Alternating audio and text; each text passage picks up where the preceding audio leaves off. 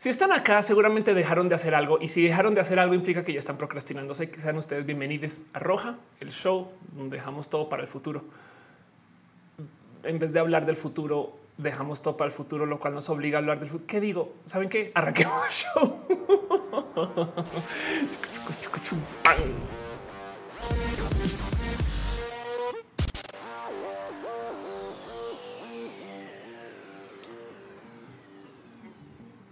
Gente bonita del Internet, gente que le gusta usar Google para buscar cosas inútiles y Twitter para preguntar acerca de las cosas que deberían de estar googleando. Yo sé que son ustedes.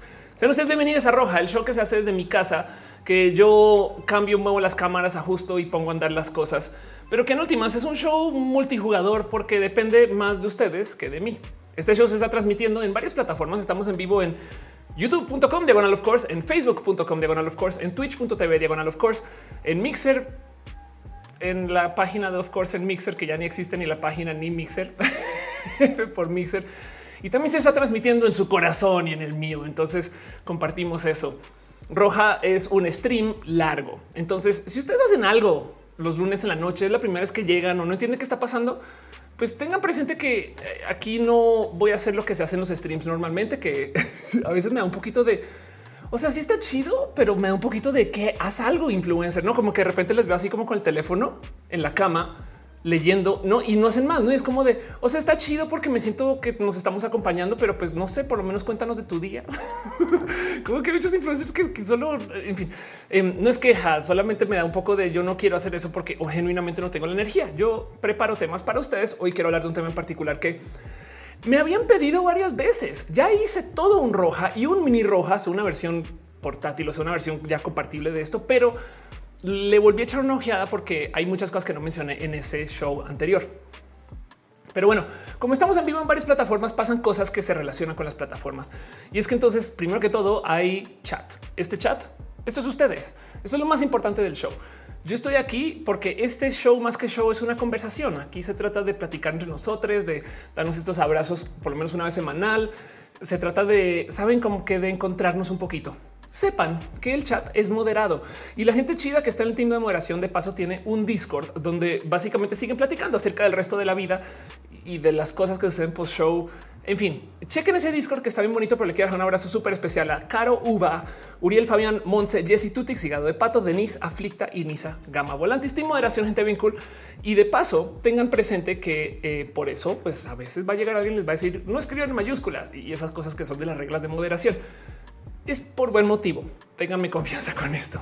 De hecho, también tengan súper, súper, súper presente que como estamos en varias plataformas, pues hay gente que no ve todo lo que se dice en el chat. Saben como que de repente si ustedes escriben algo en Twitch y es porque no me responde, no y es porque pues también estoy en YouTube. No o sea, hay gente que piensa que solo en una plataforma. Esto no es necesariamente la norma, pero bueno, el punto.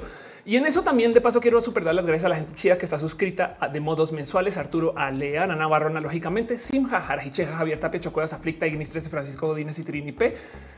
Gracias por su amor mensual en el Patreon. Patreon es esta plataforma súper chida donde eh, pueden apoyar a eh, artistas independientes con mucho corazoncito.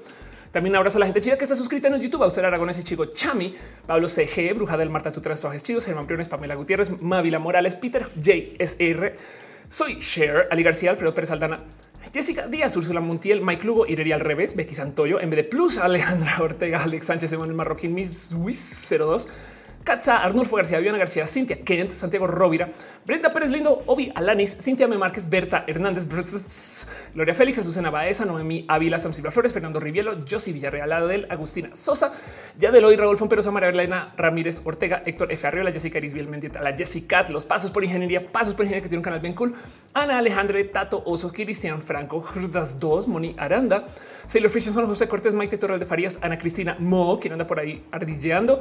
También bajista bien cool. Gabriel Mesa, Eri Frank Núñez, Rodrigo Pérez, Ibran Rivera, Yolanda Suárez, Víctor Hugo, Julio Calderón, Lucero Quilla, Afroita 666 Satónica. Un abrazo también a Carlos Soto, soliloquio de Lun. Pero no H te queremos a Fele, también te queremos a ti, pero no H, la pastela de la Cocoa, Val, Valentina, Luis Maclache, André Bete, Carlos Comanes, Aceitzel, Mariana Romgalo, Aflicta, Garrigo y Leonardo Tejeda. Padre nuestro que estás en el cielo, santificado sea nombre. Bueno, también un abrazo súper, súper especial a la gente que está suscrita en el Facebook, que eso, la verdad es que, que se suscriben desde el Facebook es que quieren mucho a Facebook y entonces yo les quiero mucho a ustedes. Por eso un abrazo a Marisela López Lozano, Malinocho Rodríguez, Ismael Talamate, Sanda Bella, Gustavo González y a la gente chida que está en el Twitch, Garnachita, Tía Letal, Mrs. Corps, Wistelas, Palo de P9, Bruja, el Marta Tu, Bite, Mincy, Anema Cornio, Aileen, Camila, Carlos Cravioto, Erika, el tío aquí a mi 007, Yailima, Dale Caro, quieres suscribir desde antes que existiera Twitch, Joe Saurus, Leo Sánchez Corra, Fanes MX, Serfin 9090, Daniel Lombriz, y solo sí, pero no, Bernard Rubén, Roberto Cruz, Jorge Garcu, Synchronite Wisdom Harris, New Snake, Musicarina, Aleolo 444, Omar CN07, Jesús García Val, eh, eh Valadez, Artis Rosa, Coco 666 y Chris Moon 23. Y de paso, también quiero dejarle un súper abrazo a la gente chida de, del quien me deja aquí esta Alienware, que es este nada, una Alienware espectacular que me acompaña desde hace mucho tiempo. Les he contado varias veces acerca de esta compu, pero pues sepan que gracias a la gente bonita de Dell y su cariño y su amor con Roja se puede hacer Roja. Tengan eso presente. Pero bueno, no ha arrancado el show todavía. Estamos como que sentándonos, platicándonos. Me gustaría aprovechar. Digo, no lo tienen que hacer para nada pero me gustaría aprovechar para pedirles a ustedes dos segunditos de su tiempo para tuitear, decirle a un amigo, un primo, una abuela. Saben, miren, quieren una excusa para escribirle a su ex. Esta no es, pero algún día, si quieren decirle que Roja se hace los lunes en la noche, pues pueden. O si no saben que si quieren, eh, no sé, nomás eh, ponerlo en Twitter, se agradecería mucho. No tiene que hacer, pero así. Mura de Nara dice: ¿Cómo estás en Twitch? En todas estoy como of course, como estoy en Twitter o PHC o URS, of course. Ay, pero bueno, de acá le dice habla el psicoanálisis. Eso es todo otro tema que valdría la pena asomarme. Es verdad. Alguien Camila dice, dice que la única que extrañaba Mixer. No, Mixer era muy bonito si no fuera que eh, Ninja. No sé. Salen Vázquez dice lo comparto roja a mis eh, compas de la NS Mérida. Gracias por compartir. Eh, dice Irina, creo que se quedó el thumbnail de Emos versus Punks de la semana pasada. Vamos a reparar eso. Claro, sí vi que alguien comentó qué pedo con los thumbnails y eso es culpa además de YouTube, que aunque yo lo configuro apropiadamente, eh, luego va y decide, no sabes que yo voy a usar este otro thumbnail porque, porque sí. ¿eh? Entonces vamos a reparar eso inmediatamente para que fíjate que no. Eh, YouTube me dice que tiene un thumbnail no, pero lo va a hacer de todos modos porque ya ni modo. Gracias por avisar de todos modos. No pasa nada. Estamos aquí sentados y sentadas y sentadas. Ana Mar ya está dejando abrazos financieros, así que muchas gracias. Van a notar ustedes que de vez en cuando aparecen piñas en el chat. ¿Qué quiere decir eso? Que las piñas son la fruta ganadora en el concurso de las frutas y en las Olimpiadas de las frutas. ¿Es una fruta la piña? Sí. Mira que ya ahorita me van a decir, no, no, no, no, es un vegetal. Pero eh, porque además las piñas son bonito modar las gracias. Nos podemos dar las gracias con cualquier cosa. Decidimos hacerlo con piñas porque así somos, somos cool como las piñas. Por eso aparecen. Pero bueno, se agradecen mucho sus abrazos financieros. Gracias por apoyar de verdad. De paso en eso también le quiero dejar un súper abrazo a la gente que ya está dejando su cariño en el Facebook. Sandra Bella dice: Veo roja mientras decido hacer mis pendientes. Muy bueno. Haces cosas bonitas de paso. Eh, Advin Nu dejó unos abrazos también. Sin Herrera, gracias por tu cariño y tu amor. Hígado de Pato se suscribe otra vez. Dice aquí nomás haciendo antigüedad de suscriptor. Muchas gracias. Eh, Artis Row y Robbie también dejaron cariño y amor. Eh, este twitchero. Y Daniel Redondo dice: Te sigo desde que dabas clases en el Tec de Monterrey. Wow. Espera, pero, pero no, o sea, eras no, tú no eres estudiante de, de, esas. Oh, en fin, es que, ok, yo daba clases en el Tec de Monterrey y hacía un stream. No mucha gente lo, lo, o me conoce por eso. Entonces, que, es hasta vintage tu, comentario. Pero qué hacía yo esto sí. Hoy en día saben que yo creo que era porque el Tec no sabía. Güey, cuando yo llegué como profe, yo literal me ponía a transmitir la clase y llegaba gente al chat y entonces proyectaba el chat ahí en el pizarrón y le decía a mis estudiantes que tuvieran su compu ahí o su tablet para ver el chat y que fueran también parte del chat. Y entonces a veces me escribía gente que vivía, no sé, Colima y me decía, ya hice la tarea, profe. Y yo, pero es que no era, no era tuya, era para los estudiantes de aquí. y, y, nada, pues transmití mis clases un chingo, no más que luego yo creo que son, o sea, no sé si eso se podía hacer, pero bueno. Química de la Fercha dice lavando los trastes. Qué, chido. La pastela dice Wally. Angélica dice veo roja mientras hago ejercicio. Uno, dos, uno, dos. Dice Murad Nara. Gracias por el dato de Twitch. Gracias por llegar a Twitch. Una muy bonita red social, servicio, el YouTube morado. Ay, Brandon dice ya puedes decir cómo dejar de procrastinar. Nos va a tomar como cuatro horas eso. Así que entonces, de nuevo, ¿por qué no repasamos entonces cómo funciona el show rápidamente? Vamos a estar acá de nuevo mucho tiempo, tres horas quizás, ojalá cuatro. Y entonces lo que va a suceder es que en ese tiempo yo voy a pasar el tema principal, ya arranco, no se preocupen, todo esto es mientras va llegando la gente. Y luego el tema principal va a repasar tantitas noticias donde voy a hablar de lo de Colombia. Eh, yo sé mucha gente me lo ha pedido, ahí va a estar también y, otros temas en particular, uno del BPH que quiero platicar. Bueno, y luego, eh, luego me quedo aquí para hacer preguntas y respuestas. Tres horas, quizás cuatro. Entonces en ese tiempo vayan ustedes por no sé lo que hagan normalmente cuando ven roja. Saben como que si cenan, cenen. Si consumen algo, consuman ese algo. Yo no voy a juzgar solamente les va a pedir que si compran algún estupefaciente que traten de ser lo menos dañinos posibles con el cómo se produjo y esas cosas por recomendación general. Y luego también tengan presente que como vamos a estar acá bastante tiempo, pues pueden ir y volver, no pasa nada. No más simplemente eh, si quieren eh, rantear del show, vengan a rantear acá y no ranten por allá afuera, aunque también pueden, no hagan lo que quieran. Ustedes son libres. Pero bueno, Chocuevas dice debería ser más bien contracrastinar. No hay ningún pro en hacerlo. Wow. Y Vallejo Estrella dice, y si nunca dices cómo dejar de procrastinar, que además es, o sea, una cosa es procrastinar y otra cosa es de procrastinar. En fin. Calflore dice, eh, ¿qué clase dabas? Enseñaba una materia que se llamaba redes sociales como estrategia de negocios. Y de hecho me acuerdo que el código de materia era TI 3036 se le enseñaba a los y las estudiantes de una cosa súper cool que en ese entonces está comenzando o era como muy nueva, que era una licenciatura en administración de empresas de TI, eh, que antes era una ingeniería y creo que se llama INTI, no o ingeniería en empresas de TI, que para mí son las personas más superhéroes y superheroínas que existen, porque son gente que quiere aprender de sistemas y programación y a la vez de negocios. Me explico, es como que hoy día esa gente se gradúa para ser startuperos y startuperas. En esencia, me acuerdo que alguien una vez me dijo, no, es que nos dio una tarea eh, donde necesitamos levantar datos y demás y no sé qué. Y entonces para hacer la tarea, lo que hicieron es que fueron por toda la universidad a levantar datos eh, con una tablet, con una encuesta, pero contrataron a un grupo de chicos y chicas jóvenes para que andaran con la tablet. La tablet, además, el software de la encuesta lo programaron ellos. Me explico como que yo decía, wow, solucionaron todo en chinga in house. Digo, hoy en día hay software para eso y demás. Pues estamos, a o sea, esto, esto pues ya va a cumplir casi 10 años, pero el punto es que em, como que me rebasa, no como que es esto. Sí, sí, te enseño sistemas, pero también te enseño administración. Entonces eh, es chido esa, esa carrera en particular. Lati, no sé si todavía existe así bajo ese nombre, pero bueno. Em, Química de la fecha dice: ¿Podemos ver el contenido de tus clases en el TEC?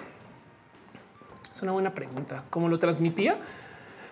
Era tan atrás que para transmitirlo usaba Ustream, si mal no recuerdo, no en épocas de Nerdcore, pues. Pero bueno, puede que esté por ahí. El 8 dice ven a Bogotá, lo que sea, tengo que ir ahora que ya estamos saliendo de la pandemia. Es muy probable que sí vaya, eh, pero bueno, Areli dice yo lista para procrastinar, aprendiendo sobre cómo no procrastinar. Me parece perfecto. Dice Nirma Josephine de haber sabido muy ido a estudiar a Tech. pues saben qué es lo que pasa en últimas. Esto se volvió roja. Saben como que en últimas esa clase yo le enseñaba a estos estudiantes el cómo hacer una agencia. Saben cómo hacer un negocio vendiendo administración de redes sociales. Pero es que acuérdense que cuando yo comencé a hacer todo esto, no existía la palabra community manager así de ruca soy. y en ese entonces, pues decir a la gente no es que tú sí puedes monetizar en las redes sociales era que fue muy cool, la verdad ahí nomás por dejar en dicho, yo transicioné como profe en el TEC. Tuve un semestre donde comenzó el semestre un profesor Mauricio y lo cerró una profesora Ofelia. Y esto sucedió aquí en el tecnológico, aquí en la Ciudad de México. Años después descubrí que este campus es el campus chido para eso.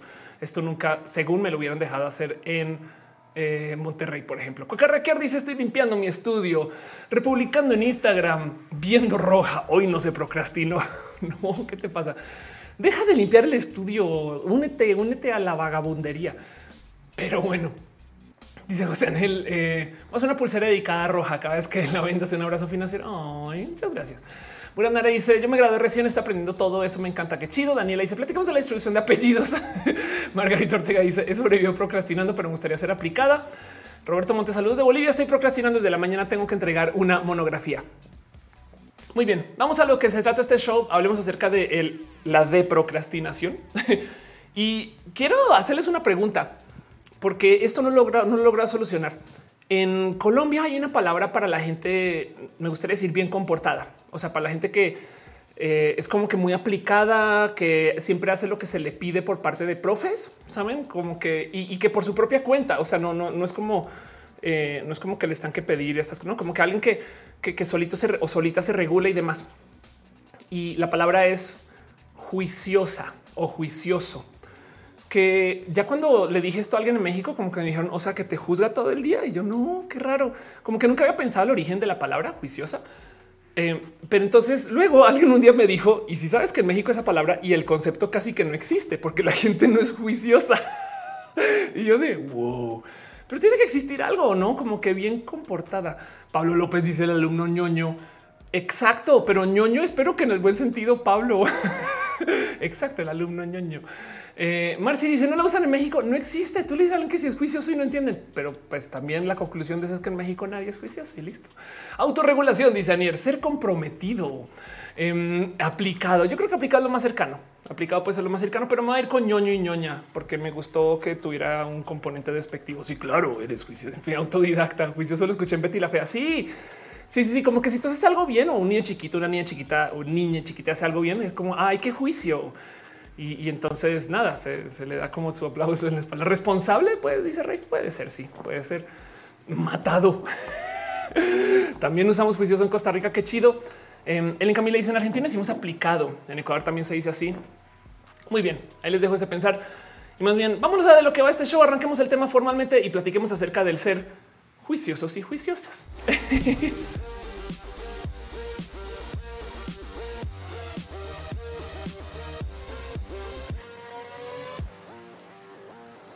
matadito a patadas. ¿Qué les pasa? Ay, qué difícil que va a ser nuestro futuro. Se han puesto a pensar en eso. No quiero que nos deprimamos ya, pero tengan presente que lo que viene en nuestro futuro cercano va a ser difícil. Para nosotros que somos de la generación millennial mayor y la gente millennial joven, el futuro está complejo porque la generación millennial somos la primera generación que nos empobrecimos en mucho tiempo, o sea, como desde la casi que la Gran Depresión, 100 años casi ya. Eso quiere decir que eh, por primera vez no solo vamos a tener menos riqueza que nuestros papás y abuelos, sino encima de eso vamos a tener más responsabilidad porque la generación que nos precede se llama baby boomer. Eso quiere decir que hay muchos bebés en esa generación que ahora son muy adultos y por consecuencia se vuelven bebés otra vez. Pero eso también quiere decir que tenemos un problema de pensiones como nunca se ha tenido. O sea, en esencia va a haber mucha gente muy adulta y muy poca gente joven para ayudarles a sostener. Y eso de por sí es un peso de responsabilidad complejo a nivel social, pero a nivel familia también, ¿no? Como que piensen ustedes que son ustedes de los que tienen ocho tíos y nueve tías y esas familias grandotas y ustedes no. Bueno, sostener a toda esa gente cuando ya no estén trabajando o no puedan, va a caer acá. Y para rematar, no solo nos empobrecimos, sino que encima de eso estamos en la peor economía. México se espera que le, tarde, unos como entre 8 o 10 años recuperarse el hoyo económico. Lo que está pasando en Estados Unidos, que también es un tema, les va a impactar durísimo. Nos tocó sobrevivir las .com en el 2000, luego la caída del mercado global en 2008 y ahora otra vez la pandemia, ¿saben? Entonces tenemos todo tipo de problemas enfrente. Y entonces eh, es complejo el entender el, cómo encima de eso, como generación, gustaría decir que no, somos personas menos aplicadas, pero la verdad más bien se nos dificulta más porque la vida actual no se presta para, eh, pues para que sea fácil, no como que también yo creo que si los boomers les tocara nuestra época, no creo que les fuera, no creo que les saldría mejor. Saben como que hay, que también hay dejar, hay que es que los millennials son unos vagos, están en el celular todo el día. Es de así. Ah, mira, intenta tú tener un celular del crecimiento, papá. ¿no? como que en fin, y todo eso lo vamos a tener que enfrentar. Y entonces por eso, como que pues esto que de lo que quiero platicar hoy, yo creo que ojalá y responda un poquito como el las mañas y prácticas que nos vamos a tener que aprender a adoptar. Afortunadamente, a diferencia de las generaciones anteriores, tenemos muchas herramientas de cosas que no tuvieron allá. Como por ejemplo, somos hiperconscientes de la salud mental. Esto suena a generación de cristal, pero es súper importante porque implica que no nos vamos a colapsar cuando, cuando pues nos tomamos que mucha gente vive en depresión. Saben como que, como que ya, ya sabemos que la depresión se maneja de modo A, B o C. Saben como que esto va a estar presente, pero, pero tenemos millones de herramientas más y la más importante de todas tenemos el Internet vamos a colaborar entre nosotros, vamos a compartir ideas, vamos a enfrentar tantas cosas que capaz y nos permiten salir de esto mucho más rápido. Y por eso también es que me obsesiono un poquito con estos temas, Porque si no desarrollamos desde ya estas herramientas, cuando lleguemos a los 50, 60, 70, les cuento, ¿no? Y justo por eso también lo levanto en roja, porque roja ya ha llegado a pensar que es un show que se trata del análisis. Pero por ejemplo, hace casi un año, casi un año hice este video. Mucha gente me ha dicho que todavía aplica, entonces se los quiero volver a compartir porque me dicen es que la verdad es que sí es muy necesario, Ophelia. El video se llama Cómo tener dinero y trabajo después de la cuarentena. Y como decía acá, llévense mis ideas. Y le dedico 59 minutos, una hora completa. Aquí está en este en la descripción todo lo que les dejo ahí, ideas de negocios en seguridad, medios, gobierno, en tecnología, en salud, en educación, etc. Y hay unas que son meros consejos generales, hay otras que genuinamente igual y si funcionan no demás, pero bueno, son como ideas de negocio y cosas que hacer. Y lo dejo ahí porque todo esto lo pongo aquí eh, para que sepan como el por qué quiero levantar esos temas aparte del mero interés personal. Dice Belén, ya deja de bajonearnos para que dejemos de procrastinar. Listo, solucionado el problema. Pero no veo que están dejando piñas. Esas piñas están ahí eh, nomás para divertirnos un rato, pero también esas piñas están ahí porque Sankoku chirió unos beats. Hígado de pato se suscribió. Muchas gracias. Y de paso también aprovecho para dar un abrazo a Ángel Michael Boria, quien dice ya con mi coffee. Qué horas son donde estás tú que tienes café ahorita. Qué delicia. perdón, ya me salió la colombiana, no? Pero bueno, entonces todo eso está pasando y, quiero como platicar ese tema porque siento que sí, en algún momento vamos a tener que enfrentar no, no lo que dicen los boomer o, la generación X de oh, yo que afinen, porque salen con unas cosas tan idiotas. A veces veo en Twitter diciendo lo que necesita esa generación es como una guerra, no para que afines de no mames, güey. Tú vas a la guerra y te pones peor, güey, porque ah, ni, te, aguantas a la generación millennial. Pero el punto es que eh, sí quiero que tengamos presente que esto lo traigo aquí porque si hay algo que nos dejó este año entero es la incertidumbre.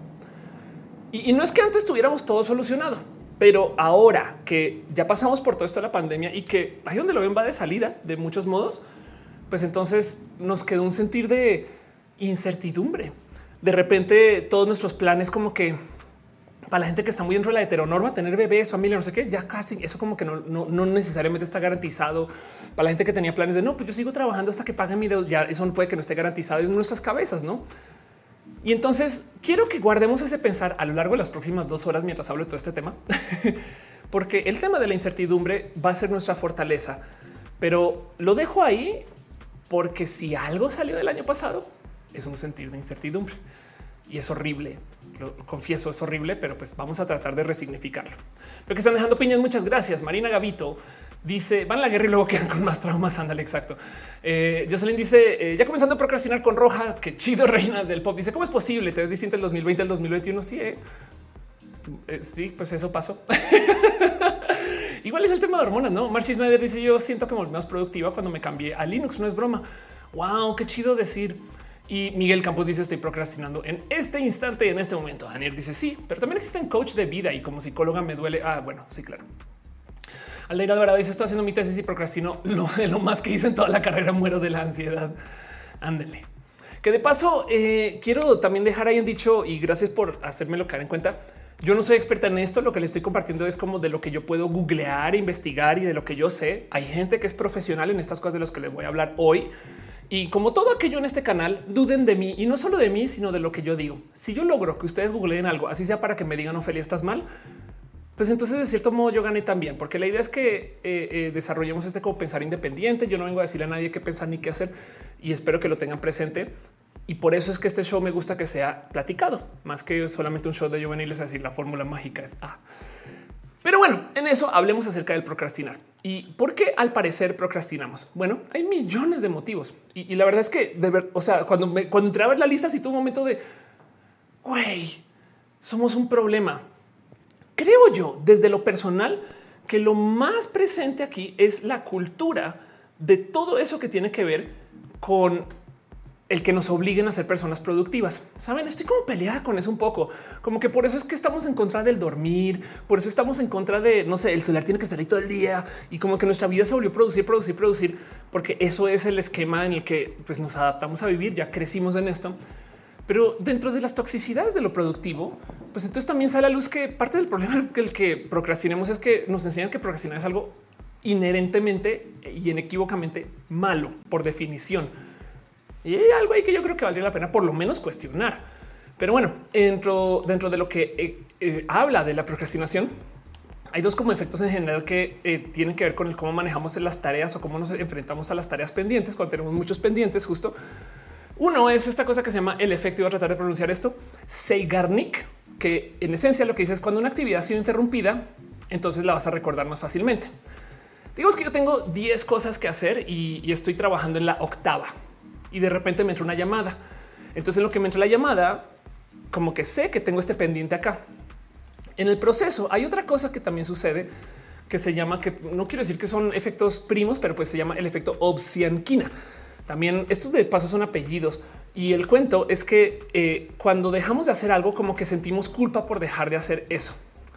Me despierta mucha curiosidad saber si esto de paso es enseñanza o naturaleza, no que pues, no quiero investigar eso ahorita, pero el punto es que cuando tú dejas una tarea interrumpida, incluso sin incentivo externo, esa tarea se comienza a valorar como cuasi necesidad. En esencia, nos pesa las interrupciones. Saben como que arrancar una cosa y dejarla de hacer nos pesa. Y entonces hay como efectos o cosas o historias que se vuelven muy comunes. Acá, por ejemplo, narra una historia de cómo si justo estás trabajando en algo y luego entonces te llama un amigo. Y entonces el amigo te dice que si quieres salir, entonces te vas de la casa y entonces vas a ver al amigo. Y luego cuando vuelves, no manches, ahí está la laptop, te comienzas a castigar por distraerte.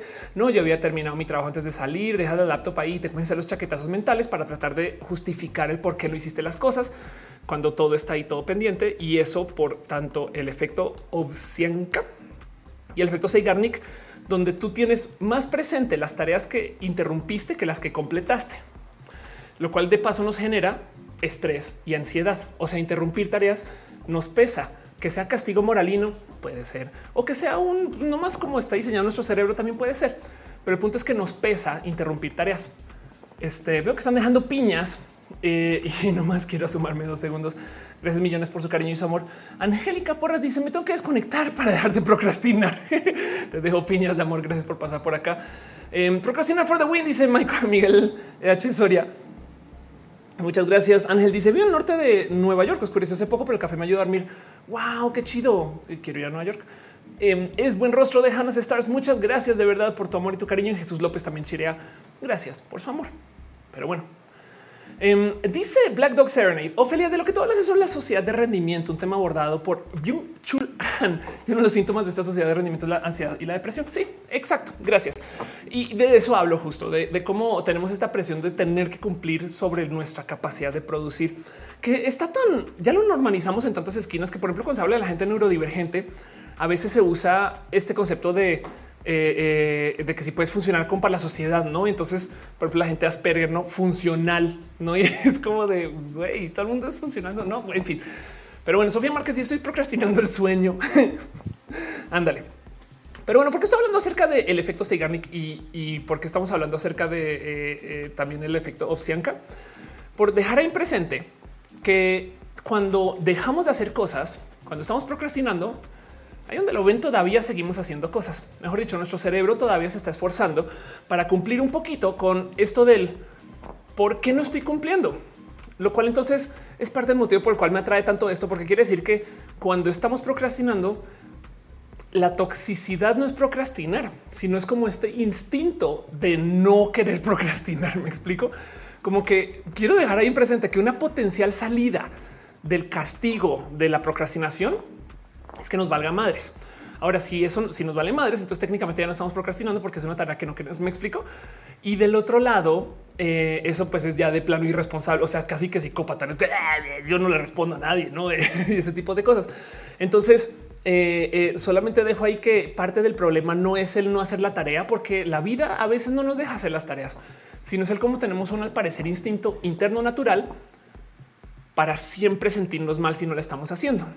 Y entonces los motivos por los cuales procrastinamos hablan de tantas cosas, pero tantas, tantas, tantas, tantas cosas, como que eh, eh, eh, está este cuento de el por qué tenemos aversión a las tareas, ¿no? A ver, aversión, tareas. Está este cuento de los motivos por los cuales procrastinamos, porque tenemos em, un digamos que desorden del, mero sentir del orden, por así decirlo, como que es que no sabemos si esto se, organiza así o no. Vean esto, a ver si no las tareas, las personas a menudo pues ponen las cosas porque son reacias a las tareas que tienen que realizar o deben de realizar. Perfeccionismo, la, vez, la gente a veces pospone las cosas como resultado de su perfeccionismo. Miedo a la evaluación, miedo al fracaso, autodiscapacidad, eh, eh, autosabotaje. Esta suena como, como si hicieran una fiesta de todos los síntomas que me achacan en la noche. Baja autoeficacia, una falta de control percibida, trastorno por déficit de atención con hiperactividad, depresión, falta de motivación, falta de energía, pereza, priorización del estado de ánimo a corto plazo, baja capacidad de autocontrol. Vean esto, falta de perseverancia, impulsividad, güey, distracción, búsqueda de sensaciones. Las personas a veces ponen las cosas porque les gusta esperar hasta justo antes de la fecha límite. Ah, yo soy de estas. Em, rebelión, ¿no? Y entonces hay tanto que hablar de cada una que bien que podríamos decir esto, cada uno le dedicamos un roja, ¿no? Como que cada vamos a hablar acerca de este eh, eh, el tema de recompensas, el tema de no, en fin. Dice John Darry, sí soy. Exacto. Pero entonces el por qué procrastinamos es tan, tan, tan multifactorial que creo que enfrentarlo me encantaría darles una solución única. Pero solamente tengan presente que hay unas en particular que yo creo que sí podríamos enfrentar y por lo menos en el cómo aceptamos y procesamos el cómo procrastinamos o el por qué. Hay un par de técnicas que me senté como a tratar de hacer una lista. Entonces lo que quiero hacer es un pequeño compendio de las cosas que hay por ahí que podremos observar. Capaz si ustedes necesitan todas o solo unas o no les sirve ninguna, pero quiero discutirlas con ustedes y presentárselas literal a modo de lista, porque igual y si les sirve, chido. Y si no, pues entonces nada, pues dejamos que nuestros papás las pasen mal, porque no, eh, no sé, todo eso que les puse ahorita con la culpa del comienzo. Dice Reque Chicane, es un problema para mí yo del futuro. Mi yo del futuro ya párale. Abigail dice cuando algo no me va saliendo como yo quiero, lo dejo de hacer. Mi psicóloga solía decirme que era muy perfeccionista y eso era lo que me hacía procrastinar. Sí, claro, el tema de la perfección lo he visto varias veces. Raquel Salas dice que me eche perdido. Estamos hablando de la procrastinación. La pastela de la cocoa dice soy yo. Anda. Sakura hacer eso dice para ti que es un Asperger. Em, bueno, es una persona que está en espectro, pero de nuevo es una clasificación que se le da a alguien que es funcional, no? Eh, Marcy Schneider dice, que, pero, siempre pongo en duda el que es ser funcional, pero bueno, seguramente hay una medida específica esa funcionalidad. Lo que sea, Marcy Schneider dice nuestros cerebros son bien juguetones, son horribles. Yo ya saben cuántos episodios he hecho donde me siento a pensar pinche cerebro deja de jugar conmigo, pero es mi cerebro hablando con mi cerebro, saben? O sea, lo más cruel de lo más cruel de las pesadillas es que eh, el autor intelectual de esas pesadillas es la misma persona que, o bueno, la misma entidad que las sufre. Y es de qué pedo. Yo y Abel dice un buen momento para practicar dibujo con un roja de fondo. Qué chido. Gracias por este, eh, añadirle arte a esto. Paul, Moreno dice el más sentido de procrastinar resultado del capitalismo impuesto. Pues al parecer no. Justo por eso hablaba un poquito acerca del efecto Seigarnik y el efecto Ovsianka, que puede que sea nomás un tema del cómo procesamos las tareas. Pero la pregunta es si eso es enseñado o si eso es eh, eh, algo de naturaleza y eso no hay solución ahora, no? Pero bueno, Guadalupe dice, ¿por qué lo vemos como un problema? Cuando es algo que nos pasa a todos, gracias. Ese es un poquito de lo que quiero hablar. Entonces les voy a compartir un poquito de las técnicas que de paso le quiero un agradecimiento súper especial a Morado, que me dio una lista súper cool de esto, sobre todo las que tengan que ver con cosas de cuerpo, para el enfrentar cómo funciona esto de nuestra relación con el procrastinar. Y lo digo porque yo sé que no todo el mundo acá es neurodivergente y, y aún así, si no lo son, ojalá esto les ayude. Yo siempre hablo y digo de cómo hay muchas cosas que nos enseñaron a no aceptar, no como que ah, me deprimo o oh, no, no me debería de deprimir. Entonces ahora tenemos depresión y nos deprime que nos deprimamos. Saben, tenemos ansiedad y nos da ansiedad tener ansiedad, miedo, nos da miedo el miedo esas cosas. Entonces, quizás un modo posible de enfrentar esto es como aceptar, pues así soy, yo procrastino. Saben como que así le hago. Eh, y entonces eso, por un lado, es súper importante, pero lo digo porque la lista que me pasó morado me habla un poco acerca de, por ejemplo, cosas que pueden detonar el que nos saltemos a estos procesos de procrastinación. Y lo primero que está en esa lista es el, lo útil que puede ser identificar nuestros, a ver a qué lo traduce, nuestros factores desencadenantes del trastorno de déficit de atención e hiperactividad. El cuento es que para la gente que tiene, así sea una forma leve, no diagnosticada, así diagnosticada, lo que sea, si ustedes manejan como algo que puede que les indique que están dentro de este tipo de operación neurodivergente, Entonces sabemos que existen esas cosas que se llaman triggers. Si ustedes nunca en su vida han escuchado la palabra trigger, qué chida vida. Pero del otro lado, si ustedes nunca en su vida han escuchado la palabra trigger, es como cuando hay algo que les va a hacer llorar. Es como Up. Up, la película de Pixar, es un trigger global y de paso también un captcha. Porque si ustedes no lloran con los primeros 20 minutos de Up, déjenme decirles que son robots. Eso es todo. Así funciona la vida y por eso es que Pixar hizo eso. Es una prueba de humanidad. Pero el punto es que hay cosas que son triggers que de repente te van a detonar un sentir. Y entonces por eso viene esta bonita cultura de el avisarnos, oye, ten cuidado que esto que te voy a decir capaz y te detona un pensar. No, David González dice un detonador, eso. Pero el punto es que si ustedes manejan eh, alguna forma de TDAH, de trastorno de déficit de atención e hiperactividad, entonces hay que tener presente que lo primero es que hay que identificar cuáles son los factores desencadenantes y cómo se desencadenan. Y esto requiere de estar pues, pendientes y presentes, ¿no? Yo, por ejemplo, soy una persona muy saltimbanquis con esto de la atención y muchas personas a lo largo de mi vida me ha dicho que potencia, yo puedo tener un TDAH sin diagnosticar, puede ser, nunca lo he investigado pero encajo en millones de estas cosas y pues bueno, no me quiero echar encima una neurodivergencia que no se me ha diagnosticado porque pues, o sea, digo, siento que sería esta falta de respeto para la gente que sí está muy dentro de esto. Pero del otro lado, sí me queda claro que hay momentos donde yo sé que estoy en ciclos. Me explico. Yo sé que llega un momento donde em, debería de estar haciendo algo, pero estoy literal. ¿Saben qué hago yo? Mucho me pongo a ponerle agua a las plantas sin motivo y, y con obsesión un poquito. Y, entonces eso, o a veces estoy en casa y me doy cuenta que no estoy haciendo nada, sino escuchando con atención todos los ruidos. O sea, el refri de repente lo detecto non-stop. Y entonces ya me detecté que cuando estoy en eso, estoy en ese ciclo de no productividad. Saben como que es un ya sé que esto implica que ahorita entonces no me voy a poder enfocar por 20 minutos, una hora y bueno, capaz de hacer reuniones, pero pues si estoy, si tengo que hacer un ensayo y no estoy escribiendo el ensayo o, el guion y solamente estoy escuchando el refri, entonces al entender que eso es un detonante, actúo, saben como que acepto que esto está pasando. Es como el caso de tratar de no deprimirme por tener depresión o para estar pasando por un proceso de depresión, no? Joaquín dice las primeras veces que te encuentras en tu vida con la procrastinación es cuando inicias tu vida escolar. Ándale, Michelle Ángela Catalán deja abrazos financieros. Muchas gracias. Piñas para ti. Déjenme, me asomo dos segundos por acá también porque Jesús López chirió, o sea, de unos cheers en Twitch. Muchas gracias. Ángel Michael Boria hizo hago rebeliones hasta que llegan los jefes y me recuerdan que también soy un jefe.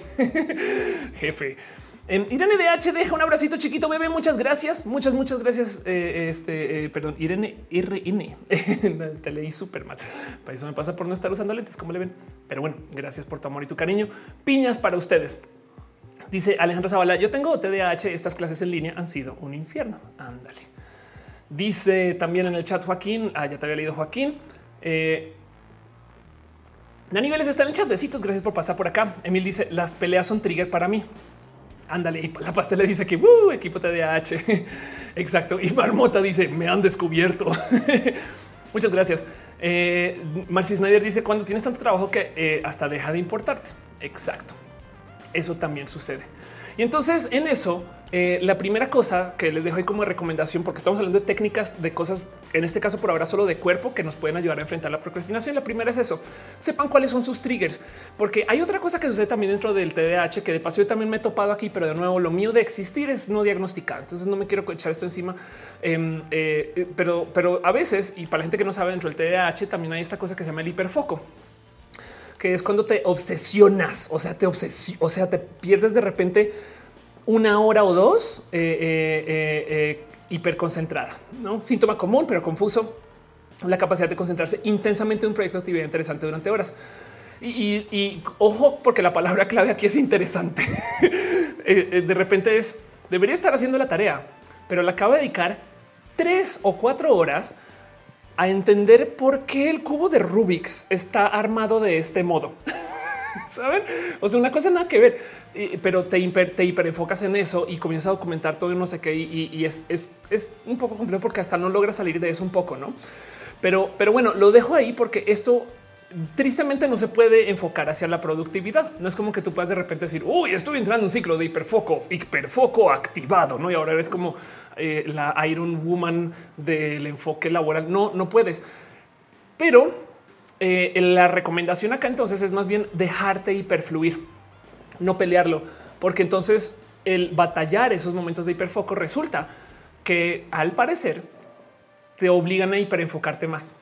Como que, como que de nuevo, por castigarte por estar ahí, entonces como que te justificas que tienes que estar ahí. Porque el problema de ser gente lista y capaz es que nos podemos darnos chaquetazos mentales para justificar lo que sea, lo que sea. O sea, cuando somos personas inteligentes, bien que podemos argumentar el por qué en este momento, domingo a las 6 de la mañana, tenemos que comenzar a cortar las hojitas de las plantas. Ya, o sea, solo ahorita. Y, oye, ven, vuelve a la cama, descansa. No, este es el momento, ¿no? Y, y se nos va a ocurrir algo, güey.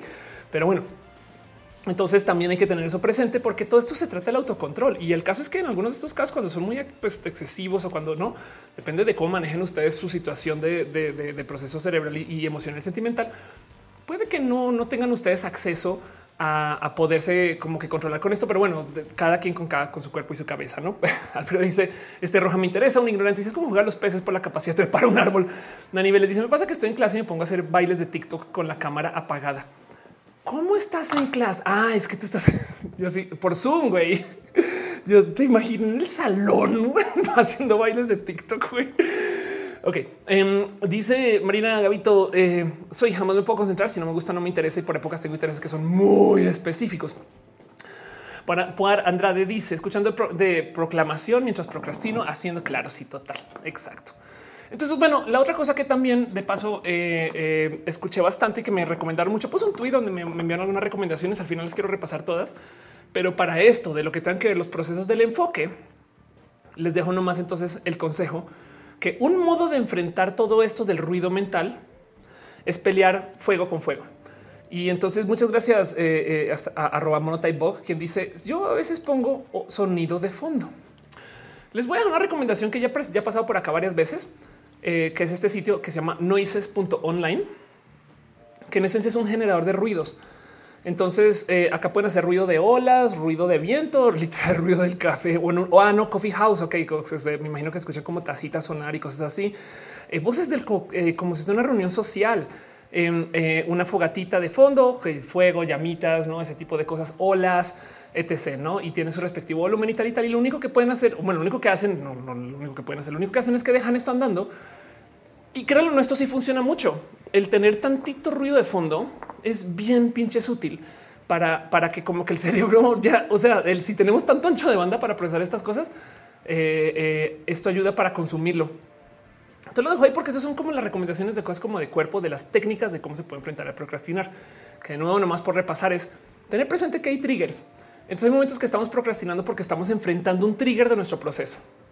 Luego eh, también tenemos que tener presente que podemos tener procesos de hiperfluir, en cuyo caso no, los peleemos. Y la tercera es darnos ruido de fondo. Y estos son como las cosas que tienen que ver con esto, con lo que tienen que ver con cuerpo, porque las otras cosas que tengo con ustedes son como estrategias ya formales de cómo enfrentar el hacer cosas. Pero ojo, estas tres que les acabo de presentar siempre requieren o funcionan mejor cuando aceptamos que procrastinamos. Saben como que si entendemos que sí, güey, yo, yo, planeo todo y lo hago hacia el final. Ok, aceptémoslo y, plan, y planeemos con eso. Río estaba preguntando por la app, por las apps de Pomodoro y justo de eso voy a hablar ahorita en un ratito. Eh, por Andrade dice escuchando proclamación mientras procrastino. Y Saldívar dice yo escucho la playlist de Interstellar. Ah, yo también. Eso es ver, es muy buena para eso. Miguel Domínguez dice: Uno de mis problemas de procrastinación más grandes es ser jugador de League of Legends. Ándale. J. Manuel eh, dice: Fruta favorita, la piña. Eh, Marivaga dice: Yo escucho a ti. Sabe que yo también a veces pongo videos de YouTube de fondo. Roberto Montes dice: Yo tengo que ponerme SMR 10 minutos y siento como que mi cerebro se resetea. Rep dice: eh, Pregunto por los pomodoros. Yuri dice: No podría, escuchar el ruido de los ricos tamales oaxaqueños. Claro que podrías escuchar. Em, eh, a ver, creo que la persona aquí está. Ok, si quieren escuchar el ruido de los tamales oaxaqueños, lo único que tienen que buscar es eh, el aquí está. Esto lo publicó Carlos Lara. Dice Carlos Lara 6 sonido de los tamales oaxaqueños. Y entonces, em, cuando necesiten simplemente estudiar, pueden hacer esto.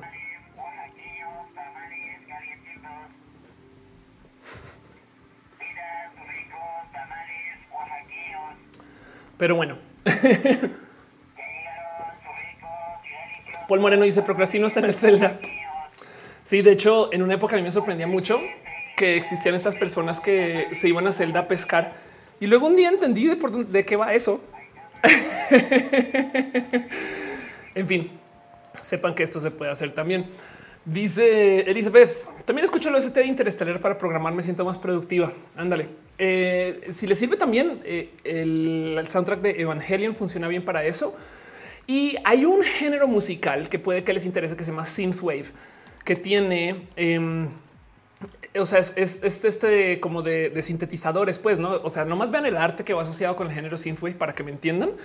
Y mucho de esta música es eh, eh, muy conducente también para poder estudiar. Digo, gustos varían, entonces no me peleen mucho con esto, solamente sepan que esto también existe y puede, les puede ayudar si les gusta escuchar lo que me dicen que están escuchando. Pero bueno, eh, Marmota dice, yo les recomiendo poner música ambient, ándale. Exacto. Pero bueno, hablemos entonces de las estrategias para enfrentar el procrastinar. Y lo digo porque la otra cosa que quiero que tengan presente es más en general en la vida. ¿eh? Yo creo, soy del fiel creer que nadie tiene un problema único. Saben como que eh, es que mi mamá se divorció y luego se volvió a casar, pero ahora mi padrastro transicionó, entonces ahora es mi otra mamá y mi otra mamá eh, me está causando ansiedad porque X oye, y es como ese problema no lo tiene nadie. Seguro googlean y hay alguien en no sé, Islandia diciendo no sé, es que mi mamá se divorció y entonces se casó con alguien que transiciona. y es como wow, como que el mundo es amplio y vasto y el Internet nos deja conectarnos para platicar con todo el mundo. Entonces ya yo, yo soy de la conclusión de que todos nuestros problemas ya le pasaron a alguien más. Que de entrada, eso también quiere decir que entonces nuestros problemas también son muy pues, solucionables o por lo menos podemos regocijarnos en el bueno. Pues otra persona que lo saben como que otra peor es más grave sentirse solitos y solitas dentro de los pedos. Pero en eso el problema de cómo evitar procrastinar le pasa a todo el pinche mundo. Si lo piensan, este cuento de que la gente que está en finanzas son todos cocainómanos y más porque seguro procrastinan un chingo. Entonces esta es su solución horrible y súper tóxica. Pero bueno, Deja en el chat un abrazo financiero. El mero Mary dice: Me pasa que me va a poner algo y de repente me acuerdo de otra cosa esa cosa me lleva a otra y nunca termino de hacer uno. Sí. O sabes qué me pasa a mí? Digamos que estoy haciendo algo en la compu y necesito ver algo en mi celular, no una foto, por ejemplo. Abro el celular y entro a Twitter. Y entonces veo un tweet y el tweet no, no manches. Entonces voy a investigar algo eh, y ahora estoy en eh, eh, Safari y ya que estoy en Safari, entonces tal y tal.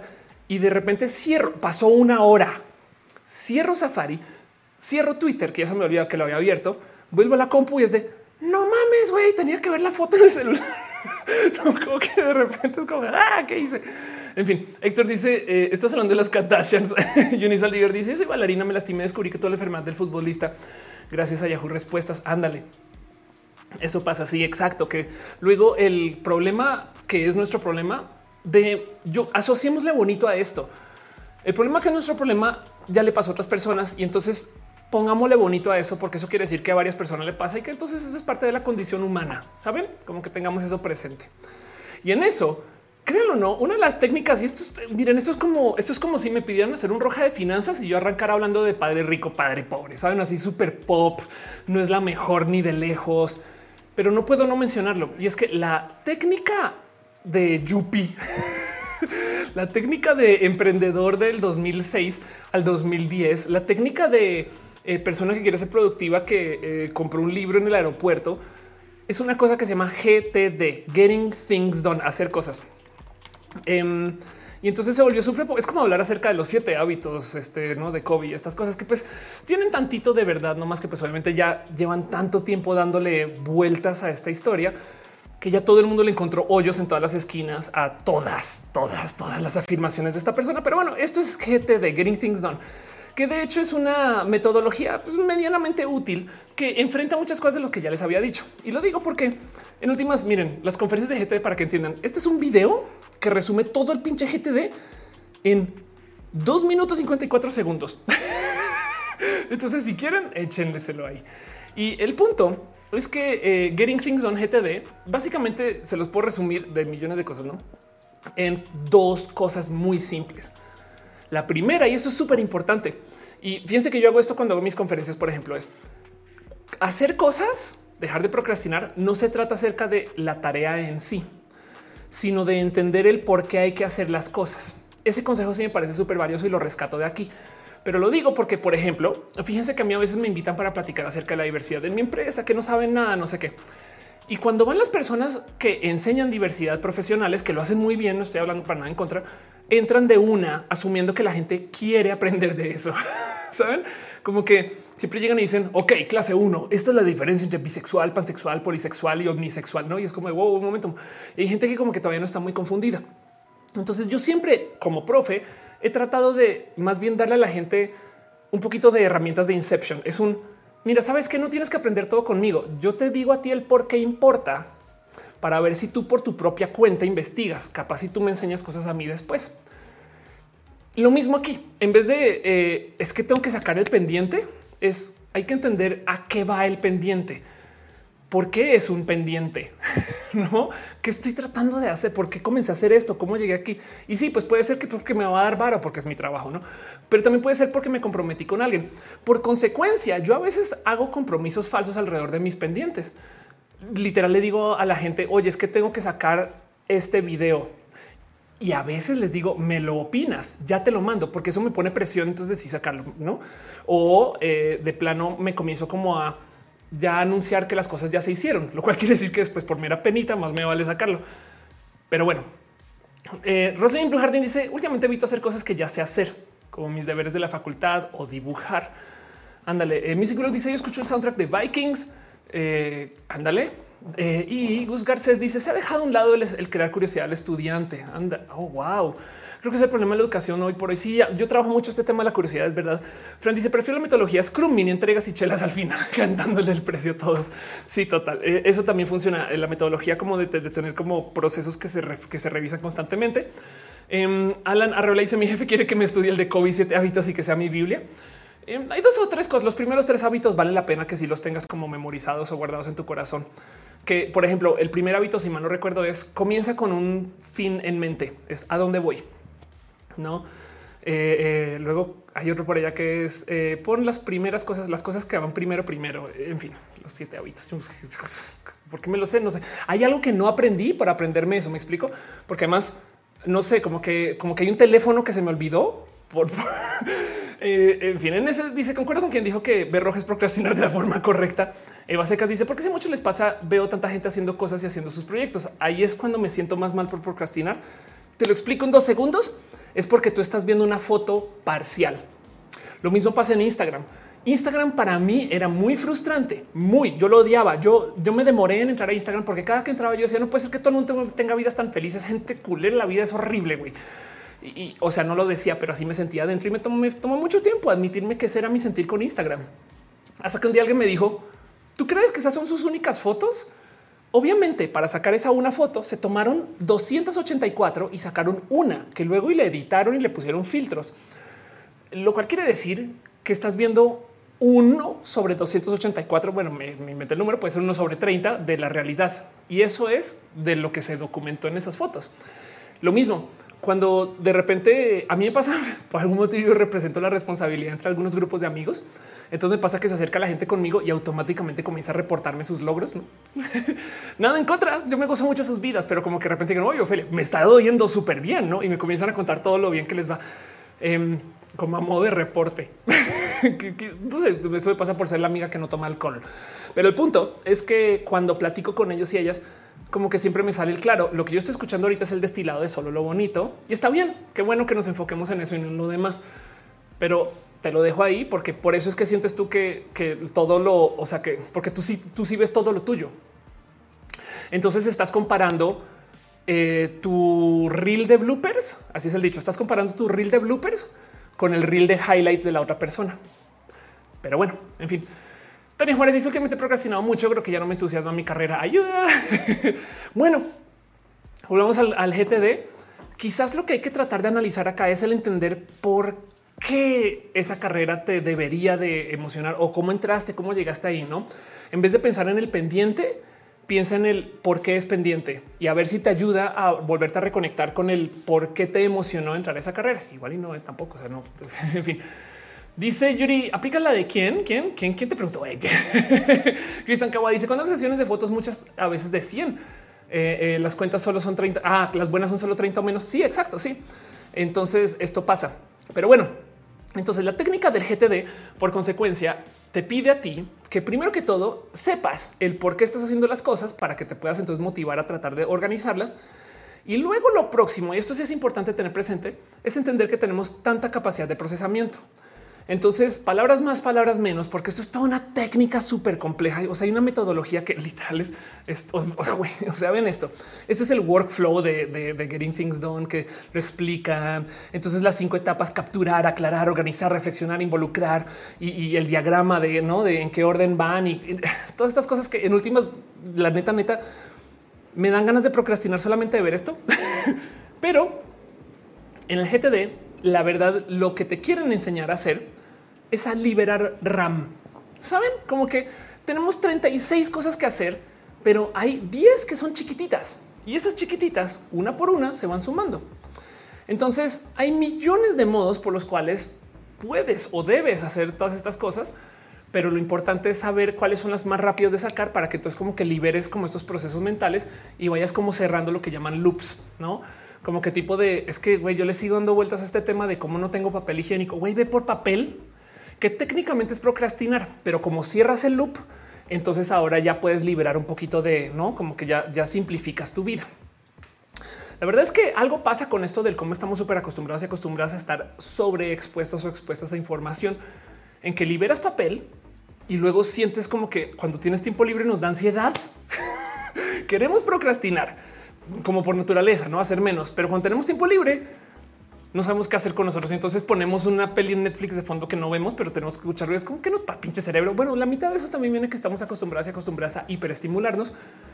Y entonces hay gente que a veces hace procesos para tratar de desconectarse esa hiperestimulación. Una de las cosas en particular que le recomiendo que le echen un ojito se llama eh, una dieta de dopamina, donde funciona así. Em, se llama el dopamine fast y, la dieta. Eh, la verdad es que eso se puede eh, eh, discutir bastante que si es bueno o no, tanto así como, como la, ¿cómo se llama? Las, dietas, caray, el, intermediate fasting, o sea, la gente que deja de comer con por 16 horas y no sé qué. Pero el punto em, es que el dopamine fasting es una técnica de, como dice acá, detox digital.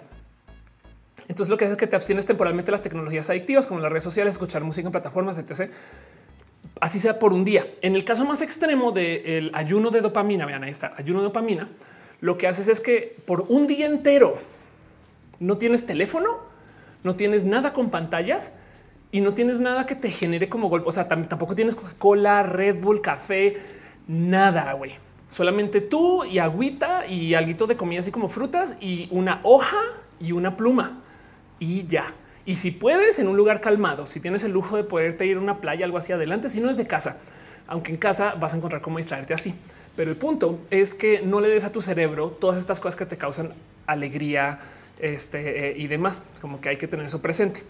Eh, y eso puede que funcione para, para, que luego nuestro cerebro no esté como que así pidiendo, ay, dame, dame, dame, dame, dame, dame, no? Y entonces no estamos como con sufriendo ansiedad por no hacer y sufriendo ansiedad por sí hacer y metiéndonos en esta como dinámica tóxica. Pero bueno, Em, dice Santa Bella, yo no quiero procrastinar, pero me choca que si no siento tiempo encima me motivo, si no, no me sale la chamba. Ándale, Gama Volante dice, te vomitas por el síndrome de abstinencia, ¿no? la verdad es que yo no he sido tan drástica con mis ayunos de abstinencia, ayunos de abstinencia, con mis ayunos de dopamina, pero sí confieso que a veces tengo fines de semana de no pantallas. Y digo de no pantallas porque te despiertas y ves el celular. Si ustedes no son así, qué bueno. Pero yo así, lo primero que hago me pongo el reloj, un smartphone, ah, perdón, un smartwatch y, luego entonces voy a trabajar en la laptop. La laptop luego de, repente voy a editar un video, entonces voy a la compu grande. Ah, vamos a descansar. Pongo una peli en Netflix. Ay, saben que voy a salir, voy al cine. y es como ya no más rectángulos que brillan, güey. Pero bueno, ahí se los dejo también presente. Te dice yo duermo hasta con YouTube. Tendré una desesperación. Denis Rojas dice eh, eh, verdaderamente le estás hablando a Yuri y dice en eh, eh, seca, perdón, se chatregard. Mis ayunos de dopamina se llaman Telmex me quita el internet porque así de repente anda. Y Yuri dice, ok, pero el lunes no es de roja. No, y esa cita la cancelo. Ellos más dice, la aplico los fines de semana, el rancho, pero mi perro se emociona además, claro. Em, dice Manuel Ariza, el Kindle cuenta como pantalla. En este caso, eh, si es un Kindle de, eh, de, los que, de los que no brillan, yo haría trampa porque es porque entonces es lo mismo que ver un libro. Y digo los que no brillan también porque eh, pues es que el libro, el libro solamente tiene tantos modos de interactuar, no? Pero bueno, el punto es darte la más mínima actividad de estas que generan como estas alegrías inmediatas, no? Pero bueno, el caso es que si queremos eliminar estas cosas que nos consumen el RAM, entonces, ¿qué podemos hacer? Hay una otra metodología, porque ya les hablé de GTD. Hay una otra metodología para liberar RAM que es una, es una más como regla de estas como de abuelo, de abuela. Eh, eh, es una de estas cosas como que es un famoso truco, no? Pero em, eh, la van a topar y escuchar mucho. Yo creo que sería un poquito inocente si no la menciono y es la regla del la regla del minuto. Entonces la regla del minuto que lo que quiere decir que si tú haces una lista de todo lo que tienes que hacer, todo, todo, todo lo que tienes que hacer y hay cosas que puedes solucionar en un minuto, no llamar a no sé quién, ir por el papel, pedir algo en Amazon. O sea, saben como que de una cosas que salen así. Esas son las primeras que tienen que por lo menos tratar de, enfrentar, recoger eh, justo la ropa, em, organizar el refri. Yo no sé esas cosas que son como tareas chiquititas, porque el tema y la teoría aquí es que las cosas chiquititas, uno se apilan en chinga en lo que menos nos enteramos tenemos que imprimir un documento y tenemos que mandar un mail y tenemos que bajar y decirle al poli yo no sé qué y saben como que todo como que son cosas chiquititas que se van apilando. Y dos, cada una, la chiquita, consume tanto proceso de castigo mental, o sea, de RAM, que las grandes. Entonces, salir de las chiquitas, por lo menos uno nos sentimos súper efectivo. Bueno, manches, hoy hice de todo. Claro, seis cosas de un minuto, pero del otro lado también liberamos, no? Y es lo que estamos buscando. Daniel dice: Me acabo de recordar que tengo que pagar internet ya mismo. Daniel Adelia Miau dice: Yo porque no fumando mota. Claro, eso es buenísimo. Y ahorita hablamos un poquito más de eso. Perdón, María Alejandra Telles de está dejando un abrazo financiero. Llegué tarde, estaba procrastinando. Gracias por pasar por acá. De verdad, crear un swap file. eso también puede funcionar. Claro que sí. ¿Por qué no? Pero bueno, eh, me asomado segundos para darle un abrazo a Eli Alexander del Río que deja sus stars. Ángel Michael Boria dice sin mote y sin cerveza. Ángel pierde la cabeza. Este eh, of all the things I've lost, I miss my head the most.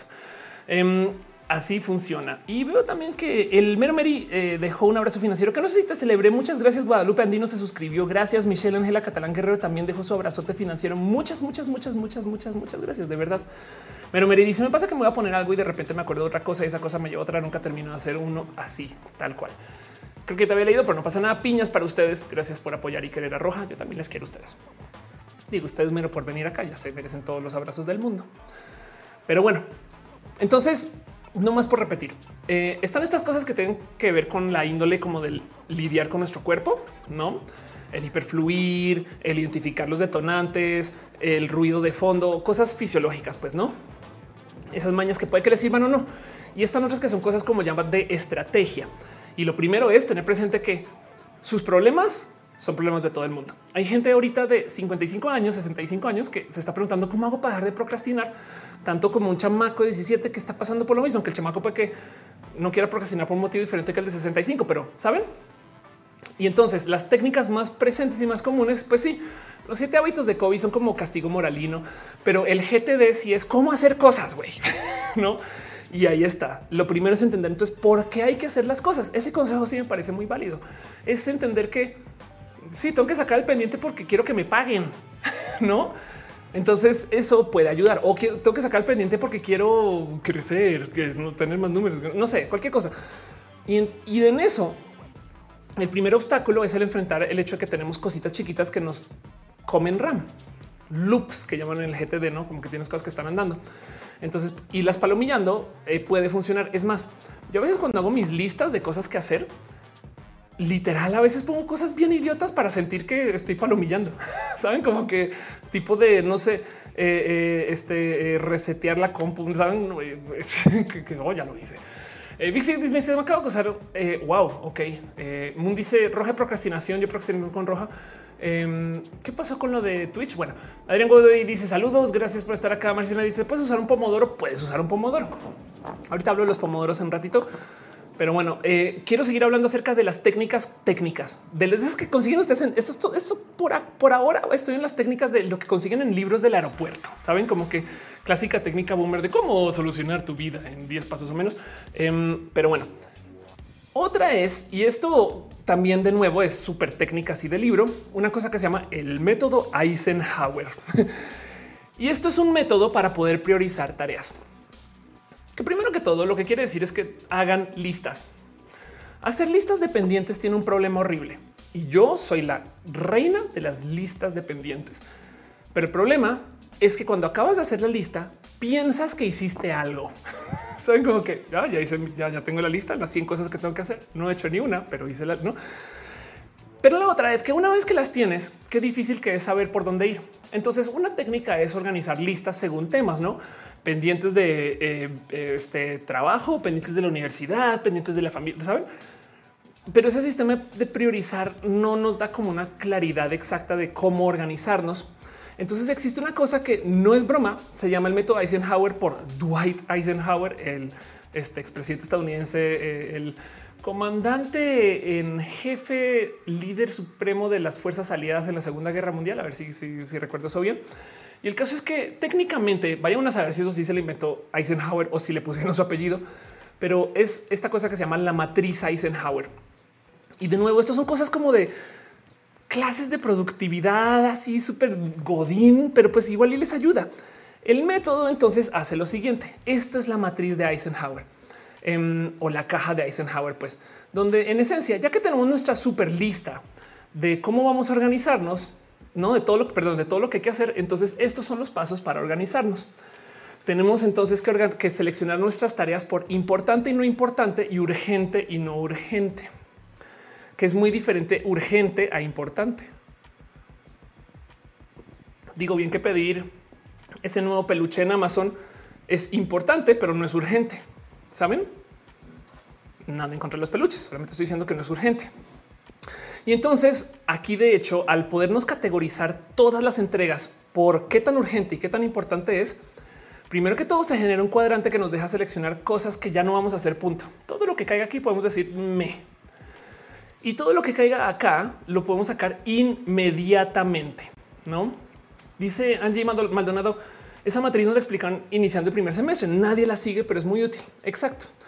Ahora, capaz y miren, capaz si podemos diseñar una pseudomatriz que funciona a la mitad, donde entonces no hacemos todo este chiste de los cuadrantes y demás, pero sí en lo que hacemos nuestros pendientes, literal tenemos la lista y uno que dice ya, ya y luego un ahorita. Y según eso, entonces podemos arrancar de arriba para abajo. Puede ayudar. E ignorante dice yo hago listas para listas. O Beto Ruco dice debería incluir una columna de dificultad. Puede ser también. Sí. Gama Volantes dice pidan sus peluches hoy. Estoy totalmente de acuerdo con eso. Eh, dice de Alien Cross también soy hacer listas y luego perder esas listas. Yo he perdido esas listas de acuerdo y por algún motivo a mí me gusta hacer listas en papel. Miren, soy la persona más digital del mundo, pero hay algo ahí con el tachar, no? En fin, pero bueno, Animal donde dice me tardo haciendo mis listas porque soy la morra de los plumones que escribe feo. en ella dice todo es para ahorita si te lo propones o si tienes creatividad. Y a Daniel dice nuestro ahorita es en un tiempo y el tiempo es relativo. Eddie Rich dice mi jefe usa ese método. Saludos. Qué chido. Exacto. Este es el método de Eisenhower para organizarse. Y de nuevo, ojo, porque cuando ustedes acaban de organizar y priorizar todos sus pendientes, no han hecho nada. Solamente sepan eso. Pero lo que estamos buscando aquí es la paz que nos da. Porque quiero que nos enfoquemos un poquito en esto de la salud mental, porque somos una generación que ahora nos fijamos en estas cosas. Saben como que démosle bonita luz a eso. Pero bueno, Luego la otra cosa es también tener presente que, y esto yo lo, esto sí que lo hago mucho em, para poder organizar nuestras tareas, ¿no? En este rubro del qué tarea va primero, cómo nos enfrentamos y demás. La otra cosa que solemos hacer mucho y que vengo a invitarles a que no hagan es dejen de ponerse entregas autoimpuestas. Entiéndase, si ustedes se dicen a sí mismos, esto lo voy a tener para el miércoles, ahí donde lo ven, psicológicamente hablando y, no más de sus estudios, no funciona. La se sugiere que esto está lejos de ser ofensivo. Ok, perdona, aquí está. Em, eh, en la raíz del problema está nuestra incapacidad para diferenciar entre simplemente retrasar una tarea, tal vez un signo saludable de habilidades organizadas, organizativas y postergarla de verdad, un hábito contraproducente. Resulta que por las cosas de la vida y porque somos, porque nuestro cerebro se puede engañar a sí mismo, entonces no nos respetamos. Yo solía ser el tipo de persona que, por ejemplo, tenía el reloj 20 minutos antes o atrás, saben, para, para que cuando llegara la reunión era como oye, que temprano, no? Y, luego entonces me comencé a meter en todo tipo de problemas porque ya sabiendo que eh, yo había adelantado el reloj unos minutos, Entonces ahora planeaba con esos 20 minutos de diferencia y me los echaba encima como comodidades hasta que entonces volvía a llegar tarde. Saben como que el tema es que cuando tú te puedes autoengañar, lo vas a hacer. Porque es lo mismo que hacemos cuando tenemos una pseudoadicción o algún desarrollo como que es de no, no, solamente un, cigarro más y ahí vas, ¿no? Y entonces hay que tener presente que si nuestro cerebro actúa en nuestra contra, pues entonces no podemos usarnos a nosotros y nosotras mismas para autoimponernos estas metas. Lo que sí podemos hacer es delegar esa presión con personas o con software. Porque es que les voy a decir algo. En esto de la matriz eh, de Eisenhower, por ejemplo, eh, como esto se hizo hace tanto tiempo, tenemos este, este cuadrante que dice delegar. Mucha gente, me incluyo, nos cuesta delegar. ¿Saben?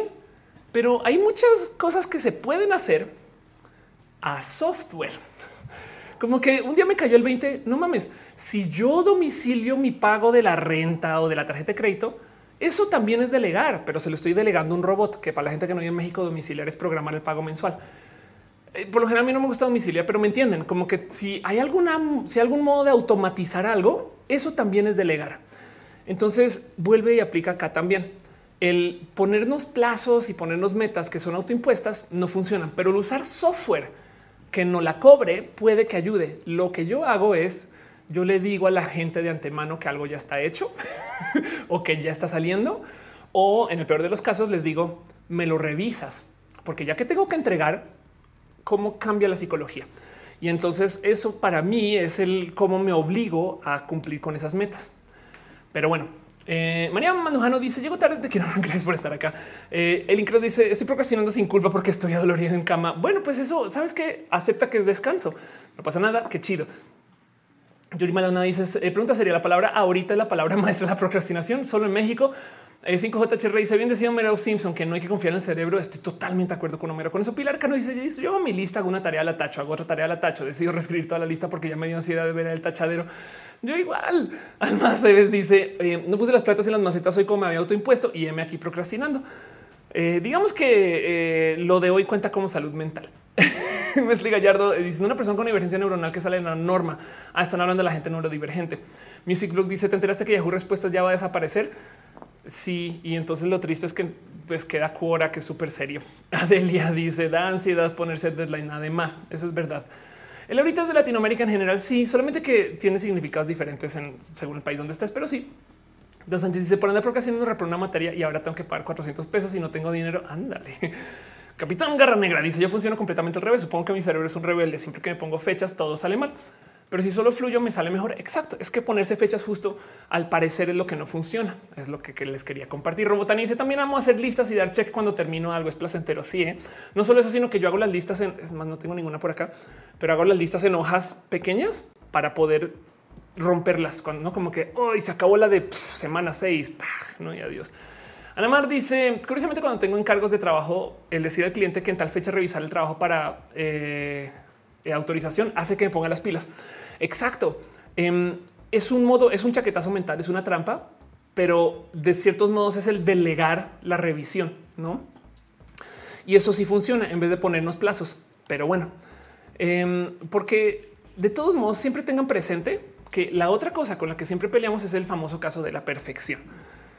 Yo soy de un pensar que siempre es mejor tener medias entregas que no tenerlas del total. Saben, está de la chingada mostrar trabajo a medio hacer. Cuando estás haciendo algo que es medianamente artista, entregar algo que no es, no está bien hecho, está de la chingada. Y eso en potencia es lo que te pone a chambear. Pero del otro lado, eh, siempre es mejor tener medio ensayo, una página hecha que ninguna. Saben, siempre es mejor tener un borrador de ideas que nada siempre es mejor porque, porque no es lineal, no es como que siempre vas a trabajar a la misma velocidad con el mismo encaje. No, mientras más nos desconectemos de la perfección de que tiene que ser ideal y perfecto, mejor. Es más, por lo general, la gente, a ver, piensen ustedes en es más, lo voy a buscar. Hay una frase célebre. A ver, es 16 horas. Em, hay una frase célebre de eh, Pablo de Sarasate eh, acerca del ensayo. A ver si lo encuentro rápido donde dice yo no soy ningún genio. Yo ensayé por 16 horas diarias por no sé cuánto tiempo.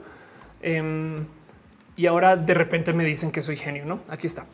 Entonces, esto es la frase. Dice un genio, un genio. Ay, a ver, güey. Yo ensayé por, por, por 37 años, ensayé 14 horas de, de cada día y ahora de repente me dicen que soy genio. No mamen, no? Eso es un poquito lo que pasa con todos los desarrollos de todos los proyectos y todos los productos. Em, y no es que esté diciendo que tengan, o sea, no, es un tema de consistencia, es un tema de que si piensan en iterativo, ahí sí se desarrolla, no como que tipo saqué la primera versión, estuvo tan saqué la segunda versión. Miren, yo todavía le estoy pensando cómo mejorar roja, porque para mí roja no está completo y nunca lo va a estar. Entonces le sigo y le sigo y le sigo ese tipo de cosas. Dice Vianney, hoy decido ser feliz. Merezco abundancia. Anier dice eso se llama disonancia cognitiva. Ándale, baby steps, dice Belén.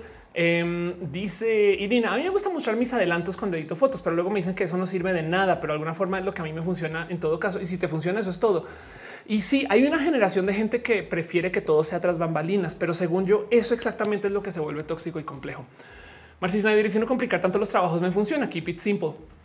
Además, dice claro, procrastinar en depresión parece ser la única salida cuando tienes deberes por hacer. Claro. Entonces, eso en cuanto al cómo organizarnos para sacar las cosas, que de nuevo, nomás por repetir todo lo que les estaba presentando, están estas técnicas para lidiar con cosas de cuerpo que en últimas hablan acerca del entender y aceptar que somos personas que procrastinamos y que podemos googlear estos problemas, etc. Hay también mañas para hacerles trampa a nuestro cuerpo, como el tener ruido de fondo, etc. Eh, también hay técnicas, la, técnica formal, la de papás, abuelos, es el, es el getting things, ¿no? el GTD, que en esencia lo que nos pide es algo muy racional, que le pongamos un poquito de energía al por qué es un pendiente esto, no? ¿Por qué tengo que mandar esto por correo? No, ese tipo de cosas como que el que estamos buscando y a lo mejor eso nos ayuda a motivarnos tanto. Y sobre eso, entonces hay que eliminar todas las cositas chiquitas que nos molestan. Eh, hay millones de cosas que tenemos aquí como en nuestro cuerpo que nos pueden como que eh, impedir el que, el que esto sea fácil, pero pues no más con que lo identifiquemos. Encima de eso em, está la regla del minuto, está el, método Eisenhower y está el tema de cómo nos deberíamos organizar o no organizar alrededor de nuestros plazos. Pero siempre es mejor medio sacar cositas que no sacarlas del total. Y entonces, si ustedes de puro chance si tienen todo esto solucionado, pero no más no se enfocan, les dejo par consejos. Y el primero es, y esto sí, miren, de nuevo, estas son cosas muy de que yo no topo en estos libros de aeropuerto. Uso ese ejemplo mucho porque es clásico, saben, pero bueno, yo no topo en los clásicos libros de autoayuda estas cosas porque son de estas cosas que se valoran como negativas, no como que dicen eh, pinche generación de cristal. Pero yo soy de la generación de cristal y entonces soy sensible a los sentimientos míos y de las otras personas y entiendo que la salud mental es parte de toda esta mezcolanza. Y lo primero es que también me queda claro que no siempre tenemos que ser personas productivas, que es la clásica lección de la generación de concreto. Y en eso entonces también les dejo ahí sobre la mesa esta propuesta. Descansar y distraerse es bueno. Echarse una reta eh, este, de Mario Kart ahí en el Switch un ratito, irse a Twitter tanto tiempo, desconectarse de lo que tenemos que hacer, igual y sirve. ¿Por qué creen que de repente nos perdemos en hoyos de dopamina como es el celular cuando tenemos que hacer cosas? Miren, Alguien una vez me describió las redes sociales como el cigarro moderno. ¿Por qué? Porque quieres apagar tu cerebro un rato, eh, pensar en otra cosa y en lo que te das cuenta estás solo dando scroll. Ya ni siquiera sabes qué estás viendo, solo estás dando scroll a las cosas. Entonces, si te cachas dándole scroll en ese momento, pues es como cuando tienes el cigarro en la mano y dices, güey, van tres, saben? Es exactamente igual. De hecho, el, motivo por el cual me lo dijeron es porque me decía esta persona, güey, acabas de hacer el delicioso y agarras el celular. Pero el punto es que si nos estamos perdiendo en el teléfono, a lo mejor en nuestro cerebro diciéndose necesito no pensar dos segundos. O también tengo una adicción a la dopamina, necesito que me des mi golpecito. Pero el punto es que si aceptamos que no siempre tenemos que estar en chinga, nos va a ir mejor. Entonces, parte del tema del cómo nos enseñan a trabajar es que tenemos que siempre estar ahí presentes. Les voy a decir algo que esto pero es que yo no sé por qué no es más conocimiento popular. Miren, esto es un artículo viejísimo y millones de estos, pero por si no lo sabían, las empresas que dejan que sus empleados usen Facebook son estadísticamente más productivas. Güey, si tú dejas que la banda se pierda y se conecte a Facebook ahí un ratito mientras chambea, pues se distrae y apaga el cerebro dos segundos de ver las pinches hojas de Excel todas aburridas y luego vuelven y ya somos adultos, nos podemos autorregular, no nos vamos a volver estos niños incontrolables que no podemos salir de Facebook, saben? Y entonces em, esto es súper, súper, súper importante. Em, pues lo mismo, si somos nuestros propios jefes y jefas y demás, Y un día, la neta, queremos jugar un ratito. ¿Saben qué? Queremos echarle un rato en Animal Crossing. A lo mejor eso es bueno porque todo nuestro cerebro le baja y luego, luego nos da un poquito de ansiedad y volvemos a la chamba. No sé, ¿saben? tengan eso presente. Lilia dice: Le va a mandar esto a mis jefes. Eh, Kika Bar dice: Calamardo, terminaste tus deberes, terminaste tus deberes, terminaste tus deberes, terminaste tus deberes. Eh, dice Jocelyn eh, Suárez Lucas: La mejor dopamina es roja. Em, dice: Hola, estoy muerto, que es el delicioso. Eh, es una dona. Exactamente, es una dona. Edwin Franzoni dice: Un breve descanso, pero unos abusan y quieren descanso eterno. Oye, Yuri Maldonado dice: Soy Yuri Maldonado y soy adicta al TikTok. Karen Anel dice: Pero la generación de concreto no es muy productiva, que digamos. Eso es verdad. ¿eh?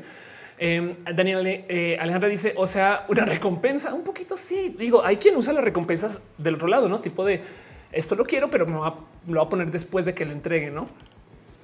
El punto es que es un hecho que las distracciones no son malas, ¿saben? Eso es lo que es lo, es lo que les invito a que consideren que las distracciones en general ayudan, ayudan a que seamos personas más productivas. Suena raro. Miren, es como a ver, una analogía. Mm, bueno, no sé si alguien de ustedes anda en moto. Hay un modo de andar en moto donde eh, para tomar las curvas ayuda a que te metas más a la curva. Eh, y, es raro porque entonces como que es un poquito contraintuitivo. Es como de no mames, me va a caer. Sí, güey, pero métete más y eso es lo que hace que salgas. Algo así. No sé si esa analogía sirve de algo, pero bueno, el punto es si nos estamos metiendo al hoyo de la improductividad, vámonos con toda güey y quitémonos de encima las pinches ganas de meternos a Twitter y pelear con alguien o, de ir a, acabar esa pista en Mario Kart. Saben como que es un, saben que ya me va a meter a esto. Cuando yo tenía mi oficina acá en México teníamos Guitar Hero. Esto también ya tiene más de 10 años. Y pues sí, la banda de repente se paraba y nos poníamos a jugar Guitar Hero un rato y volvíamos. Me explico. Pero bueno, hola, muerto. Dice quiero deliciosos. Roslyn dice cuál es la diferencia entre imponerse deadlines y definir fechas en metas. Pues es como lo mismo. El tema es que si son imponerse, quizás es la palabra ahí, no imponerse es como de lo voy a entregar el miércoles, aunque sea para el viernes, no? Y definir fechas es como tipo de el miércoles debería tener esto medio hecho. Puede ser no deadline es más como para concepto de entrega. O manera dice la tarea viéndome como ya, güey, hazme. el mando chiste. La verdad es que muchos trabajamos mejor solos que con un jefe de por medio. Sí, no todo el mundo, pero sí estoy de acuerdo con eso. Yuri dice normalicen permitir Netflix mientras llenas el Excel. Pueden creer que yo cuando edito videos a veces tengo películas de fondo. Miren, eso les va a, sonar, les va a dar una confesión. Les va a confesar algo. yo creo que se lo he dicho a tres personas. Yo veo Days of Thunder cuando edito. o sea, la, película de Tom Cruise la tengo ahí de fondo. También tengo este Inception em, y, y también tengo The Matrix. Y el tema es que sé exactamente cuánto duran. Entonces son mis pomodoros. Yo sé que cuando ya estamos en esta carrera en particular en, Days of Thunder, eh, me puedo parar ir al baño. Bueno, no yo al baño siempre que sea, ¿no? pero me puedo parar y descansar los en fin. Pero bueno, eh, dice yo a las chicas Gilmore, dan registro. Yo no puedo trabajar si no tengo algo de fondo. Siempre tengo un podcast o roja de fondo. Ándale. Capitán Negra dice: Creo que mi, mi psicoterapeuta le llama eso buscar la satisfacción y sería irse recio en el ocio hasta que te canses. Algo así. Irina dice: El deadline es como tal la entrega para las revisiones. La fecha meta es cuando tiene que estar ya realizado, corregido, aprobado. Ándale. Gracias por aclarar. Emanuel dice es como el ejercicio para construir músculo necesitas descansar. Exacto. No puedes hacer ejercicio todos los días. Qué buena. Gracias. Esa es la analogía. Eh, de hecho, a mí una cosa que me dijeron en la universidad que yo he repetido 100 veces aquí en Roja es el mejor modo de estudiar entre semana es que el fin de semana sea de fin de semana. Porque si tú tienes esa disciplina de que en los fines de semana no abres un cuaderno, no ves una computadora, no tocas el nada, entonces a huevo, si el jueves ves que todavía ya viene el fin de semana, te obligas a cerrar todo antes del viernes que te vayas, ¿no? Y entonces cuando arranque el lunes, también descansa y vuelves con toda esta energía nueva. Me explico. El, consejo que me dieron es tómate el fin de semana de fin de semana, porque si no se comienzan a mezclar y se vuelven un chorizo de entre semana, fin de semana y el sábado estás haciendo cosas que eran para el miércoles y el, no. Pero bueno, yo pongo los pomodoros en YouTube. Exacto. Cama Volantes dice hablemos más de cómo iniciar y continuar el ejercicio. Allá voy para allá. Ya voy para allá. Pero bueno, otro consejo que repito acá, un chingo, un chingo. Esto ya hay gente que me ha dicho, Feli, ya, ya lo aplico mucho, pero pues bueno, lo voy a volver a contar porque es un consejo que no es mío. Esto es súper cliché. Esto la neta, miren, saben que últimamente les voy a decir algo así, guía un poquito de mi vida que me choca decir porque la gente que normalmente vive como bajo la eh, iglesia de Steve Jobs es como súper intensa con su amor a Apple y Steve Jobs y no sé qué, no, pero hay una lección súper cliché de Steve Jobs del cómo trabajar y seleccionar en qué tareas trabajar. Y lo que dice Steve Jobs, yo sé que lo he presentado casi 100 veces, pero quiero que quede grabado y si no lo han escuchado, qué chido, porque me van a escuchar contárselos otra vez. Pero el cómo te enfocas es diciendo que no. Enfocarte se trata acerca de decir que no. ¿Qué fue lo que pasó? Steve Jobs en una conferencia estaba platicando acerca de cosas chidas que venían en las Mac super cool del 97 y luego le dicen, oye, Steve, ¿qué pedo? ¿Por qué no trabajaste en este proyecto? Es más, para qué está. Este, ¿qué, sucedió con, con qué es Word Perfect? Creo que era, o qué sucedió con alguna cosa. Ah, OpenDoc. Y él, dice que el, bien culero dice que, tiene qué pedo con OpenDoc. O sea, ¿qué les importa a ustedes OpenDoc? No. Em, y entonces, como que le dicen, pues no me habías dicho que ibas a hacer eso, güey, o, o, que o ya lo olvidaste, no? Apple, Apple le vale gorro OpenDoc o qué. Él dice, a ver, no podemos hacer todo, güey, no? Y, no solo no podemos hacer todo, sino que el motivo por el cual nuestras compus ahorita son chidas. Vean esto que, tiene OpenDoc. es tan arrogante. O bueno, era tan arrogante. Em, él dice el motivo por el cual las Macs son tan chidas es porque nos enfocamos y el enfocarse. Y esto todavía me lo llevo muy al corazón es saber decirle que no a las cosas que bien que sí puedes hacer. Si estamos en una heladería o paletería, lo que sea, y tenemos todos los sabores de, eh, de los helados enfrente o de las nieves, elegir los que nos gustan es lo fácil. Si tenemos seis finalistas, por así decir, lo difícil es descartar. Saben dejar cinco por allá y elegir y que te quede el que tú quieres hacer. Entonces, lo que presenta Steve Jobs acá es un los proyectos no se eligen según lo que queremos hacer, aunque es parte de, sino se valoran sobre todo lo que dejamos de hacer para enfocarnos en esto. Y esto es tan difícil. Miren, cuando yo tenía mi agencia, era este cuento de tenemos cuatro clientes grandes, porque una agencia que lleva redes sociales para marcas. ¿Con qué cara le dices tú a un nombre internacional no, no va a tomar tu proyecto porque me voy a enfocar en esta. Ven como que no, nuestro, nuestra reacción es nada. Claro, por supuesto. Y está también, está también. Y acto seguido tienes 36 clientes y estás ejecutando todo mal. Lo mismo. Lo que te dice Steve Jobs aquí o lo que nos dice es que para podernos enfocar, lo que hay que saber hacer es decirle que no a las cosas que bien sabemos que podemos hacer. Miren, para enfocarme en roja, yo le tengo que decir que no, no sea el stand up, saben? Y eso es súper difícil porque yo quiero hacer stand up también pero a qué horas? No? Y entonces uno va a herir el otro. Y es más, puede que se hieran mutuamente. Y para añadirle a esta filosofía de que el enfocarse es saber decir que no, hay, otra entrevista después con Johnny Ive, eh, que eh, eh, fue el diseñador de muchos productos de Apple ETC, lleno parte de muchos memes, donde él decía que Steve Jobs periódicamente juzgaba la validez de los productos o de los proyectos, no según el proyecto en sí, sino el qué dejaste de hacer para hacer esto. Entonces, si por ejemplo alguien le decía cosas como, ah, pues dejé de lado el, no sé, la nueva actualización de Final Cut.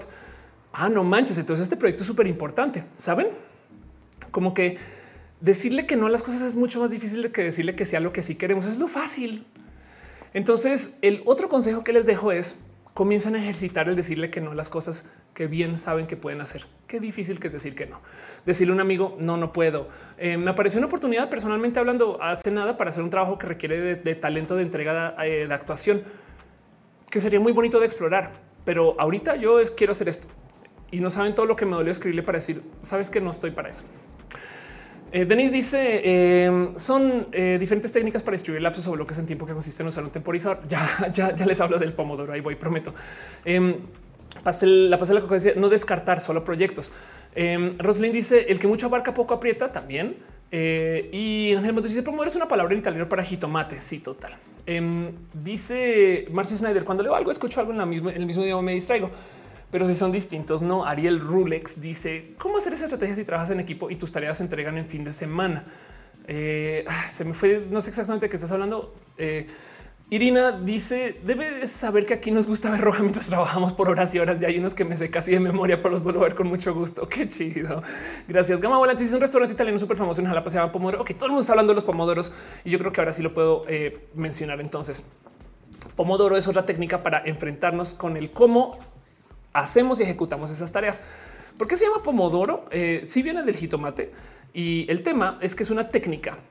El cuento con el Pomodoro es que eh, existe para que podamos administrar nuestros tiempos. Ahí les va. La técnica Pomodoro originalmente hacía uso de esos dispositivos. Estos son literal Aquí en México no se consiguen con jitomates. Aquí tenemos huevitos, pero seguramente, seguramente habrá quien sí tiene, eh, no sé, igual y dice no, y en el norte sí son, sí son jitomates. En fin. Pero el tema es que lo que pide la técnica es muy fácil. No necesitan uno de estos. Ahora ya hay por software también. Hay aplicaciones para su celular.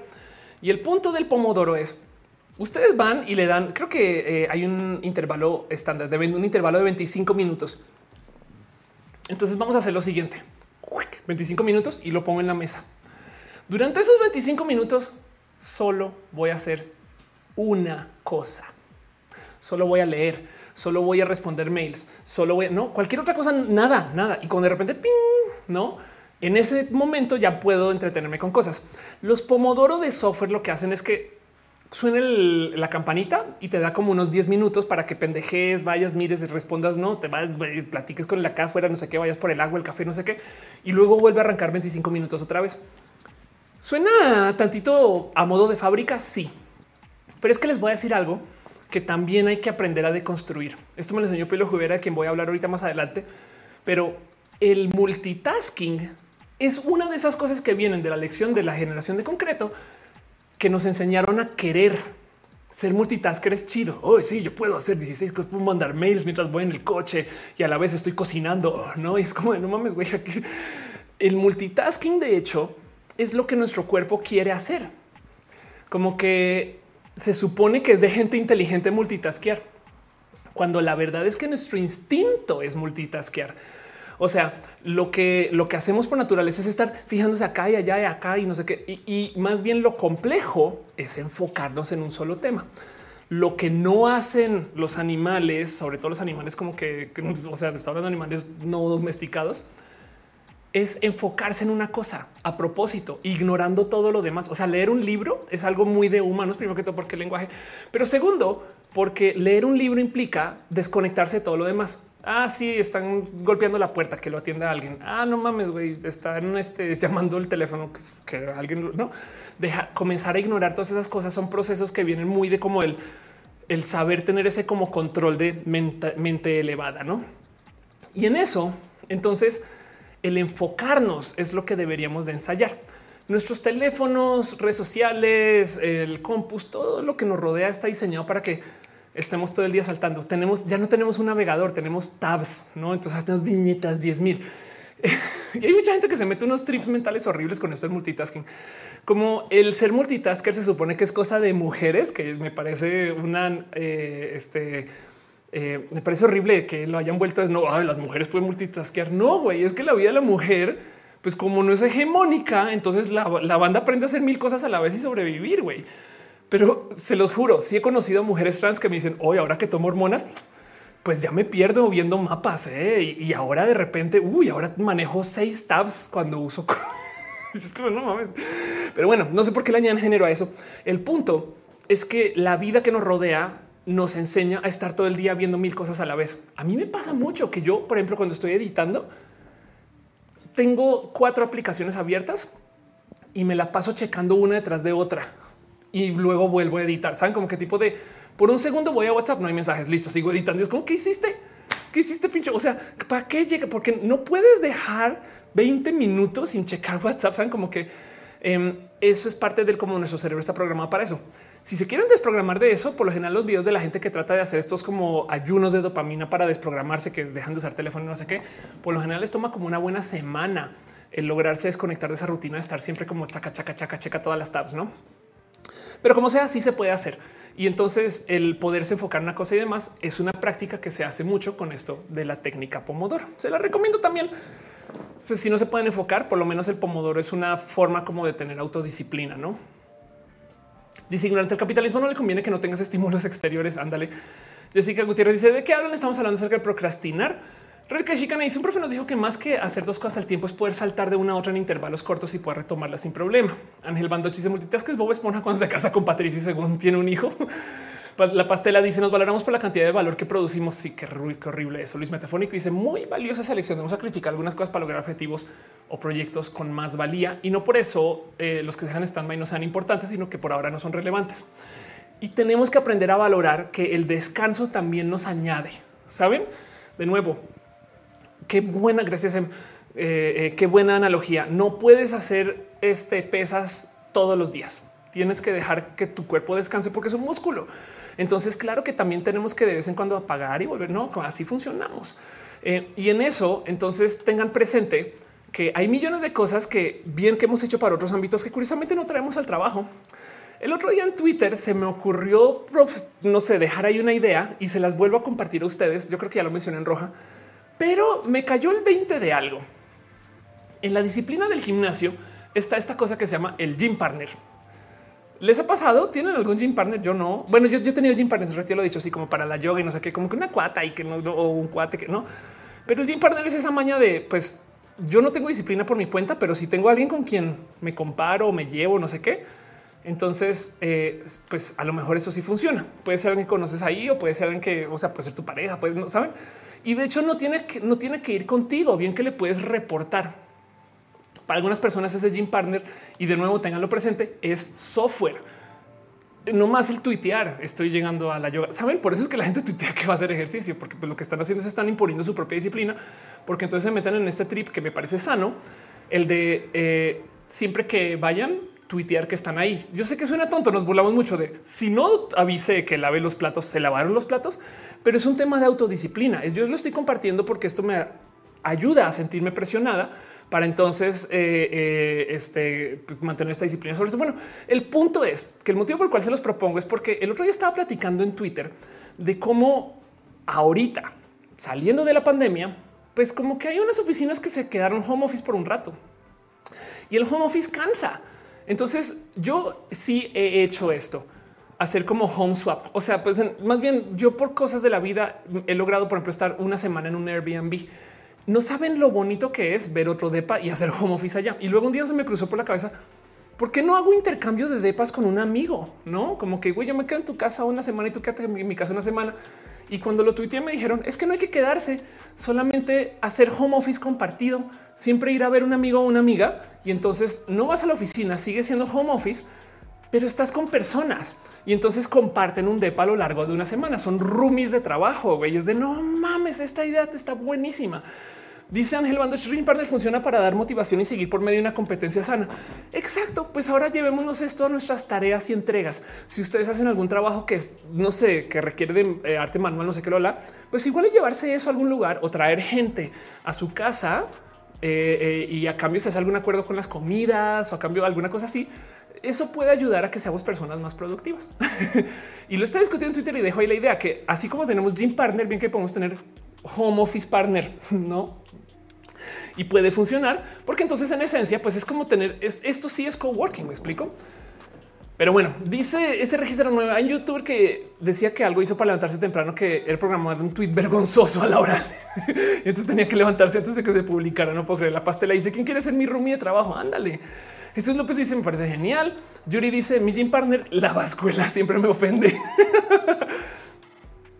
Dice también Daniel Alejandro Pedraza, un gym partner la salida muchos para salir al gimnasio como una especie de presión para no quedar mal. Exacto. En este caso, home office partner, tarea partner. Sí, la neta, sí, la neta, neta, sí. Nos reunimos para hacer la tarea y luego adiós, bye. Remote David dice con trabajo en estudio de videojuegos logré que me permitían hacer home office y el del hub me dio permiso para poderle caer gratis máximo dos días a la semana. Eso. Y, de vez en cuando me explico. Eh, MNSN Verde dice: Sigo en home office, me puedo ir dos meses a California. Qué chido. Mini dopamina dice: Antes de la pandemia abrieron tipo cafés para trabajar, tener juntas. Estaría bien reunirse con amigos e ir. Exacto. Hacer co home office. Saben? Como que díganle a un cuate, una cuata, oye, puedo trabajar desde tu casa un día, un día. Y, y, se los prometo que el sentirse observados y observadas eh, nos añade una presión diferente. Entonces ahí se los dejo como propuesta también. Em, pero, pero bueno, voy a guardar esto aquí nomás porque no tenía escaleta Pomodoro. Ya. Entonces ahí se los dejo también como técnicas de las cosas que hay que se pueden usar para no sé, enfrentar esto de la productividad.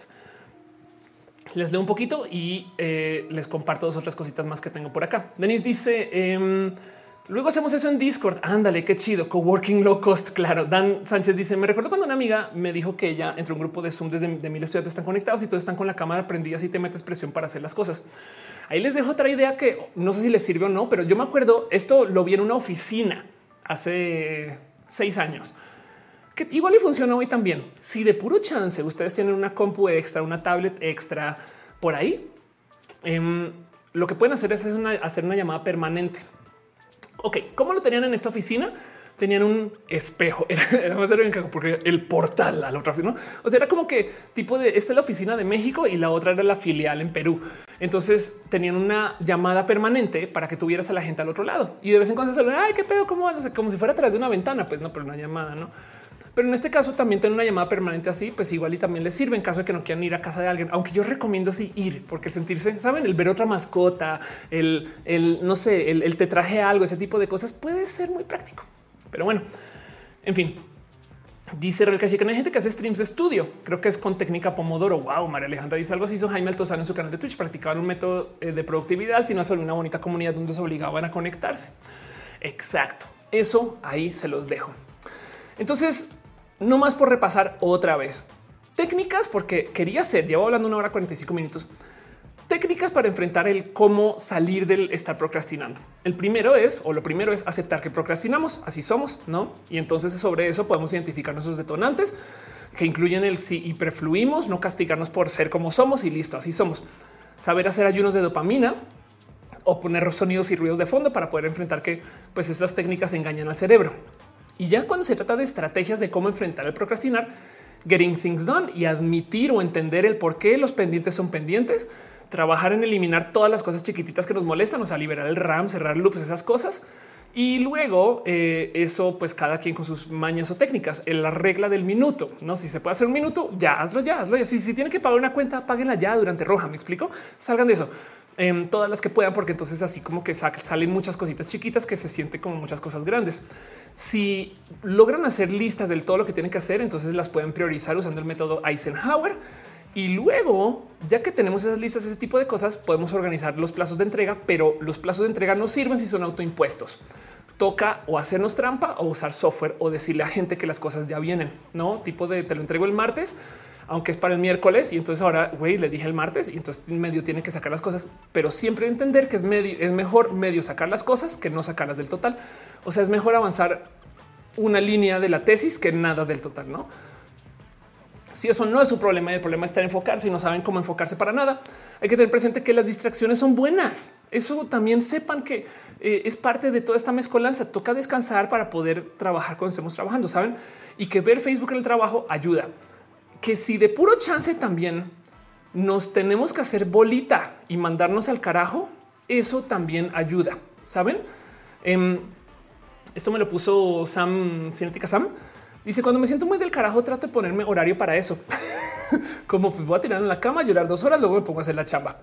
Y así siento que puedo ser miserable sin culpas y luego seguir. Y sí, decía yo y lo he dicho varias veces acá. Si entramos en depresión y nos hacemos bolita, pues por lo menos nos estamos abrazando.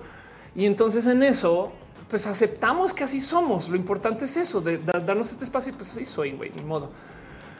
Ya que tengamos la lista de las cosas que tenemos que hacer, hay que saberle decir que no a las cosas que bien podemos hacer. Es que lo difícil es decirle que no a las cosas que sabemos que están en nuestro camino y que somos capaces, somos personas capaces.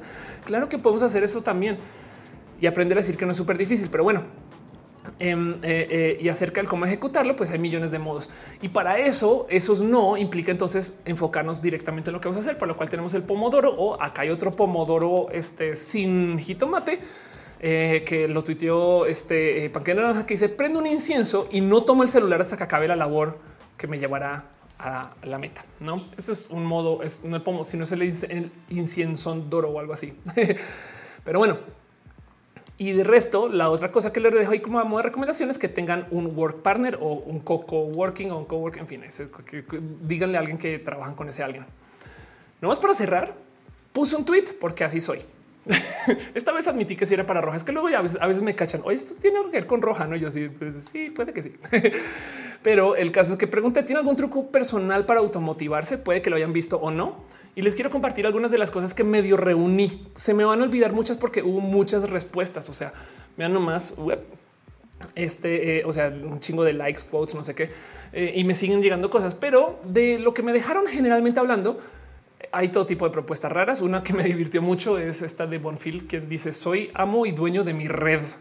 Es lo que dice es que básicamente se da cuenta que él tiene eh, un rack de servidores ahí donde, donde trabaja. yo los LEDs y me doy cuenta que sin mí esa madre no parpadea. Entonces pues nada, esto me divirtió mucho y lo dejo por ahí porque también tengo cariño a Bonfield. Pero pues, por ejemplo, em, esto yo lo he hecho mucho, lo platicamos acá por encima. El escuchar música inspiracional, buscar playlists con temática hype o workout, no en mi caso K-pop. Eh, donde sea, eh, pero, en este caso YouTube lo uso sobre todo cuando me mandan tarea en curso, que es verdad, si, si ponemos como esta música como muy, no de cantar, sino como de acción, ese tipo de cosas, va, no. De hecho, está la de la de la batalla de Evangelion, que la uso a veces cuando comienzo a trabajar y se siente bien pinche cool. Ok. Luego la otra es evidentemente em, dejar muy claro el a dónde vamos, qué chingados voy a hacer con esto. Dice Jan en laboral, tener competencia y generar conversación con compañeros del gremio, querer ver un trabajo proyecto finalizado, no como que cuando yo lo entregue ese tipo de cosas pero ya. Alia dice automotivarse un chocolate. El chocolate también está ahí, por supuesto. Em, es el autopremio y varias, muchas personas me escribieron de esto. Por ejemplo, Cat Power, besito Seri.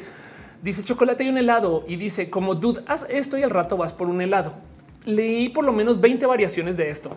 Tipo de eh, hay gente que me decía eh, cosas como organizo las tareas por la que menos deseo y la que sí deseo, no? Que es que me decía alguien, alguien puso por ahí algo así como de chiqui. Yo siempre como que comía primero lo que no quería, las verduras, no sé qué, y luego lo que sí. Lo mismo, como que hacerte este como sistema de autorrecompensa de si salgo de esto y me voy por mi helado. Claro que sí se puede, por supuesto. O si no, esa recompensa puede ser más de largo plazo. Esto es más complejo, pero em, hay un dicho muy de boomer que es como tipo de hazlo por los niños. de hecho, me acuerdo de una propaganda comercial hace muchos ayeres que decía algo así, como que tipo era una, creo que vendían seguros. Entonces, como decía, y te mostré una foto de un bebé y decía por esto trabajas. No es como wow, pero em, de todos modos puede que sí sea. Digo aquí en, en las respuestas al tweet. Jan de Strange me dice saber que la perrija no había desayunado aún y eso me hace levantarme aún en tiempos de depresión. Y pues sí, cuando alguien depende de ti, la verdad es que chambeas diferente. Digo, no es obligatorio, por supuesto, pero estos son chaquetazos mentales, autotrampas. Ok, digo de nuevo, si lo que les funciona, les funciona y si les funciona, entonces es inteligente. Pero bueno, y la otra cosa, por supuesto, es siempre tengan presente que estas cosas que entran dentro del vicio, si nos quitan ansiedad y nos dan salud mental, yo sé que esto fomenta los vicios, pero si nos quitan la ansiedad y nos dan salud mental, entonces nos están ayudando un poquito. Pero hay que tener mucho cuidado y hay que observar porque luego hay mucha gente que, por ejemplo, yo no tengo nada en contra del que la gente, por ejemplo, consuma mota para los procesos creativos. Solamente que si tú vuelves tu creatividad sujeta de fumar mota, entonces hay algo ahí que luego un día no vas a poder hacer algo porque es como yo no estoy bien hasta que fume. Saben como que hay que aprender a negociar eso y ser responsables y adultos y adultas con eso. Pero pues sí, justo eh, eh, este Ana Kitsuro, quien está por ahí en el chat, dice esto. Pues sí, yo sé, no está chido, pero, pero es fumo, no eh, obvio, no lo recomiendo y estoy de acuerdo. Em, pero el punto es entender que em, si, si, si, si tenemos que cumplir con algo para que nuestro cuerpo se sienta que ya lo hice, saben, sea tomarse algo, comerse algo, cada quien tiene su como traba, no hasta que no baje y salude al guardia. Bueno, bajen y saluden al guardia, saben?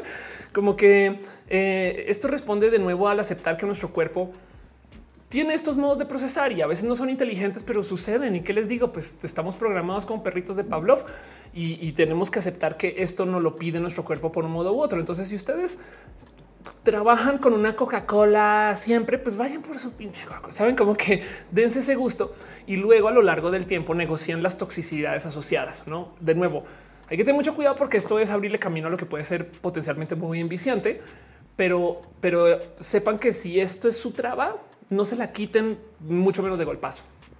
Y lo recomiendo. Y sí, sí es verdad que me lo dejaron acá como en las recomendaciones del tweet que puse.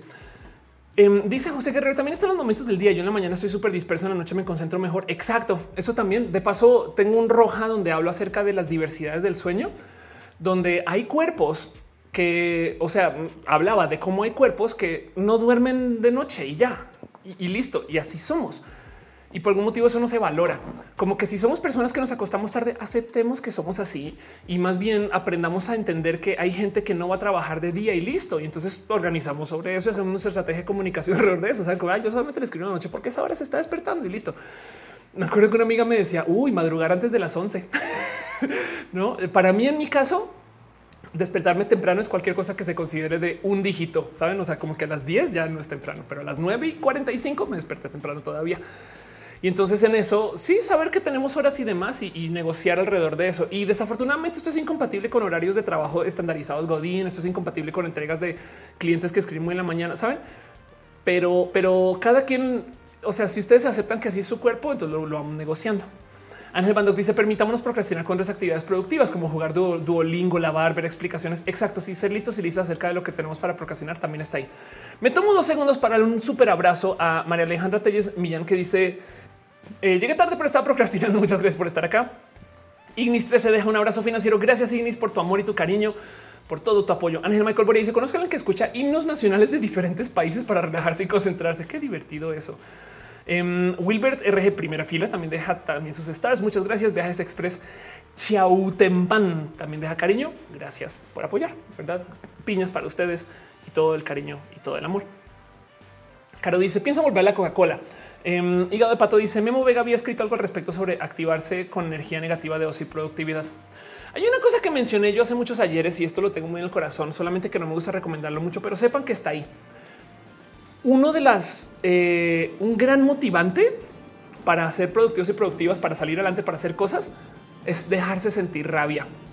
Ese sí que no lo recomiendo porque hay gente que genuinamente no sabe cómo lidiar sus emociones. Pero les dejo un ejemplo nomás ahí como para tantear las aguas y les pido que ustedes googleen sus propias energías alrededor de todo este tema. ¿No les ha pasado que quieren responderle a alguien en Twitter que está mal? Y tienen rabia de que cómo dijo eso, güey. Y entonces ese mismo día en 20 segundos ya abrieron seis tabs Wikipedia, le hablaron amigo, encontraron fotos viejas de algo que dijo esa persona, encontraron tweets viejos de ustedes donde ya le habían respondido esa persona y luego se toparon que había una persona en la misma ciudad o estado de a quien sea que le están discutiendo que ya le había dicho también de eso que ustedes le van a decir y comienzan a escribir semejante tesis de contraargumentación a un tweet, no más porque les dio rabia, saben, por dar un ejemplo. Eso, em, si le damos chance a las rabias, puede que eso nos motive también.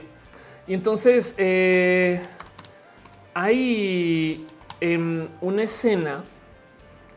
Eh, Nicky Lauda, esto lo he mostrado varias veces, pero hay una escena eh, en cómo se llama esta peli? en Rush, perdón, que es esta película acerca de la historia de Nicky Lauda y James Hunt.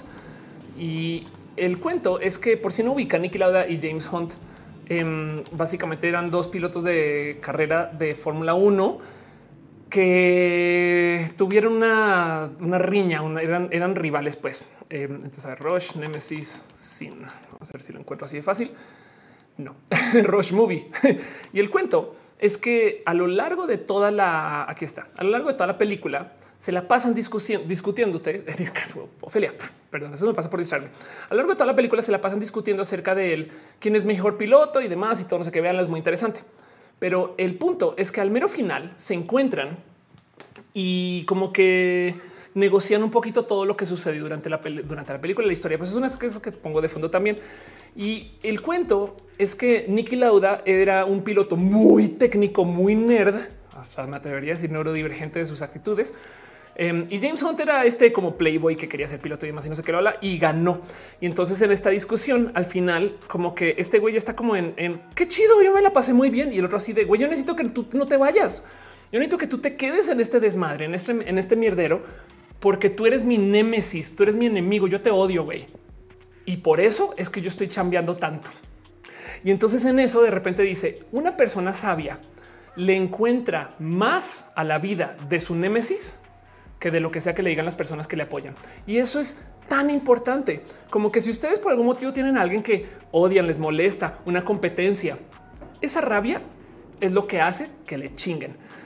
Más aterrizado, eh, sé del caso de una amiga influencer que le va muy bien y otra amiga que es influencer que arrancó mucho tiempo antes que no le va tan bien y no estoy hablando de mí, se los juro. Y el cuento es que eh, siempre que hablo con mi segunda amiga, porque no quiero dar nombres, siempre que hablo con mi segunda amiga, vamos a poner un nombre. Siempre que hablo con Luisa, eh, Luisa me dice, güey, otra vez tiene acá este idiota portada en YouTube. No, qué pedo. Y las cosas que me decía Luisa eran, y por eso mismo, entonces yo le voy a chingar porque yo también quiero estar ahí. Tomaba la rabia de no tener algo y en vez de como que dejar que le consuma, lo volvía esta energía para entonces me va a poner a hacer videos ya, me va a poner a ensayar más, me va a poner a practicar más. Y, entonces esto viene de ahí también, ¿no? Gerundio dice el primo, un amigo, el tío, un abuelo. Exacto. Eh, Nilma dice: Eso explico porque busco rivales. Paulina manda saludos y cariños. Yo también te quiero a ti. Cinco te dice cómo dice que se llamaba la serie Shonen. Eh, a ver si alguien pone, lo pone por en el chat. Angie Maldonado dice: Me acordé de Dwight y Jim en The Office. Anda, pues algo así. Va a procrastinar viendo Rush. Rush es bien chida. No puedo decir más que eso. Eh, Reina eh, dice: Yo intento poner en práctica los videos de Daniki eh, Ruba por si les interesa. Pilar Cano dice con Thor. Caro dice anytime. Em, y dice Anier, yo usaba útiles bonitos en la uni y me motivó a hacer la tarea. Eso también para algunas personas, claro, es verdad. MM Sechatregard dice solo motivarme a escribir mi novela, hacer mi activismo leyendo comentarios homofóbicos. Eso anima para acabar bien esas ideas trazadas. Claro, total. Ana Alejandra dice apenas llegué tarde, pero seguro roja para el lunes, lunes de bajo. ¿Crees por pasar por acá? Nada, de verdad. Estamos hablando acerca de cosas que te pueden motivar para dejar eh, eh, o para manejar mejor esto de la procrastinación. Y pues está hablando de una en particular que se los dejo ahí nomás como recomendación de acepten esa rabia también. Solamente que desde el fondo de mi corazón les digo, no dejen que les guíe. Si ustedes solamente son personas reaccionarias, entonces esto no es tan bueno en todas las situaciones, ¿ok? Pero bueno, sobra decir que no puedo dejar de lado el cómo organizarnos alrededor de las cosas difíciles de la vida sin hacer el famoso y clásico y ahora tradicional blog para hablarles acerca de eh, el tema de la improvisación. Ya tengo el libro acá otra vez, lo presto un ratito, pero miren, eso es esta cosa. Se llama La vida es una improvisación. Está escrito por Piolo Jubera. Se lo recomiendo desde el fondo de mi corazón y habla acerca del famoso CE, que es la impro. Es una técnica teatral para que tú siempre sepas qué hacer cuando todo es incierto. Entiéndase, tú subes al escenario, no hay guion y entonces tienes que improvisar sobre la marcha. Y para poder improvisar sobre la marcha, tienes que aprender a decirle que sí a todo. Pero si tú le dices que sí a cualquier cosa, andas todavía en descontrol. Entonces lo que se usa en la impro es decir sí y no. Por eso es que lo tengo que tatuar. Y es and. Y de esto hablado ad nauseum. O sea, es permitir, es como esa escena en Mean Girls que esta Regina George le cortan acá y entonces tiene dos hoyitos y lo primero que dices, sí, mm, está chido, güey. Mm, y sigue andando por la vida así tranqui. Eso, ese es el momento. Eso es el CE que de paso eh, eh, Mean Girls escrito por una mujer improvisadora. Pero el punto es que eh, las dificultades de la vida funcionan mejor si aceptamos que sí van, a suceder, que sí están ahí y que podemos colaborar o contribuir sobre eso. Pero hay una cosa más que viene de la impro por cual lo quiero mencionar ahorita, que de paso chequen el libro de Piolo, está en Amazon. Este se llama La vida es una improvisación y tiene todos estos tips de cómo enfrentar estas cosas. Pero em, hay un tip que, que se dice mucho en la impro, que es que hay que aprender a jugar. Y entonces lo dejo ahí como él. Si bien ya les hablé acerca de sentir rabia para motivarse, también busquemos espacios de juego. Y los espacios de juego son bien complejos porque a veces, claro que no podemos jugar con la chamba, ¿saben? Pero miren, para una persona despreocupada, privilegiada, una persona que le sobra de la vida y estas cosas, cuando se sienta a trabajar en algo, a veces los problemas no son problemas porque tiene privilegios y entonces lo que tiene enfrente son como que curiosos dilemas por solucionar este tiene acá un puzzle que a ver cómo le hacemos. Saben como que tiene experimentos. Eso obviamente no siempre se puede dar con la chamba, pero a veces capaz y sí. Por eso es bueno tener autochamba. Si ustedes hacen trabajo creativo, a veces contrátese a sí mismos. Mejor dicho, si ustedes hacen alguna forma de trabajo creativo, a ver si le dedican un ratito a hacer que ustedes sean su propio cliente para que capaz y en su misma entrega ahí juegan. Porque si no están jugando, primero que todo están solamente ejecutando un sistema que uno se puede automatizar o dos se vuelve reemplazable o tres se vuelve rancio, no como que ya, es aburrido porque ya estamos haciendo siempre lo mismo, llenando el mismo formulario siempre. Pero si comenzamos a jugar, entonces capaz encontramos áreas de automatización o áreas de mejora o áreas donde podemos delegar millones de cosas. Y en eso de paso, eh, les quiero recomendar justo una plática TED, perdón, TEDx que habla acerca de cómo para trabajar. También otra de las cosas que podríamos considerar romper es esta noción de que tenemos que perseguir nuestra pasión. Y entonces se las dejo ahí porque si uno de los sentimientos que nos motiva la rabia y el otro de los sentimientos es esto del fluir, nuestra misión en vida nos enseña que tenemos que supuestamente seguir lo que nos apasiona, porque haz lo que te apasiona y no trabajarás ni un día y demás. Y hay un argumento muy bonito que justo se hace aquí, lo presenta este personaje Benjamin Todd, donde él dice, no, es que si tú vuelves tu pasión, tu trabajo, dejas de ser, deja de ser pasión. Y entonces yo honestamente no sé qué pensar bien ahí con eso porque tengo los cables un poquito cruzados porque si sí hago lo que quiero.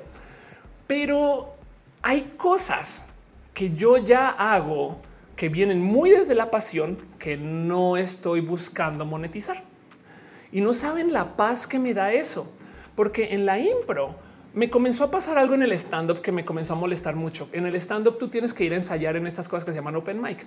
Y a veces iba a los open mic y había gente que con todo el cariño del mundo quería ver un show hecho, no que también hey, no vayan a open mic a eso. Saben, ahí estamos probando material. Entonces a mí me comenzó a dar este estrés de pues sí, estoy saliendo de la casa, más me vale tener algo trabajado.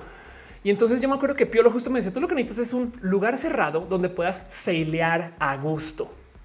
Es lo mismo nuestras pasiones igual y no son para monetizar, porque entonces lo que son es que chambeamos en una cosa y ahorita les doy una idea de lo que se aterriza acá, que puede ser una buena idea en que podemos chambear si, si tenemos ese chance de elegir y lo que nos apasiona, esos proyectos se mantienen pasionales si no los monetizamos y los trabajamos para crecer solo por ser pinches artistas. Dice Dan R. La verdad es que por eso ya no busco programar como trabajo. Claro, eso puede ser claro porque te interesa, pero bueno, Fernando Fete me dice cuando aprendí a nadar había una chica que avanzaba rápido y yo como que quería seguir hablando con ella, pero eso me ayudó a esforzarme para alcanzarla. Claro, la némesis. Gama Volante dice yo este año me di cuenta que ya no me gusta hacer pedidos especiales. Claro. Eh, eh dice eh, la voy a descolgar ya la ropa el tendedero. Valeria Verdugo dice soy nueva, me surgió una duda. Hoy dices cuál va a ser el tema del lunes de roja la próxima semana. Eh, realmente no, pero bueno, igual y si, a veces aparece, a veces en lo que estamos platicando sale una idea y la noto y, eso a lo largo de la semana como que más bien voy tuiteando el tema. Pero si se te ocurre algo, si se les ocurre algo, pues también déjenmelo saber y yo ahí lo voy añadiendo a la lista. Em, Arisa dice ahora procrastinar no siempre es malo. A veces hace falta pasar tiempo de tu vida viviendo sin propósitos ni objetivos. Exacto. A eso iba. Como que una de las cosas que tenemos que cuestionarnos mucho es este deseo de tener que monetizar nuestras pasiones que está bien. El motivo por el cual eh, eh, te dicen esas cosas es porque lo que están diciendo es güey, no te pongas a hacer cosas horribles, hasta lo que te guste, no? Pero lo que propone este personaje en esta TDX se las dejo ahí. No tiene que ser su misión de vida en lo más mínimo, pero se los dejamos para que repasen lo que propone este personaje Benjamin Todes.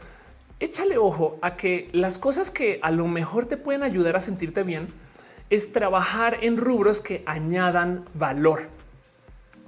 Eso no necesariamente tiene que ser compatible con lo que es tu pasión. Capaz y tu pasión es ser este, una persona muy buena en la comunicación, pero tu trabajo añade valor en que les estás dando herramientas a las personas. Me explico por así decir, como que intenten buscar el dónde está el valor que está dejando mi trabajo y entonces ahora tenemos un propósito porque mi valor puede ser yo estoy ayudando a que la gente colabore, yo estoy ayudando, yo estoy, mejorando el mundo así sea en esta esquinita, yo, yo, estoy moviendo este grano de arroz para acá, saben como que dónde estoy añadiendo valor y eso nos puede ayudar también a entender el por qué hago esto. saben, sí, necesito, necesito varo, ¿por qué necesito varo? Porque pues quiero, no sé, la familia, no sé qué saben como que tienes un fin en mente y ya volvemos a los hábitos de COVID. Pero bueno, Pilar Cano dice Jimena Sariñana habló sobre el sí y en el podcast de Roberto. Ah, claro, el sí es que es la clave de la improvisación. Johnny Maldonado dice algunos influencers, sobre todo los de finanzas, hacen mucho hincapié en que monetices tus pasiones. Sí, es el consejo estándar, pero yo vengo aquí a decirles consideren esto también. Y pues nada, dense una pasada por este, esto de los procesos del añadir valor, que es otra de esas cosas. También es, bien pop. Hay este psicólogo que se llama Martin este Seligman, quien habla acerca de esto que es estas, eh, a ver cómo en español, eh, la psicología positiva. Y lo que dice es que si tú trabajas en el añadir valor a la vida o a las personas, entonces estás siempre buscando las cosas que sean positivas porque trabaja hacia ti y trabajas hacia otras personas. Y el por qué lo menciono es porque em, de lo que se habla en esta plática em, levanta como esas estadísticas que tiene o produjo Martin Seligman acerca de cómo si tu trabajo de algún modo u otro le añade valor a otras personas, eso consistentemente se reporta como la central de alegría y felicidad en el por qué hay personas que se sienten felices y alegres en cuando trabajan. No, pero bueno. Y Unis dice termina la carrera y ahora no sé qué hacer. Qué bueno, porque entonces puedes hacer cualquier cosa que comience desde el juego. Juega. A eso venía. Venía a decirles que más que sentir rabia, que también es chida y sirve cuando necesitamos un motivante, jueguen. Saben como que hagan algo con permiso de feliar y entonces a lo capaz ah, hice esto por seis meses y pues nada, fue un juego, no? Y conseguí bueno, pues nada, pero vamos a lo próximo. Pero bueno, Andrés Patiño dice hola. Samantha Pérez Cabrera dice: Tengo presidente roja el BDSM. Ah, es verdad. Ya y había hablado de eso. ¿eh? Voy a poner aquí en la escaleta nomás para que no se me pase, pero sí es verdad que quería hablar un poquito acerca del bondage. Em, me pidieron que hablara acerca del BDSM alrededor del tema de feminismos. No sé si estoy lista para eso por mera falta de información, pero pues lo anoto de todos modos. Em, dice Roslyn Blue Jardín, yo mi trabajo como eso, hacer feliz a otras personas, maravillarlos, claro. Hola, estoy muerto. Dice, no saben qué hacer, vean roja y a la vaquita. Pero bueno, y dice Samantha Pérez Cabrera, tengo presidente roja y te había leído, perdón. um, Luigi Don dice, eso suena muy LinkedIn. Sí, hoy estoy muy LinkedIn del tema, ¿no? Pero bueno, el caso. Entonces, eh, les dejo todo eso ahí porque... Eh, hay algo más que quiero que tengan presente y esto ya no tiene que ver con el procrastinar, sino tiene que ver más con nuestros propósitos y estas cosas. Esto de nuevo es una lección que viene de la impro, pero son de esas cosas que yo he aprendido a que de aquí es que tú le derivas poder. Y es que hay algo con nuestro cerebro donde nuestro cerebro y nuestra cabecita está diseñada para buscar patrones. ¿Por qué? Porque así logramos sobrevivir. Si ponemos a dos protohumanos en una jungla y uno está dedicado a buscar patrones en cualquier cosa y el otro no. El que busca patrones un día va a pensar que ah, no mames, se movió el pasto y sonó por allá acá arriba las hojitas y acá de repente se fue, se, oscureció un poquito. Viene un depredador y se esconde. Mientras que el otro no ve los patrones, pasa el depredador. Adiós. Entonces, por mera supervivencia, nuestro cerebro se desarrolló para encontrar patrones donde no necesariamente los hay. Por eso es que ahora cuando vemos una bola de puntos blancos en el cielo, decimos, hoy eso es un oso. no es como, eso no son puntos, güey, que ni siquiera, además tridimensionalmente hablando, ni siquiera hacen sentido. Pero desde acá, oh, sí, claro, es un oso. Y luego no solo eso, sino que yo veo un patrón en cómo se comportan mis cuates, que ese oso está ahí arriba. Quiere decir que mis cuates aquí es como no mames. Pero bueno, vemos patrones. Así funciona nuestro cerebro y hay mucho que hablar de eso porque a veces el patrón no está completo y damos saltos de fe y completamos el mapa. Y de hecho, nuestro cerebro es espectacular para completar espacios incompletos, tanto que hasta con la visión. Créanlo o no, cuando vemos cosas, primero que todo llega al revés, borroso y hay un punto ciego y nuestro cerebro logra voltear, procesar y hacernos ver como si todo fuera una cámara no y que toda está completa.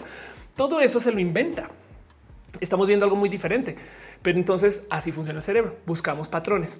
Por consecuencia, entonces, cuando lidiamos con todo esto que tiene que ver con la incertidumbre, porque se acuerdan con eso comencé, cuando lidiamos con la incertidumbre, de verdad contra lo que estamos batallando no es contra que las cosas sean inciertas, sino es a que no podemos predecir y nos frustra no poder predecir.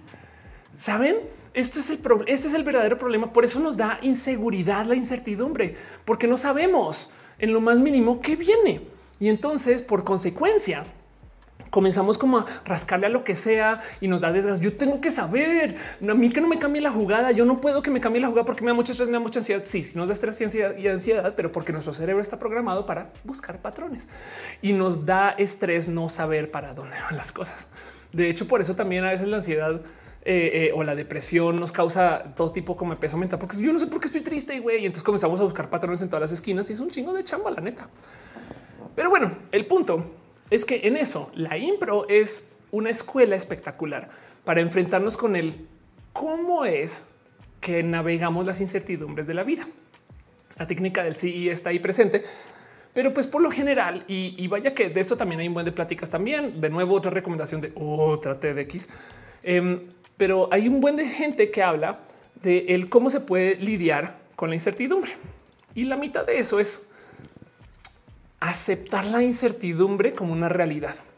Eso no quiere decir que tenemos que aceptar que todo es incierto y demás. Bueno, digamos que esto puede ser la diferencia entre aceptar el amor monógamo y el amor este, polígamo, no que es de yo no sé qué va a pasar, pero es más bien un pedo de este, de, como este tamaño. Si entendemos que el cómo se maneja la vida y cómo se manejan las incertidumbres de la vida implica que lo que estamos aprendiendo no es a vivir en la vida que planeamos en nuestra cabeza, sino estamos aprendiendo a surfear en una vida que siempre va a cambiar. Ven el cambio, ven el, ven el pequeño salto como que en mentalidad es aceptar que todo va a cambiar. Entonces comencemos a trabajar las herramientas del surfeo. ¿Qué pasa si me quedo sin chamba ahorita? ¿Qué pasa si me quedo sin casa ahorita? ¿Qué pasa si me quedo sin familia, pareja? No, como que tener todo eso considerado. ¿Qué es lo que haces cuando estás surfeando? Cuando estás en la ola, estás como echándole ojo para acá, para allá, para dónde voy, dónde estoy, qué es lo que estoy buscando tantas cosas. Y lo que tu verdadero trabajo no es en que la ola se deje de mover, sino es en mantenerte estable en una ola que para siempre va a cambiar, que eventualmente además se va a desaparecer.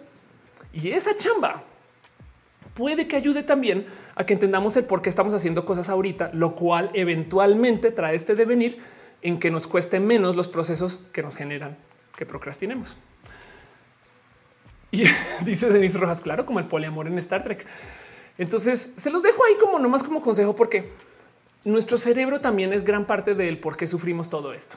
Y, y quería analizarlo porque el cómo y el por qué procrastinamos hay que entender que viene de millones de motivos. Pero si nos logramos quitar el miedo al miedo, la ansiedad a la ansiedad, la depresión por deprimirnos, saben, por lo menos quitamos la mitad del problema. Y es un pedo, hay que trabajarlo y a veces para esas cosas hay que pasar por terapia o veces para esas cosas hay que conocerse muy bien y no todo el mundo puede y a veces eh, para esas cosas toca tener ciertas formas de vida o privilegios, saben como que entiendo, me queda claro que no hay una solución global, pero se las dejo todas ahí, les acabo de tirar todos los legos al piso para que ustedes construyan su nave a gusto y espero que ayude. Y en eso, llevo hablando dos horas 15 minutos, les leo sus últimos comentarios y nos vamos a la próxima sección. Pero bueno, gracias por acompañarme a nerdear. Dice Chun llega un poco tarde. Gracias por estar acá. Dice eh, Karen Anel. Justo eso trató mi clase de docencia, la incertidumbre. Denis dice vive el poliamors. Dice Cat Power. Hola, Oli. Hoy hablé de ti, Cat. Mostré un tuit yo. Gracias por pasar por acá. El Soribe dice tu explicaciones nos producen paz mental. Que chido. Fernando dice yo quiero poder avanzar en lo que quiero eh, para hacer ayer la comunidad trans. De paso, Fernando me llegó tu mensaje y no te respondió porque estoy bien huella, pero la respuesta es sí, sí a todo si a todos si quiero. Ah, qué bueno ver tu nombre acá. Ania Cervantes dice cuando de repente me empiezo a aburrir el trabajo, me propongo hacerlo de otra forma con un software nuevo. Me apasiona aprender nuevas cosas. Ahí está. Exacto. Jugar, aprender a jugar. Santi Grotier dice doble la ropa que tenía en la silla. Em, Capitán Garra Negra dice BDSM ligado con el feminismo. Ocupo. Selina la vaca se dice hola, estoy muerto. Y Gado Pato dice yo quiero aprender a hacer stand up, eh, no para hacer show, sino para ayudarme a hacer contenido. Lo súper recomiendo. Aunque te voy a decir algo, ayuda más el saber hacer impro que el stand up, porque el stand up es em, programático. Tú escribes algo y lo presentas tal cual, mientras que la impro, eh, lo que se hace en los, en los streams es más impro que stand up, pero ambas sirven. Dice Eric que se hablé del helado, hablé del helado por su pollo. Claro que sí. Em, Amanda Júpiter Sin dice gracias, gracias. Luisa de Mont dice no a la incertidumbre. hey, nos estamos tratando de mejorar por nuestra propia cuenta. No dice Samantha Pérez Cabrera. Suena bien mal, pero a mí me ayuda mucho ver series malísimas que no me interesan para concentrarme. Pues es que no sabes qué? Quítale el mal. Qué chido, qué bueno. Mira, qué bueno que ya tienes un truco para lo tuyo. Saben como que es que luego a veces cuando yo estaba comenzando mi transición, antes de transicionar, cuando estaba muy estresada, me trasvestía en casa. Saben? Me ponía una falda y eh, un día me cayó el 20 porque antes originalmente me comencé a castigar por eso. No mames, no, o sea, Mauricio, el negociante súper importante, dueño de la agencia, llega a casa y se trasviste, se pone unos tacones. No mames, ¿qué, ¿qué es esta desfachatez? Hasta que de repente un día me cayó el 20. Bueno, en cuanto a mañas va o vicios, bien que pudo haber sido le gusta echarse una línea de coca, güey, salir toda la noche, hacer un desmadre, chocar el coche y eso es lo que le mueve la aguja. Saben como que luego tu momento de qué chido que ponerme tacón es mi hack y ya ahí no. Luego, luego entendí que no solo era para eso y, le derivé muchas alegrías. Pero el punto es que si eso, si ver series malas es un hack que sirve, entonces ya no es tonto, güey. Porque cuánto quisieran otras personas saber exactamente cuál es la estupidez que hace que eh, puedan sentar cabeza, no? Karen Anel dice: Yo siempre improviso mis clases y solo tengo tema que imparte ese día. Anda, yo algo así también, aunque tengo escaleta. Rubok dice: Chequen a Sofía Rincón eh, para información confiable del bondage o bueno, del BDSM. Marifer Armenta dice: Procrastinar por desánimo o por, o por languidecer. Eso también pasa. Eh, Eric B dice: eh, ¿Qué youtubers en inglés que fomenten el pensamiento crítico como Roja recomiendas? Las chicas trans en general están hablando chido este tema. Lo de Philosophy Tube está muy bonito. Em, eh, yo creo que arráncate con Philosophy Tube y de ahí para abajo. Eh, Ana Irori dice: Yo en la universidad descubrí que mis ganas de ir a fiesta están correlacionadas con mi nivel de estrés. Cuando estoy tranquilo, no tengo necesidad de salir a fiesta. Y luego, entonces, si ya sabes que eso funciona, entonces comienza a trabajar en las toxicidades asociadas. Más Schneider dice mejor tener a tío Félix aunque coge una mano de name. es verdad. ¿eh? Y Granate dice la vida parece que vamos caminando en un cuarto oscuro con los ojos vendados. La vida no tiene propósito, es un bien en sí mismo. Exacto. Y entonces, si entendemos eso, bien que nos quitamos una esquinita de estrés. El Sauri dice: Yo veo series que ya he visto muchas veces, que ya la trama, y aunque siento libre enfocarme en lo mío y no en un distractor que eh, yo misma me pongo. Yo por eso mismo a veces veo Star Trek 69 millones de veces. Totalmente de acuerdo. Eh, NN dice mi familia está gritando por una cucaracha. Yo solo tratando de escuchar roja. ¿Qué pasó con la cucaracha? Rainbow David dice chéquense la serie El hombre polilla. Eh, perfecta distracción. Dorian Álvarez dice se descarriló el metro en la estación Olivos. Oh no, tómenlo en cuenta para transportarse mañana. Esto del metro sin el centro de control está horrible, güey, y va a pasar mucho tiempo todavía. Sí, chale. María Fernanda dice poner la rosa de Guadalupe de fondo ayuda a concentrarse. Eh, Daniel Hop dice acuérdense que la party sigue en el after de Discord. Es verdad. Les quiero nomás dejar ahí también presente que el tener una serie conocida de fondo es bueno. El tener un youtuber, otra youtuber conocida de fondo es bueno eh, la técnica estándar que se recomienda es tener cosas que ustedes no puedan hablar, que no hagan uso de su centro como de, o sea, como que si ponen música, tratan de poner música sin letra. Pero, y por eso es que, por eso es que eh, la gente de la generación boomer ponía música clásica, ¿saben? Pero el tema es que capaz y lo que su cerebro necesita es solamente un ruido de fondo. Entonces, denle chance a los websites de sonido de lluvia. Yo, por ejemplo, a veces me gusta vivir la vida en mute o sea, me pongo audífonos de esos que bloquean, ah, no que este noise canceling, cancelo el sonido, pero no escucho nada. O sea, y entonces con la vida en mute, eh, de repente como que hay, hay menos cosas. En fin, ¿no? cada quien con su maña eh, también de paso.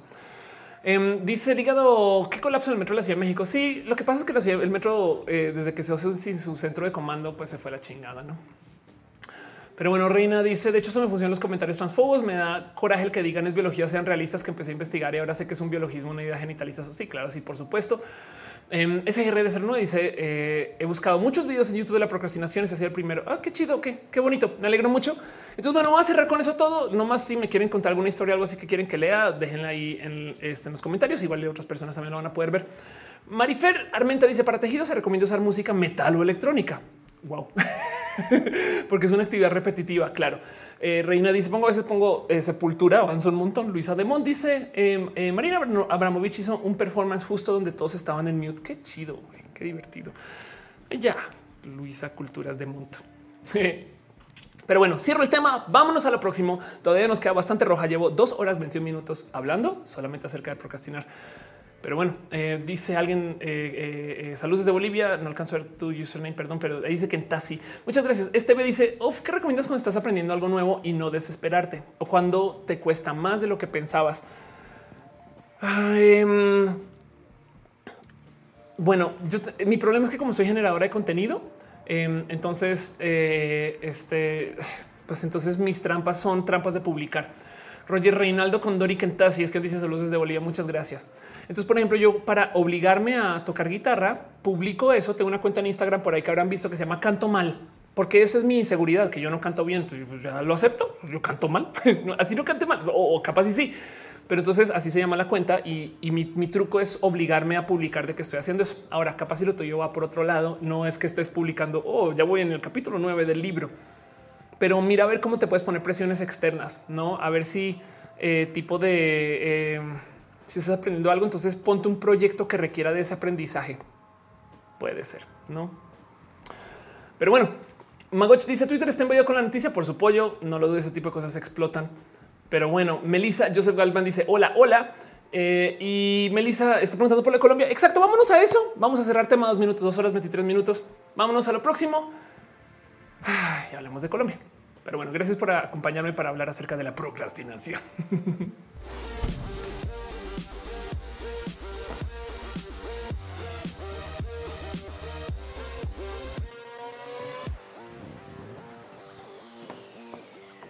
Hola, estoy muerto. Dicen Star Trek. Hay dioses. Sí, hay dioses griegos. Hay todo tipo de dioses. De hecho, Star Trek le encanta tomar dioses conocidos y de repente decir no eran dioses, eran aliens. Pero bueno, a veces, de vez en cuando, pasan cosas durante la semana. Y yo entonces me tomo el tiempo de anotar esas cosas para luego repetírselas a ustedes acá y que de un modo u otro lo opinemos o no. Y entonces hago esta sección que se llama abrazos, que ahora por ahorita se llama abrazos distantes sin contacto por la salubridad pero que se llama abrazos porque en una época era balazos y son simplemente como que pequeños repasos de cosas que pasaron la semana, nomás para discutirlas o platicarlas. Y no quiero que nos clavemos como el tema que acabo de discutir, pero quiero que hablemos de esto porque es importante. Y lo primero que tengo para ustedes es un tema inmenso, entonces quizás sí se vuelve igual de grande, pero sepan ustedes que Colombia básicamente se está derritiendo y explotando en seis. El cuento es, Colombia está pasando por una reforma o un intento de reforma fiscal. Entonces, hay de todo, hay millones de aristas con esto. Primero que todo, para poder entender todo lo que está sucediendo, tienen que tener presente dos cosas ustedes y son cosas que normalmente no se tienen muy presentes por fuera de Colombia. Entonces, usted está en Colombia, téngame paciencia. Yo sé que hay mucha violencia de por medio. Ahorita hablo de eso, pero quiero que sepan que Colombia tiene un problema muy cabrón con sus impuestos desde hace muchos ayeres. Miren, si ustedes viven en Estados Unidos, los impuestos que se manejan, ubica que cuando van a Estados Unidos o cuando viajan o estas cosas como que les venden los productos a un precio y luego se los cobran a otro. Porque en Estados Unidos es muy como de costumbre que lo que dice eh, el, el, producto a la venta no incluye impuestos y normalmente sube como según el estado donde vivan de 3 a 8 eso es el IVA en Estados Unidos. El sales tax varía según estado, pero pues eh, creo que creo que el estado que tiene más IVA, por así decir, creo que es del 8 o el 9%. En México el IVA es del 16%. El IVA es un impuesto al valor agregado, pero es un impuesto que se cobra eh, eh, bajo todo lo que se venda. El impuesto en Colombia es del 19%. Saben como que depende de dónde estén que estén comprando. Vean esto: 19% tipo estándar, no? Em, eh, ¿Cuál es la segunda columna? Nomás por tenerlo presente. La segunda columna es eh, impuestos sobre la renta. Ok, impuestos, impuestos sobre sociedades, sobre la renta y luego IVA. Entonces volvamos a Colombia y tiene acá 31% o 35% o 19%, que es alto. De hecho, como aún siendo colombiana, como yo no tengo RUT, creo que se llama, que es el número de impuestos en Colombia, o registro como en, por así decir, el SAT o Hacienda en Colombia, entonces, si yo, y me ha pasado, si yo hiciera algún proyecto en Colombia, me cobran un impuesto de extranjería. La vez pasada que fui a Colombia y me presenté en el cine Tonala allá, de todo lo que se vendió, me quitaron el 30% porque eh, eso es parte de, o sea, como no lo puedo declarar o, no, entonces literal, cine Tonala, adiós, vaya, esto es porque no eres de, de Colombia, no, porque no tienes un número colombiano. Fue no, bueno, el caso. Entonces, quiero que sepan eso por un lado. Colombia tiene impuestos altos, altísimos. Luego, otra cosa que pasó durante la pandemia es que Colombia, a diferencia, digo, esto, es tan difícil de negociar, pero Colombia se endeudó durísimo para poder hacer los pagos de todo esto relacionado con la pandemia. Y, esto es una, es una pregunta compleja y súper difícil de hacer, porque, por ejemplo, México se así mofa de güey, aquí nadie se endeudó aquí no tomamos dinero de nadie y entonces no pasa nada. Pero del otro lado, entonces México no le dio ningún apoyo a ningún negocio. México dejó que la gente estuviera ahí por su propia cuenta, motivo por el cual como no se está apoyando a la gente, la gente tuvo que salir a trabajar durante la pandemia, murió gente, mucha. Y entonces es ese tema de quizás tampoco, tampoco es tan chido el austericidio. Y del otro lado, tomó tanto dinero prestado Colombia y ya venía con problemas financieros que lo que acabó sucediendo es que se comenzó a amenazar que la deuda colombiana, o sea, que el cómo las empresas que califican los préstamos, pues pusieran a Colombia en un grado de eh, mala capacidad de préstamos. A ver, voy a explicar con eso. Entonces hay estas empresas que se dedican a calificar, calificadoras literal, que tratan de decirle a los y las inversionistas eso es una buena inversión, esa es una mala inversión y hay grados de inversión. De un punto para abajo, literal es no inviertan. y es, ese tipo de inversión entonces se llaman este, bonos basura. Em, y el tema es que eh, la deuda colombiana ya se había pedido tanto dinero prestado y había tan pocos prospectos de cómo se da chingados poder pagar que lo que están diciendo las calificadoras es es que si no consiguen cómo pagar eso, vamos a quitarle su grado de inversión. ¿Esto qué quiere decir? Que entonces muchos inversionistas que de paso a veces hacen esto por modos automatizados van a retirar un chingo de inversión automáticamente de Colombia y de paso eso le va a quitar a Colombia, por ejemplo, poder para poder negociar a la hora de poder comprar vacunas porque necesito dinero prestado. güey. Así que de repente Colombia se metió en este pedo. Tenemos impuestos altos. Necesitamos conseguir varo porque ya no lo gastamos. ¿De dónde lo vamos a sacar? Entonces se propuso lo que es la reforma fiscal. Y entonces esto es un esto es una sopa de locuras encima de locuras y que es injusto. Y como ven, todo el mundo salió jodido, sobre todo ahí sí, perdón por usar el el pueblo, pero porque lo que acabó sucediendo es que primero que todo, Colombia a finales del 2019 ya se estaba protestando y marchando por esto de la desigualdad. Y es que la desigualdad en Colombia es real. Em, eh, eh, o sea, como en toda Latinoamérica, pues no el 90% de las familias, o sea, no las personas ganan menos de mil dólares al mes. El top 3% de las familias gana eh, este dos mil dólares al mes. y el Producto Interno Bruto por persona en Colombia es de 1.500 dólares al año. El punto es que hay muy poquita gente que gana tanto, tantito dinero y la gran mayoría gana muy poco dinero como en toda Latinoamérica. Y esto ya se estaba protestando desde hace muchos, muchos, muchos ayeres. Pero el punto, bueno, digo, desde el 2019 se pausó. El punto es que se pausó durante la pandemia y saliendo de la pandemia para poder pagar todos los gastos de la pandemia, el gobierno dijo vamos a imponer un impuesto o una serie de impuestos que va a hacer todo tipo de cosas horribles para la gente que igual no está bien, güey. Y entonces el costo de todos estos extra gastos lo sacaron de, por ejemplo, subir el IVA o bueno, subir los impuestos generales y de eh, también tasar a familias con cierto tipo de ingreso que no es un ingreso muy alto. O sea, en esencia, trataron de sacar como la clase media todo el dinero que necesita para pagar sus deudas, para que gracias a que se están pagando las deudas, entonces se considera que Colombia todavía es un país con capacidad y grado de inversión. Obviamente que salió la gente a la calle a decir no pinches mames, güey no nos consiguieron la vacuna, nos trataron de la chingada, no nos ayudaron y ahora tenemos que pagar para todo esto y para rematar no nos solucionaron el problema que comenzó en el 2019. Entonces salió la gente a protestar. Y cuando digo que salieron a protestar, pues es que se fue todo a la turbo requete re mega chingada porque hubo lo que quieran en violencia policial.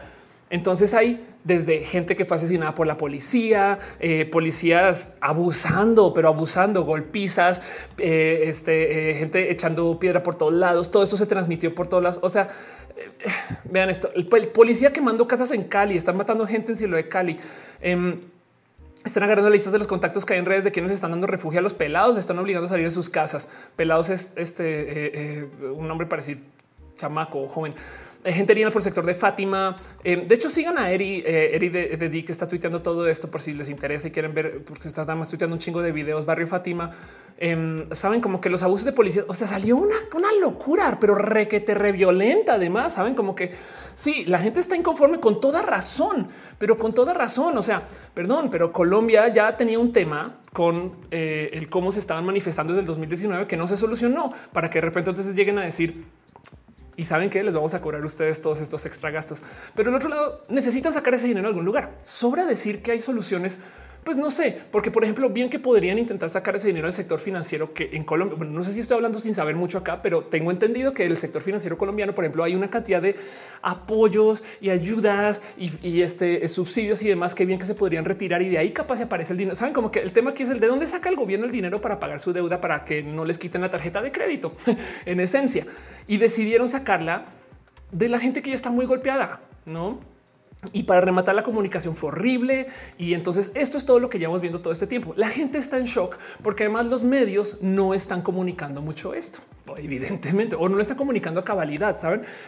En las redes sociales es que se están poniendo los, verdaderos abusos de la policía. Y entonces hay tanto que desenredar acá el abuso policíaco, las protestas, el tema de eh, la reforma. Para añadir, hoy se anunció que se iba a retirar la reforma fiscal lo cual quiere decir que entonces, ok, va, va, paren la locura, no ha parado. Y del otro lado, encima de eso, ahora Colombia ya definitivamente se iba a entrar en que le van a quitar su tarjeta de crédito. Y entonces es como de, están jodidos por todos lados, y es bien rudo.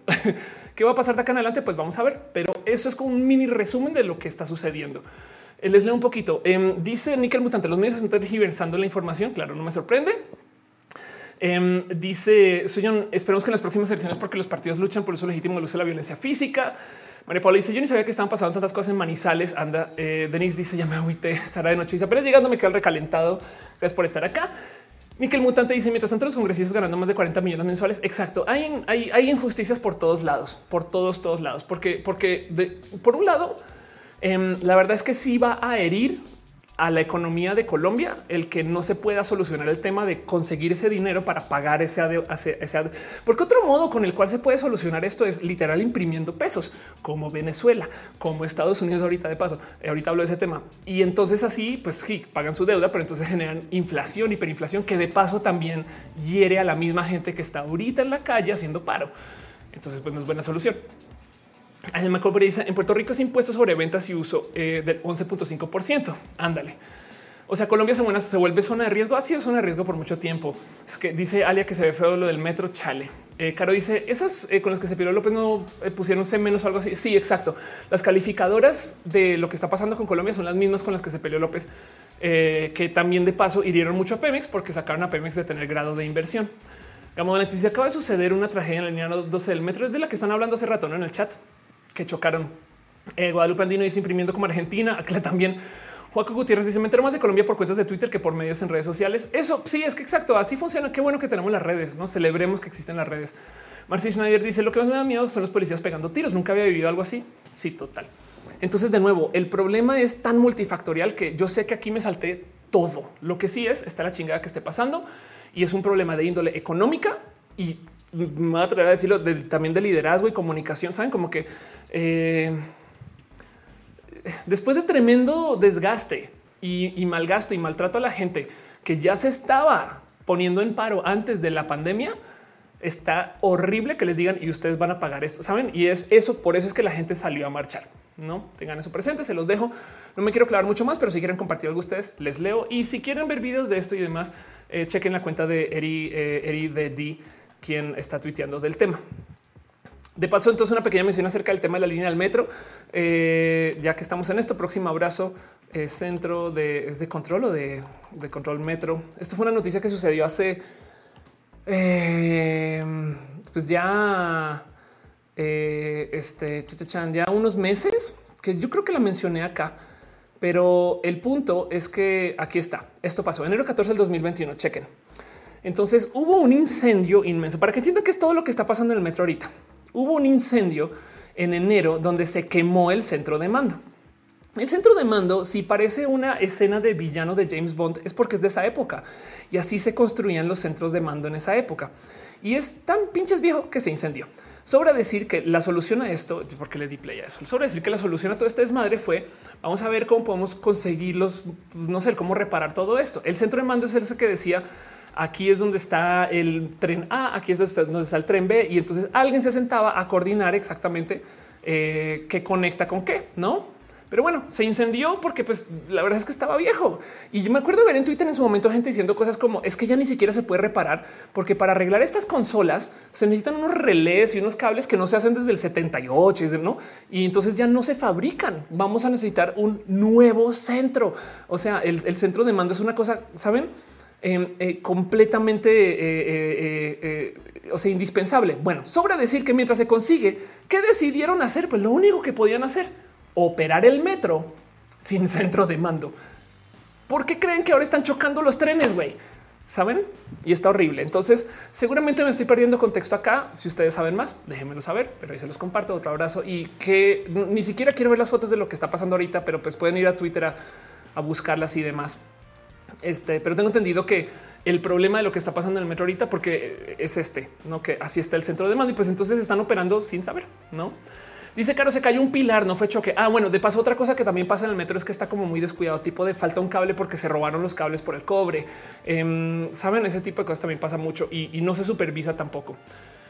Toquen punto dice no fue un choque, se derrumbó un puente. Ok, bueno, pero saben que hace nada hubo un choque también. Por eso está hablando de esto. De hecho, hace una semana, dos, en fin, eh, Sheldon Isaac dice, pero no fue por el centro de mando, al parecer fue la estructura de los puentes. Ok. dice Nickel Mutante Duque para la masacre. De, hecho, Duque ya retiró la reforma fiscal y ahora la pregunta es cómo se va a hacer para parar este todo ese desmadre, no? Pero bueno, otro abrazo, otra cosa que tengo para ustedes para que sepan una buena noticia, caray, por lo menos em, tengan presente que eh, cierra el caso de Sergio Urrego de un modo u otro cerró. Me acaban de pasar la noticia hoy. Para la gente que no sabe, Sergio Urrego es un caso colombiano Em, donde horrible, horrible. Es un caso del suicidio de Sergio Urrego, que era un estudiante que básicamente la psicóloga del colegio lo maltrató de los peores modos posibles. Chequen esto. Em, la directora del colegio al que asistía Sergio lo obligó a salir del closet públicamente. También le hizo afirmar que los besos que se daba con su novio eran una manifestación obscena, grotesca y vulgar. Em, y, entonces no solo fue maltratado, bulleado, nadie le escuchó eh, y, tiene una historia horrible sino que también fue y básicamente Sergio comete suicidio. La Fundación Sergio Riego de Paso, una fundación espectacular, conozcan todo lo que están haciendo. Pero, pero pues lo que nos deja es toda esta investigación de qué chingados está pasando y por qué todavía esto se sigue investigando. Después sí, seis años después de su muerte, la mamá de Sergio Rego sigue exigiendo justicia. Pues bueno, hoy me pasaron esta nota em, de eh, este, ¿dónde estás? Aquí estás.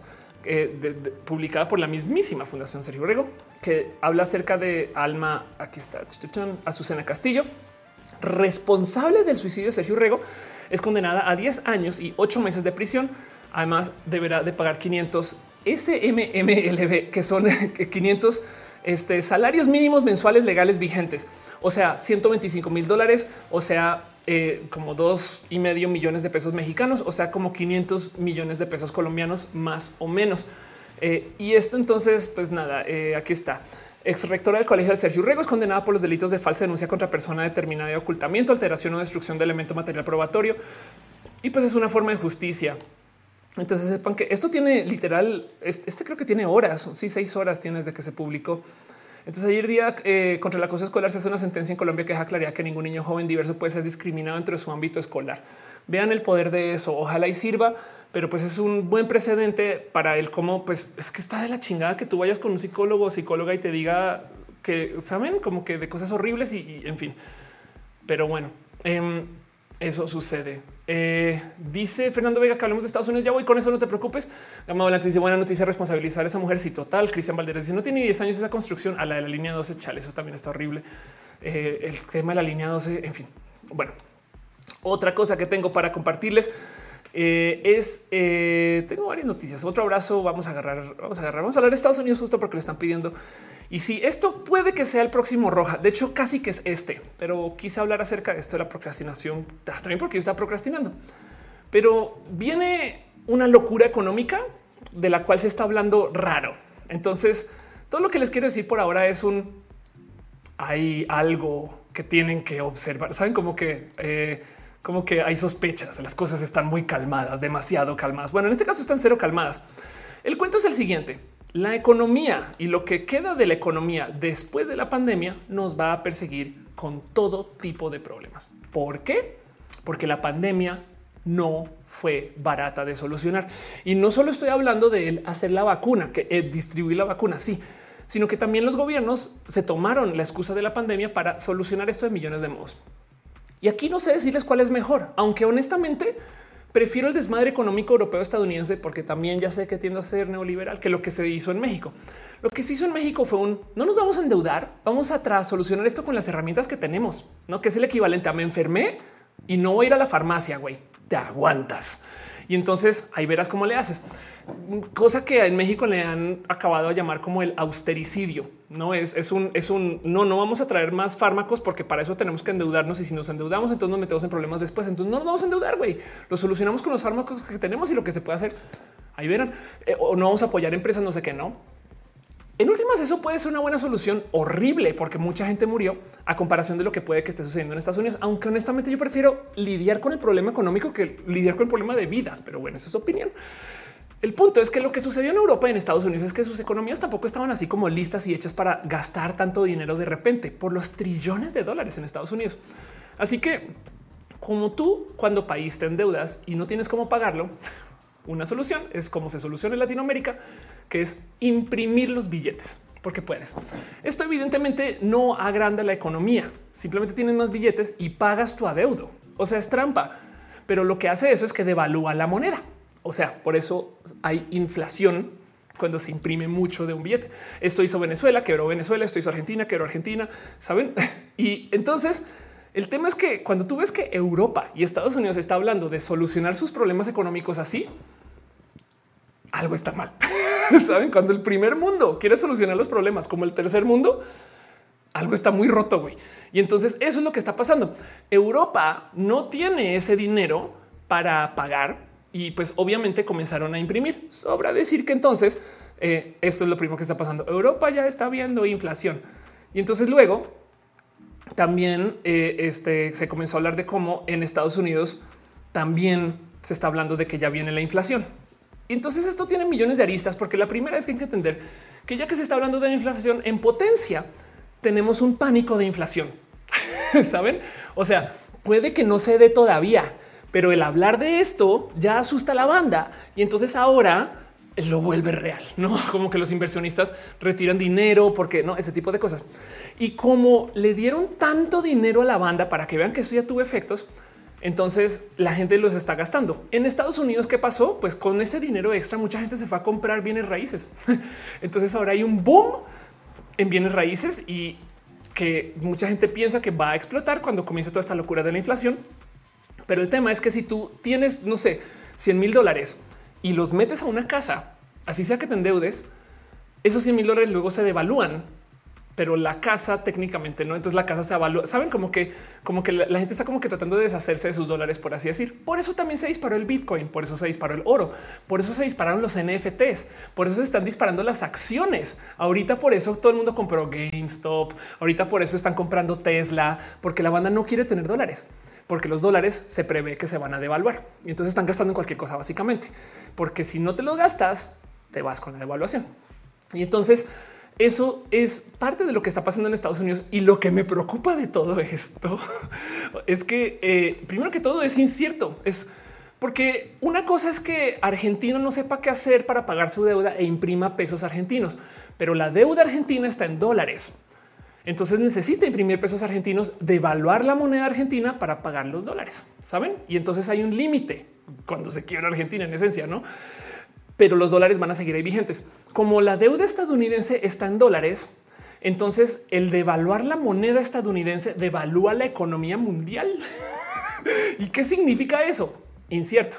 Y del otro lado, la otra cosa que también está como muy en duda es el igual y eh, la economía estadounidense se reactiva por esto de la extra demanda por los dólares. Entonces, como que mucha gente que lo está discutiendo desde el, desde punto de vista racional de si viene, viene la inflación, hay que tener el ojo puesto, pero a lo que nos tenemos que atener es a que no se cree un caos o crisis de pánico por inflación. Lo que me asusta de todo esto, porque esto es cuando, o sea, hablar de Warren Buffett y demás son los grandes inversionistas, lo que me asusta de todo esto no son eh, los avisos de Warren Buffett ni, ni los análisis de, ¿no? de los medios y estas cosas, sino es que los medios están haciendo estas noticias que esto sí me da miedo. Esto me asusta un chingo, un chingo.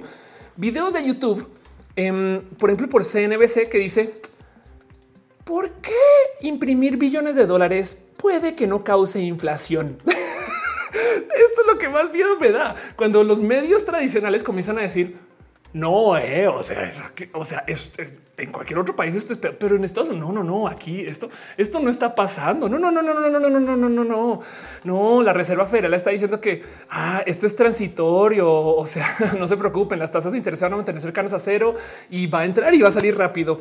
Cuando, cuando los poderes de la comunicación están diciendo aquí no pasa nada, aquí todo bien, todo bien, ¿eh? todo bien. Ahí sí me preocupa. Y por eso es que esto me preocupa ahorita, porque las noticias son como de tranquise, o sea, es que es como, es como este cuento de, o sea, pues mira, em, me enfermé de algo, pero no fue COVID, no? O sea, perdón, no te lo dije, pero por eso uso tres máscaras ahora. Mire, Lisanta, eso no tiene sentido. Claro que se va a hablar la economía, pero por supuesto que güey, cómo, cómo no? El pastel de coco dice Estados Unidos, la nueva Venezuela. El problema es que como la moneda estadounidense es la moneda de reserva mundial, se lleva, se lleva el mundo, no con. En fin, Denis dice ya dejaron su like. Gracias por recomendarlo. Juan Gutiérrez dice quisiera tener dólares ahorrados y no saben qué gastar. Los digo agradezco vivir aquí, bla, bla. Sí, eso entiendo totalmente de paso. ¿eh? F por la línea 12, dice Luis Romero. F por la línea 12 desde hace mucho tiempo. ¿eh? Dice la inflación me recuerda el billete de un trillón de dólares que existía en Zimbabue, un billete que no tenía un valor, pero existió. Exacto. Alia dice fue preocupada, ya me dio miedo. Ven, ven, dice en Argentina no están cargando el payaso guapísima de rojo. Gracias por estar acá. Alia dice no corre, no grita, no empuje, corre, grita y empuja. Eso todo tranqui, ¿eh? todo tranqui. Entonces, esto es lo único que me preocupa de todo esto. Sepan que algo, miren, por ahorita la única actitud que es sana tener es algo se está cocinando, saben? Y mm, el famoso consejo de Chumel, compren dólares. En este caso ni siquiera sé qué decirles porque capaz y con que se devalúa, como a ver, la economía mexicana depende de Estados Unidos, famoso cuento de que allá estornuda, acá nos da gripa, ¿no? Entonces, eh, si ella se cae, acá también. Eh, y, capaz y la caída mexicana es mayor que la estadounidense o no, capaz si es menor. Entonces eh, toca echarle, están así pendientes, porque si es un tema de lo que va a querer la gente hacer ante la noticia de la hiperinflación y que se están imprimiendo muchos billetes y no sé qué, lo que va a querer la gente hacer a nivel inversionistas es deshacerse de sus dólares. Lo cual quiere decir que entonces todos los mercados en esencia, o sea, si bienes raíces, todas las cosas caras, e inversiones, maquinaria, em, acciones, todas estas cosas, eso se va va a crecer. De nuevo, por eso es que la gente está poniendo millones de dólares en los NFTs, porque yo, yo prefiero tener ahí 60 millones de dólares que tener 60 millones de billetes, no? Porque, porque el, NFT puede que retenga el valor mejor que los billetes mientras pasa toda esta locura. Entonces, por ahora solamente les dejo ahí el observen y vayan viendo a ver qué pueden aprender de todo esto, pero sepan que viene un desorden económico que también es de esperar, porque nadie sabe qué tan rápido se va a reactivar la economía saliendo de la pandemia. Lo que sí es verdad es que los países que invirtieron en sus vacunas, en sus sistemas médicos y en encerrarse rudísimo, esos son los países que más rápido van a salir de todo este desmadre. Por ejemplo, Estados Unidos está a pelito de ya tener eh, una forma de libertad del COVID. Y digo una forma es porque al parecer nunca van a tener inmunidad y escúcheme el motivo porque los antivacunas no se están vacunando. Entonces puede que no se pueda llegar al 70, 80% que están esperando recibir y por consecuencia el COVID no se va a ir nunca en Estados Unidos, como hacen los otros países. Pero como sea, lo que sí es verdad es que, por ejemplo, eh, en Estados Unidos ya dejaron este si te vacunaste, ya no tienes que usar máscaras, no? O sea, como que si van a salir de esto. Y la pregunta es qué tan rápido se va a reactivar la economía, pero que nunca se les olvide. Y hay un video de roja de esto que antes del COVID ya venía una crisis económica por esto de los sobrepréstamos eh, y el tema de los bonos. Entonces venía una crisis económica que estaba medianamente esperada que sucediera y el COVID puede que la haya detonado. Para México esto es una realidad. La economía se fue a la chingada y nos va a tomar muchos años salir. Pero como sea, em, todavía no sabemos bien qué efectos va a tomar. Porque si la gente sale y los países que tuvieron acceso a las vacunas primero se reactivan en chinga, entonces en potencia pueden, por así decirlo, generar la economía que hace falta para darle valor a la moneda que están produciendo. O sea, si hay una posibilidad que Estados Unidos, si bien imprima todo ese varo, pero como es el uno en seis países que ya salió del COVID, entonces se lleva aquí todas las fichas del póker ¿no? para su mesita, mientras los otros salen del hospital y no, no pasa nada. Yo sigo trabajando mis cosas y eso hace que crezca su economía. Y en potencia es posible que su economía llene el hoyo que se inventaron que tenían. Es posible. Por eso es que Warren Buffett no lo dice como se acabó el mundo, sino simplemente es échenle ojo. No, pero bueno, millones de cosas pueden pasar. Sépalo. Digo Santa María dice qué piensas de las personas que van a vacunarse a Estados Unidos eh, a esta altura. Primero que todo, dado que Estados Unidos invita a que la gente se vaya a vacunar, me parece espectacular porque además liberan una vacuna acá para alguien que la necesita y ya no. Pero bueno, dejo un abrazo financiero. Alejandro Ortega dice muchas gracias. Mejor invierte en roja. Gracias por invertir en roja este, eh, y por ser parte de esto. De paso, no le celebré a Eric P, que dice que youtubers en inglés que fomentan el pensamiento. Ah, ya te había leído, perdón. Sí, y te dije que, que te arranques con Philosophy Tube. Muchas gracias, de verdad. Lana Aguirre, un abrazo financiero. Tampoco te lo celebré, pero gracias por estar acá. Ignis había un mensaje y no lo había visto. Algo que me ha cambiado la vida es cambiar el lenguaje. En vez de pensar tengo que X, mejor pienso podría X y me es más fácil porque es una opción. Gracias por decirlo y tienes toda la razón. Es espectacular. Piñas para ti, de verdad. Héctor Trejo, rey de O. Héctor Trejo, bully, gracias por pasar, te quiero. Em, o, otro Héctor Trejo, capaz, homónimo. En fin, qué chido, gracias por reidear. Ángel Michael Boria dice en Puerto Rico el impuesto a la venta es del 11.5%. El gobierno tiene monopolio y los quebró. Más todo lo que llega a la isla tiene que ser primero en Estados Unidos que luego para llegar igual salir. Wow, qué locura. Qué locura. Em, Ángel Michael Berry dice qué tecnologías ayudan a salvar a la humanidad por épocas. Es una buena pregunta esa y después un bonito tema para Roja. Eh, le voy a echar ojito a eso. Em, tecnologías que salvaron a la humanidad. No lo voy a guardar aquí en la escaleta también al lado de eh, la nota del BDSM, porque luego estas cosas son buenas ideas. Tecnologías que salvaron a la humanidad. Escribí humanidad. Pero bueno, Em, dice Pilar Cano, accidente lineado del metro. Sí, horrible. No he visto las fotos, pero sepan invertir en piña coins. Exacto, dice Carlos Coronel. Y dice dibujante en cinco años veremos las calles llenas de motos, bicis, el cubrebocas será la norma. Ups, China. Exacto. Bueno, sí, la verdad es que sí. Guadalupe Andino dice compren bitcoins, aunque sea de poquito. Tienen 10 dólares, lo meten a bitcoins.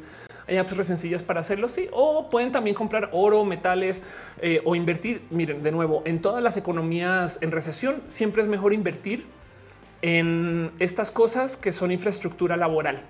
O sea, compren ahorita una buena compu de segunda mano que la banda está vendiendo porque está desesperada porque no las van a volver a estos precios. Volver, no las van a volver a ver a estos precios. O si necesitan un coche para hacer. Ahorita es cuando la banda está vendiendo coches así a lo güey. Si necesitan algo, o sea, una máquina especializada para coser, lo que sea, eh, máquinas para tatuar, todo eso eh, de segunda mano, van a encontrar unas muy buenas a precios que nunca, nunca van a volver a ver en mucho tiempo hasta que entremos a otro hoyo económico. Pero bueno. Eh, eh, monitores eh, para escuchar música, software de edición. Bueno, software sí hay que pagarlo como si fuera nuevo, pero bueno, me entienden, no? en fin, dice Irina, es seguro seguir metiendo dinerito en Bitcoin. Aquí hemos metido los residuos del mes muy poquito, pero se está inflando y ya nos emocionamos. Es seguro. Considera el Bitcoin como la moneda em, de la desconfianza en el mundo. Apenas el mundo se sienta chido, el Bitcoin se va a ir a la chingada. Eso es lo único que les dejo y sepan siempre eso. Por ahorita hay muchas cosas que indican que el mundo se va a ir a la chingada. El COVID, la economía, no más lo que está pasando en Colombia, saben todas estas cosas. Entonces, por ahora es buena idea. Pero si quieren una, eh, este, una inversión alterna al Bitcoin, el Bitcoin de los boomers es el oro y, también la plata y también saben como estos materiales que son materiales preciosos que tienen a veces algunos usos en tecnología, en medicina, etc. y funcionan exactamente igual. Son las monedas que compran o son las cosas que compra la gente cuando la moneda del gobierno nos da miedo que el gobierno en 10 años ya no exista. Entonces, por lo menos si se desaparece el gobierno estadounidense porque implosiona, el oro va a seguir existiendo. Saben lo mismo con el Bitcoin. Pero bueno, toque con Master Race, dice Gustavo Valencia. Exacto. Em, Dice Creeper Physics. Por cierto, Felia, quería añadir tu podcast a mi lector RSS, pero no encontré el feed. Lo encuentras en Spotify.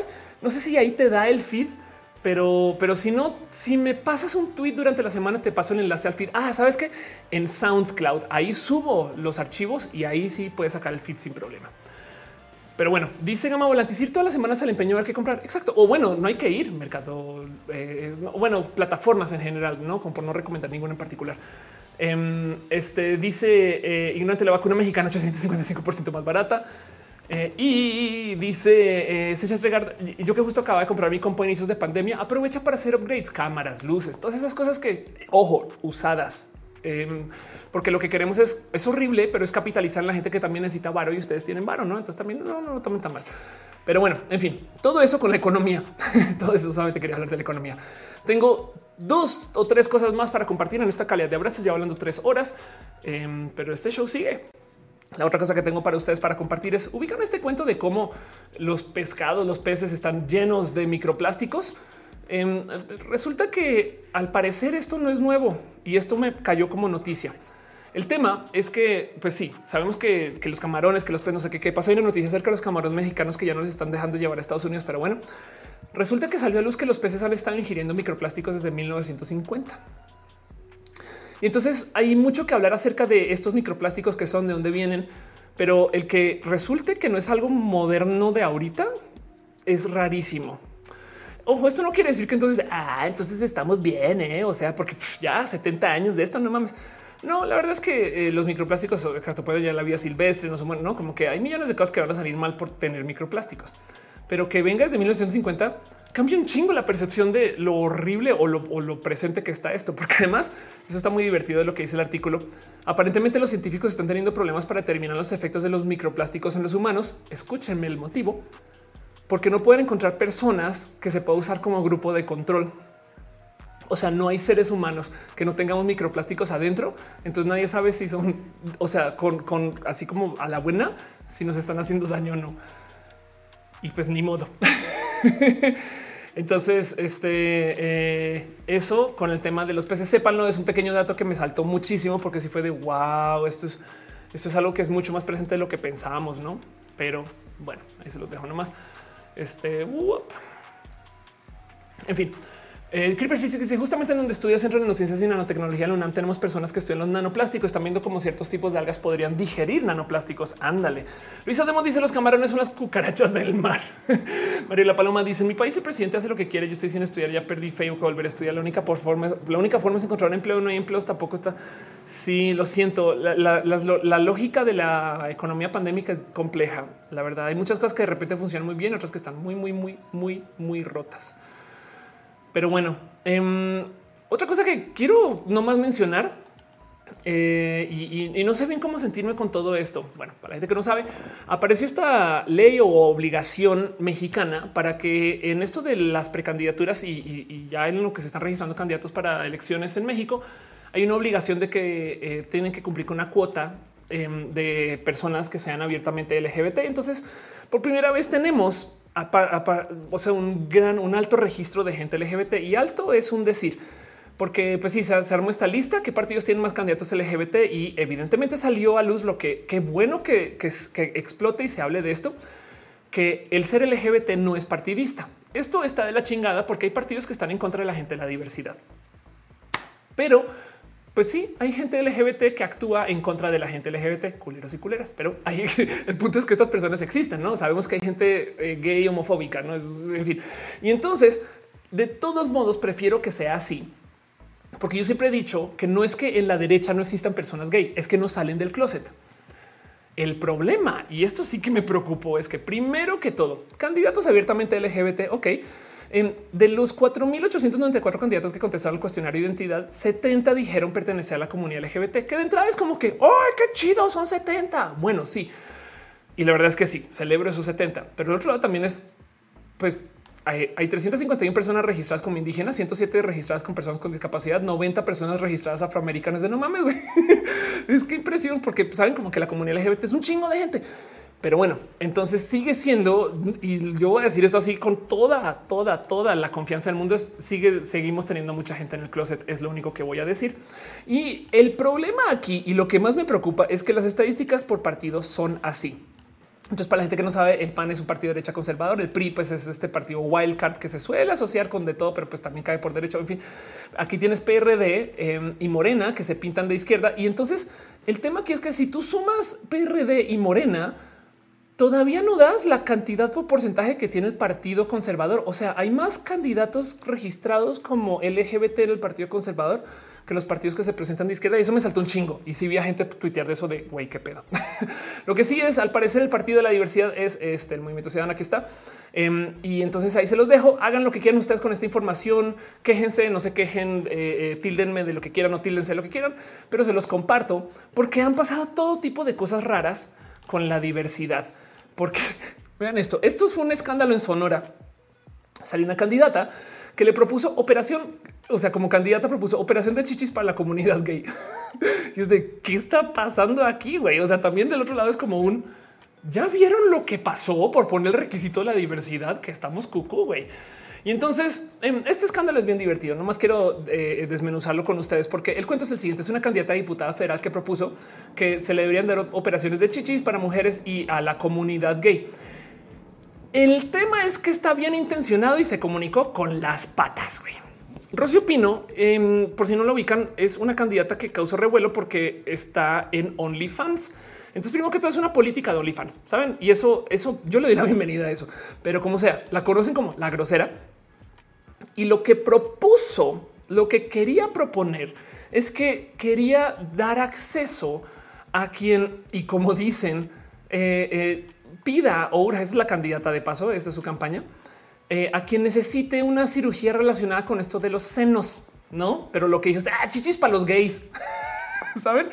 Y obviamente la, la quemaron porque es de a ver, primero que todo, ser gay no quiere decir que la gente quiera, quiera tener chichis. Güey, ¿qué te pasa? Hay mucha gente LGBT que quiere no tener chichis. Y entonces resulta que al parecer esa era su intención, solo que se comunicó con las patas. Y, honestamente no sé cómo sentirme con eso. Como dicen aquí en homosexual, quizás si en lugar de decir operación de chichis, la candidata hablara de los senos y en lugar de decir comunidad gay, mencionara que la propuesta se enfoca en personas trans. Eh, eh, sobre todo en esto de eh, la reducción o, o los implantes, entonces las críticas serían menores, saben? Pero pues bueno, su línea de comunicación fue este chichis para todas, para las mujeres y para los gays, ¿no? Y es como de guachalas, ¿qué está pasando aquí, güey? Entonces yo no sé cómo sentirme con esto, porque mm, por un lado bien que podría decir me siento usada, saben como están usando temas LGBT para campaña, pero otro lado es ah, qué bueno, están poniendo temas LGBT sobre la mesa y estoy muy confundida. Y lo único que decidí hacer con todo esto es darles a ustedes la información y que si yo lo vi, ustedes también. Y eso es todo lo que voy a hacer por hoy. Dice Alia pues su apodo dice la grosera. Exacto. Marci dice: ¿Tienes un museo para lidiar con todo lo negativo que está pasando en Colombia? Em, celebremos que tenemos redes para compartir esto. En los ochentas pasaron cosas igual de horribles y nadie se enteró. Entonces, qué bueno que nos estamos comunicando que estas cosas están pasando para por lo menos visibilizarlo y encontrar salida. Sabes, como que celebremos la, la unión en comunidad de quien se preocupa por arreglar su país. No, eso lo voy a dejar ahí sobre la mesa. Nickel Mutante dice: No me siento bien ni mal al respecto, solo me cagué de la risa. Eh, eh, Nisa dice: True. Em, dice eh, Alex, la importancia de saber comunicar. Sí, Mepo dice: Vi una publicación que decía chichis para todas las que se iban a hacer las mujeres con cáncer de mama. Sí, claro, es que la propuesta está buena, solo que está comunicada con las patas. Perdón, Saúl dejó un abrazo financiero y no te lo celebré. Muchas gracias, Saúl, por tu amor, por tu cariño y por apoyar acá. Eh, eh, en Twitch, Leo Sánchez Corchirio con unos beats. Gracias por tu cariño y tu amor. Michael Boria está hablando de Puerto Rico acerca del IBU, o sea, el impuesto. Gracias de verdad. Gracias por apoyar Roja y gracias por ser parte de esto. Capitán Carrera Negra dice que malvada. Nos aplicaste si yo lo tuve que ver y ustedes también. Anda. Eh, tu se dice si el RCP es un morena 2.0 dibujante dice hay un déficit de retórica en la política mexicana. Sí, ahí es un tema de mm, a ver, eh, voy a ponerme bien pesada con esto dibujando y, voy a opinar de algo que también me hace falta mucho contexto porque yo conocí la política mexicana de modos muy recientes. Pero para la gente que no sabe, México tuvo una cultura del silencio mediático por muchos años. A mí me sorprendió descubrir que en México no aman el chavo del 8 de modos universales como en Colombia. En Colombia hay gente que, o sea, para mí es muy normal llegar a casa de alguien y dónde están tus DVDs del Chavo del 8. Saben, eso es muy normal con la gente colombiana y está chido porque, pues nada, el Chavo, cultura mexicana, exportación, todo esto. Pero resulta que el Chavo muchas veces se usó para opacar o esconder noticias rudas o se están pasando cosas horribles y tú pones el Chavo, no? Y entonces hay gente que lo, que lo relaciona con eso. Es de no mames, güey. Estas son las estupideces que nos ponían a ver en vez de hablar de esto en los noticieros. Y hay gente que genuinamente le tiene rabia a eso. Bueno, como sea que ustedes se sientan con eso, la otra cosa que sucedió en México es que el PRI en su momento para controlar a los medios, si bien no les quitaba poder al medio, les apretaba las tuercas que dicen aquí en México. No sé si existe una expresión colombiana para eso. Y lo que hacían era que literal les quitaban el acceso al papel, porque el gobierno tenía el monopolio de la disposición y la oferta de papel para el país. Entiende ese tipo de si tú eres un periódico, hablaste mal del presidente para la próxima edición, resulta que no llegó el papel con la entrega, tú ya no puedes imprimir más, lo siento. Y entonces pierdes unos días mientras negocias eso y otros medios se aventajan. Así que tú aprendes a no hablar mal del presidente.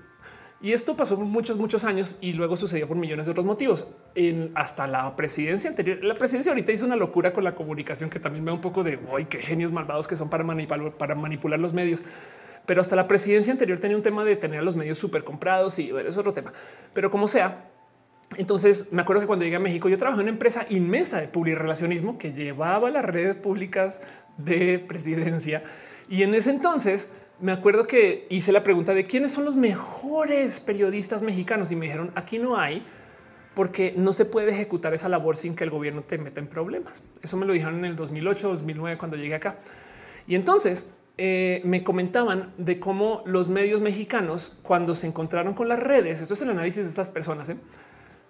Comenzaron a hacer catarsis. La gente por primera vez en 30 años, en 50 años pudo hablar mal del gobierno. Entonces no hay una cultura arraigada de muchas generaciones de saber decir las cosas, ni, periodistas que lo investiguen. Y hasta ahora está como naciendo esto con los medios independientes y no sé qué. Así que pues sí, estoy totalmente de acuerdo. Hay una déficit de retórica en la política mexa, pero es porque venimos de 70 años de un partido que tenía un modo muy específico para oprimir. Ahora esto no, o sea, esto es el caso específico en México y como lo veo yo. Por ejemplo, en Colombia, el periódico más grande le pertenece al expresidente. Es como que también está un poco de wow, no? En fin, em, este eh, y de paso en ese entonces creo que cuando ganó su presidencia tenía el único periódico nacional. Pero bueno, entonces eso también es tema. Y el punto es que eh, eh, México hasta ahora está llegando como esa madurez de cómo decir las cosas. Pero tú la pregunta es quién sí la tiene, no? Porque en Estados Unidos están llevas de la chingada. Fox News es un desmadre y está todo polarizado. En Europa, eh, en fin, saben como que es raro todo este tema, no? Pero bueno, dice Dino, el show fue televisado tanto tiempo que también llegó a hartar. Anda, ok. Cristian dice cómo es ahora con Obrador. Uy, López Obrador. Miren, si, yo pudiera no tener sentimientos más atravesados con esto, em, creo que me gustaría hacer un análisis muy profundo de lo que hace López Obrador con la mañanera, porque esto es un candidato que supuestamente llegó detrás bambalinas que nadie esperaba, aunque mucha gente dice que está puesta. En fin, pero el punto es que como no quiere jugar visiblemente con las dinámicas del poder que se conocen, o sea, no quiere contratar a las grandes televisoras como los de antes, porque se haría ver como si fueran los de antes. Supuestamente está haciendo todo desde ceros y nuevo y por eso, eso es como la propuesta de Morena, el movimiento de reforma nacional. Em, entonces se inventó un nuevo medio de comunicación, su propio show. que primero que todo, como generadora de, contenidos, yo pensar en tener un show diario me pesa. Es como no mames, huevos. Y es, son dos horas de subirse a la famosa mañanera a comunicar. Ahora, esto no es idea nueva. Eh, Hugo Chávez tenía una cosa que se llamaba Lo Presidente, que era un show en la radio donde hacía lo mismo. Pero el tema es que López Obrador domina los medios. Es el medio más importante del país y es presidencia, lo cual quiere decir que por definición es propaganda. Y para rematar es campeón en conseguir polarizar a la gente. O sea, la gente genuinamente está peleada por Chairos versus Fifis y luego la otra cosa es que logra conseguir que la gente encuentre un escándalo en cada pinche mañanera casi. Saben como que es impresionante que no hay mañanera aburrida porque siempre sale alguna o sea, y, el güey logra hacer escándalos con él y se pone a ver Don Gato. Me explico. O sea, como que lo queda un poco de qué malvado que, o sea, pero como un buen sentido, pues que evil genius, no? Qué malvado que es el cómo logra dominar a los medios sin estarles contratando, porque el gobierno anterior lo que hacía es que básicamente el medio anterior, perdón, el gobierno anterior era los medios anteriores, no en esta película, no la dictadura perfecta, todas esas cosas. Entonces iban muy de la mano, no tipo que presidencia tenía un camino para salir con lo que se decía en tele, pero este gobierno logra hacer todo eso como con poder suave. Saben como que tipo va a ser como, como Trump. Trump hacía exactamente lo mismo. Ser un pequeño escándalo acá y vean cómo solo se habla de esto por las próximas 16 horas. Trump casual un día levantó el celular Cofefe. Y los medios no dejan de hablar de Cofefe, ¿saben? Algo similar. Y eso me parece impresionante. Como que a nivel de comunicación es como de wow. Esto, esto, esto, esto me, sorprende mucho, ¿no? Como, como comunicadora, ¿no? Estoy hablando solamente de estrategia. Así. Em, dice Esteban López, Ronald Reagan no hacía mañaneras contando chistes sobre países soviéticos. No sé, voy a echarme. Sí, claro, está este cuento de, de la radio, radio Vietnam. ¿Sabes qué? Em, debería va, a notar eso como te va para investigar. Saben como que eh, voy a ponerlo aquí otras mañanas y lo voy a recordar porque está curioso. Tienes toda la razón. Como la comunicación de presidencia a mí me salta un poco porque, pues, de nuevo, esto es propaganda por definición. Y el problema aquí es tú en quién confías, no? Porque capaz dices es que los medios tienen que ser independientes y yo, como comunicadora, por supuesto que apoyo eso, pero luego lado es un poco de Sí, pero es que hay medios que genuinamente van a, o sea, si el presidente no arma el desmadre, un medio se lo va a armar. Saben? Digo, no, es que quiten ustedes a López Obrador de ahí mentalmente en este ejemplo, saben como que eh, estratégicamente hablando, pues no. Pero bueno, en fin, el caso es que el tema de las mañaneras em, es nuevo, saben como que a nivel de comunicación y funciona muy bien la era de las redes sociales. Eh, Secha Teglar dice, por eso no me gusta meterme a hablar de AMLO, todo es Chairo Fifi. Sí, exacto. lograron polarizar de modos tan complejos que las redes casi que colapsan por eso. Y de paso lograron hacer que las redes se vuelvan medio inútil para hablar de ese tema, ¿no? Pero bueno, 5JR dice, hay quien dijo latinos. exacto. Em, Moon dijo, no lo de Robin Williams. Buenos días, Vietnam. Miranda. Puede ser, ¿eh? voy a echar a buscar. Eva Secas dice, ya viste lo que pasó en el metro, lo mencioné eh, eh, con mis pensares del metro también y qué horrible esto. Eh, Miranda dice a ver qué salen con mañana justo cuando se acaba de rumbar el metro. Sí, total. Em, dice o les muerto campaña. Chavo anuncio de campaña. Chavo campaña. Chavo más un canal de presión social. Sí, total. Se hacía mañaneras con chistes. Ya López dice eh, acerca. Yo recomiendo a Naomi Klein y su doctrina del shock. Qué chido, qué chido. Gracias por esas recomendaciones. Leonardo Castro dice: ¿Supiste que Maluma y Balvin dijeron acerca de las protestas de Colombia? No, ¿qué dijeron? Más bien por si lo quieres compartir ahí. Fernando dice ahora le robaron la presidencia dos veces en la universidad. Fueron empresas independientes y demostraron los fraudes electorales y no dijeron que levantaron la denuncia y no les hicieron caso. Ah, claro. Sí, la historia de López Obrador de por sí vale la pena como analizar en general, no como que hay una cantidad de cosas que dices un uf, qué locura. Y sobre todo, miren, si se quieren romper el coco, piensen en un obrador piensen en qué viene para Morena después de Obrador. Saben como que futurologiemos, dejemos de, dejemos de enfocarnos en la aquí y la hora, que además la mañanera nos hace eso. Y la otra cosa que, que es muy lista de la mañanera es que es muy recurrente. Digamos que el lunes hay un escándalo, saben? algo pasó. El presidente dijo algo acerca de Estados Unidos. Es una estupidez. El martes ya no estamos hablando de ese tema porque dice otra. y el tema del lunes que haya como sí, bueno, vámonos con otro. Y, además, como estamos discutiendo lo de ahí, lo del momento, no estamos pensando en para dónde va. Pero se han puesto a hacer ese análisis ustedes. ¿Quién viene después para Morena? ¿Qué va a pasar? No, que Ebrard, no saben cómo no sé. No quiero discutir esto ahorita. Solamente les dejo ahí presente que eh, la estrategia de comunicación actual me parece digna de análisis y de observar. Pero bueno, todo eso porque estamos hablando acerca de candidaturas eh, y de esta locura que está pasando ahorita.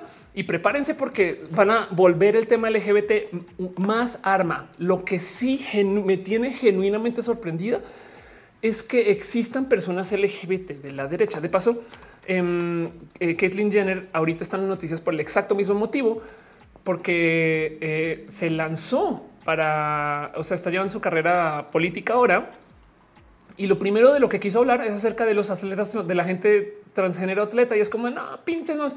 O sea, es una persona trans abogando en contra de la gente trans, pero además no es cualquier persona trans, es una pinche Kardashian con todo el dinero. Y es como de qué, estás, qué raro. O sea, güey, ¿cómo desenredas esto? No,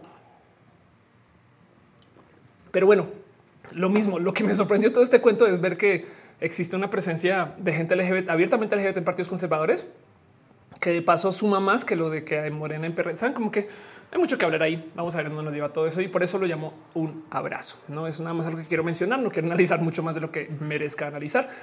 Por eso tenemos un tema central y con eso cierro todos los temas que tengo para ustedes. Leo sus comentarios y nos vamos a lo próximo. Preguntas y respuestas un ratito y luego se acaba este show. Nickel Mutante dice aparte es atleta. Exacto.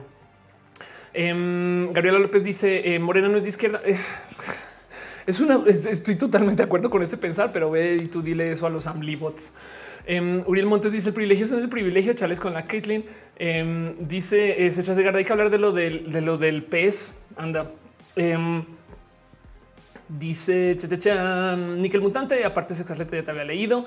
Eh, Ulises Tobar dice qué peor con el pez. Hablemos de eso. El pez, de paso, para la gente que no sabe, es un partido de ultraderecha. Perdón, se me dice Obrador hecho públicamente las mañanas que no estaba de acuerdo con cosas que hacía Morena, pero que no quería meterse con esos temas. Em, dice Artis Row es distracción sobre distracción. Encima toman sus palabras como verdad y creencia ciega. Chuchunga ellos dice estar el único presidente que está ayudando a los estudiantes y personas de la tercera edad porque los demás presidentes nunca habían hecho esto. No sé si nunca lo habían hecho, pero pues que lo, tenga más presente puede ser. Em, este eh, Yuri Maldonado dice que difícil tema de política. Totalmente de acuerdo. César dice guácala, esa señora creo que son esas millonarias diabólicas un poco, eh, un poco. Em, y dice este el 6 de abril fue el Día Internacional de la Asexualidad. Cuando hablarías del tema? Me gustaría hablar de la sexualidad en general. Eh, viene un lugar donde sí grabé temas de esto, pero bueno, si hace rato no levanto temas estrictamente LGBT. Eh, dice Irina, el pez es de la iglesia evangélica, no de los partidarios de nada. Son ya no me sorprende nada, pero sí tengo entendido que son de los más rancios de la derecha. Pues Juan Sergado dice: ¿A ti te gustaría incursionar en la política? ¿Sería aquí en México o en Colombia? No, yo decidí muy joven que no quiero tener nada que ver con política. Máximo, máximo mi activismo es este, visibilizar y en los medios y eso. Reyes Castillo, María José dice saludos a la grupa. Me encanta que hablaras del TEC. Gracias por estar acá. Em, gracias por todo eso. Solo pues dice, ¿sabes si tuvo una repercusión lo de aquel spot mega homofóbico? no, pero aún así está impresionante. Ok, para la gente que no sabe qué pasó, em, el PES, el partido Partido del Encuentro Social, fin, el caso, el Partido Ultraconservador comenzó a hacer anuncios donde eh, los anuncios eran, había algo de anuncio en su homofobia. O sea, era una propaganda horrible anti gente LGBT. Y pues era tan grave que se los obligaron a bajar. Pero el tema es que como lograron el impacto de los anuncios y lograron el impacto mediático de que se atrevieron a publicar esos anuncios. Entonces, según yo, fue un éxito porque lograron hablar de la homofobia y del partido de una de un brochazo, no que en fin ganaron los idiotas otra vez. Veo que están dejando piñas. Eh, gracias por eh, este, sus donativos, sus cariños, sus amores, eh, justo por el tema de la grupa, seguramente. y gracias por apoyar y ser parte de esto y apoyar a Roja. Pero bueno, partido encuentro solidario. Gracias. Cosa nota que estoy cero preparado en el tema de política. Es que saben que no quiero que Roja se vuelva esto. Saben como que está chido hablarlo eh, y, claro que no lo voy a evitar, solamente que este sí que no es mi centro de, enfoque porque mm, nada, pues porque el análisis es eh, tiene que ser bastante más interseccional. No obstante, claro que tengo mis opiniones y preferencias y yo les dejo aquí todos los puntos de vista para que se discutan las cosas. En fin, Vámonos a lo próximo. Eh, preguntas y respuestas de todo lo que quieran. Va a pasar la famosa cortinilla súper profesional y nos quedamos acá un ratito más. Cuéntenme lo que quieran.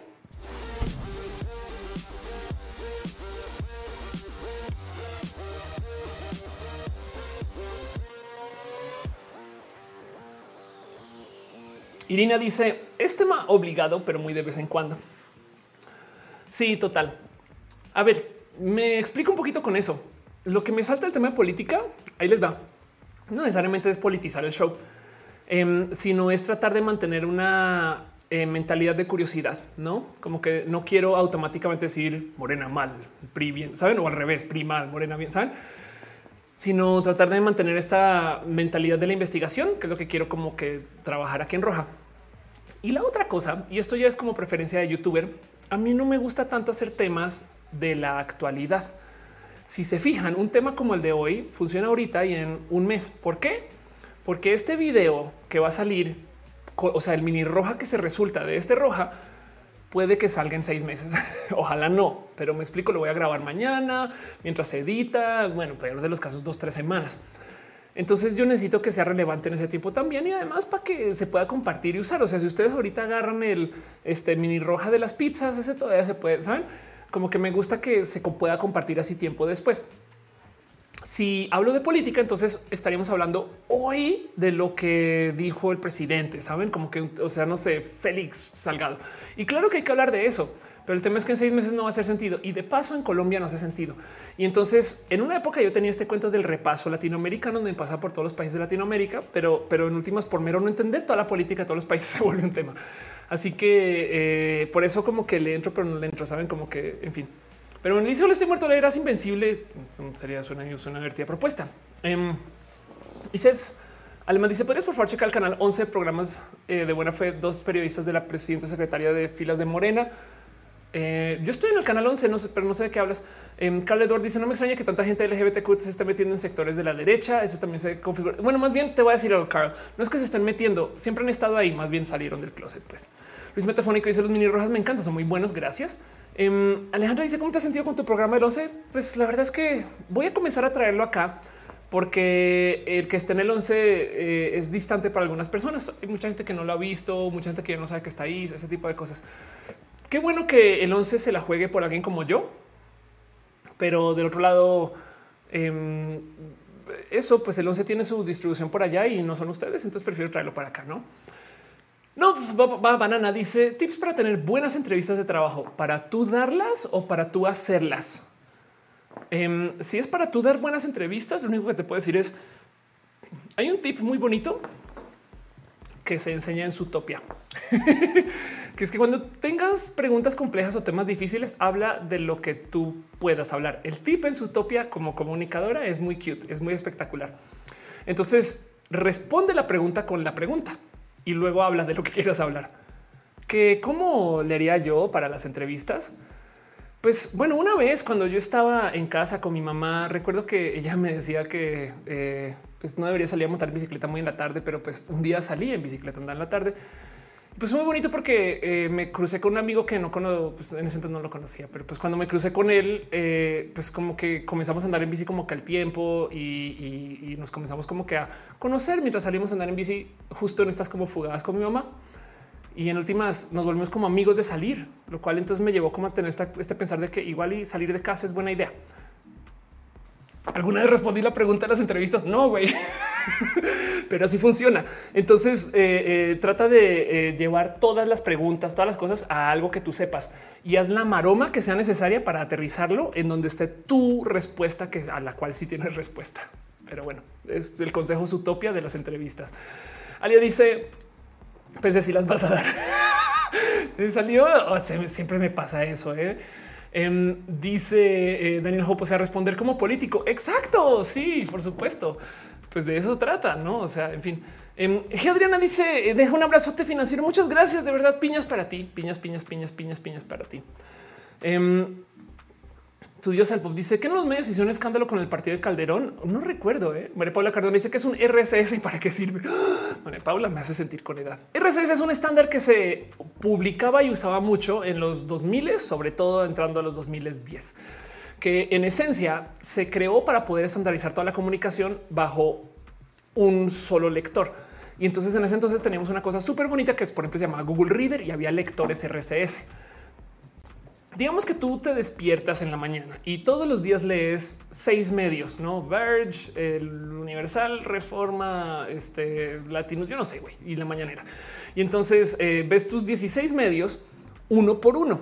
Pues cada medio tenía un, un esquinito donde tú le picabas sacar una liga específica que una liga RCS y esa se la alimentas a tu lector RCS. Y entonces es como un cliente de correo electrónico que te muestra las noticias de todos los sitios que tú lees en un solo lugar. Esta idea es espectacular, súper cool, súper chida, súper funcional, pero tiene un pequeño problema. Al sacar las noticias de los periódicos y ponerlas en un lector, no vienen los anuncios. Y eso es muy bueno para nosotros y nosotras, pero horrible para los medios. Entonces lentamente comenzaron a conspirar en contra del RCS. Les tomó unos buenos 10 años eliminar la cultura del RCS, pero en, una época era como saberte tu emisora favorita, no como qué tipo de cuál es RCS, no como que como que la liga estaba ya a la vista, ya no tanto y ya hay sitios que de plano no dan la liga y es una lástima, pero bueno.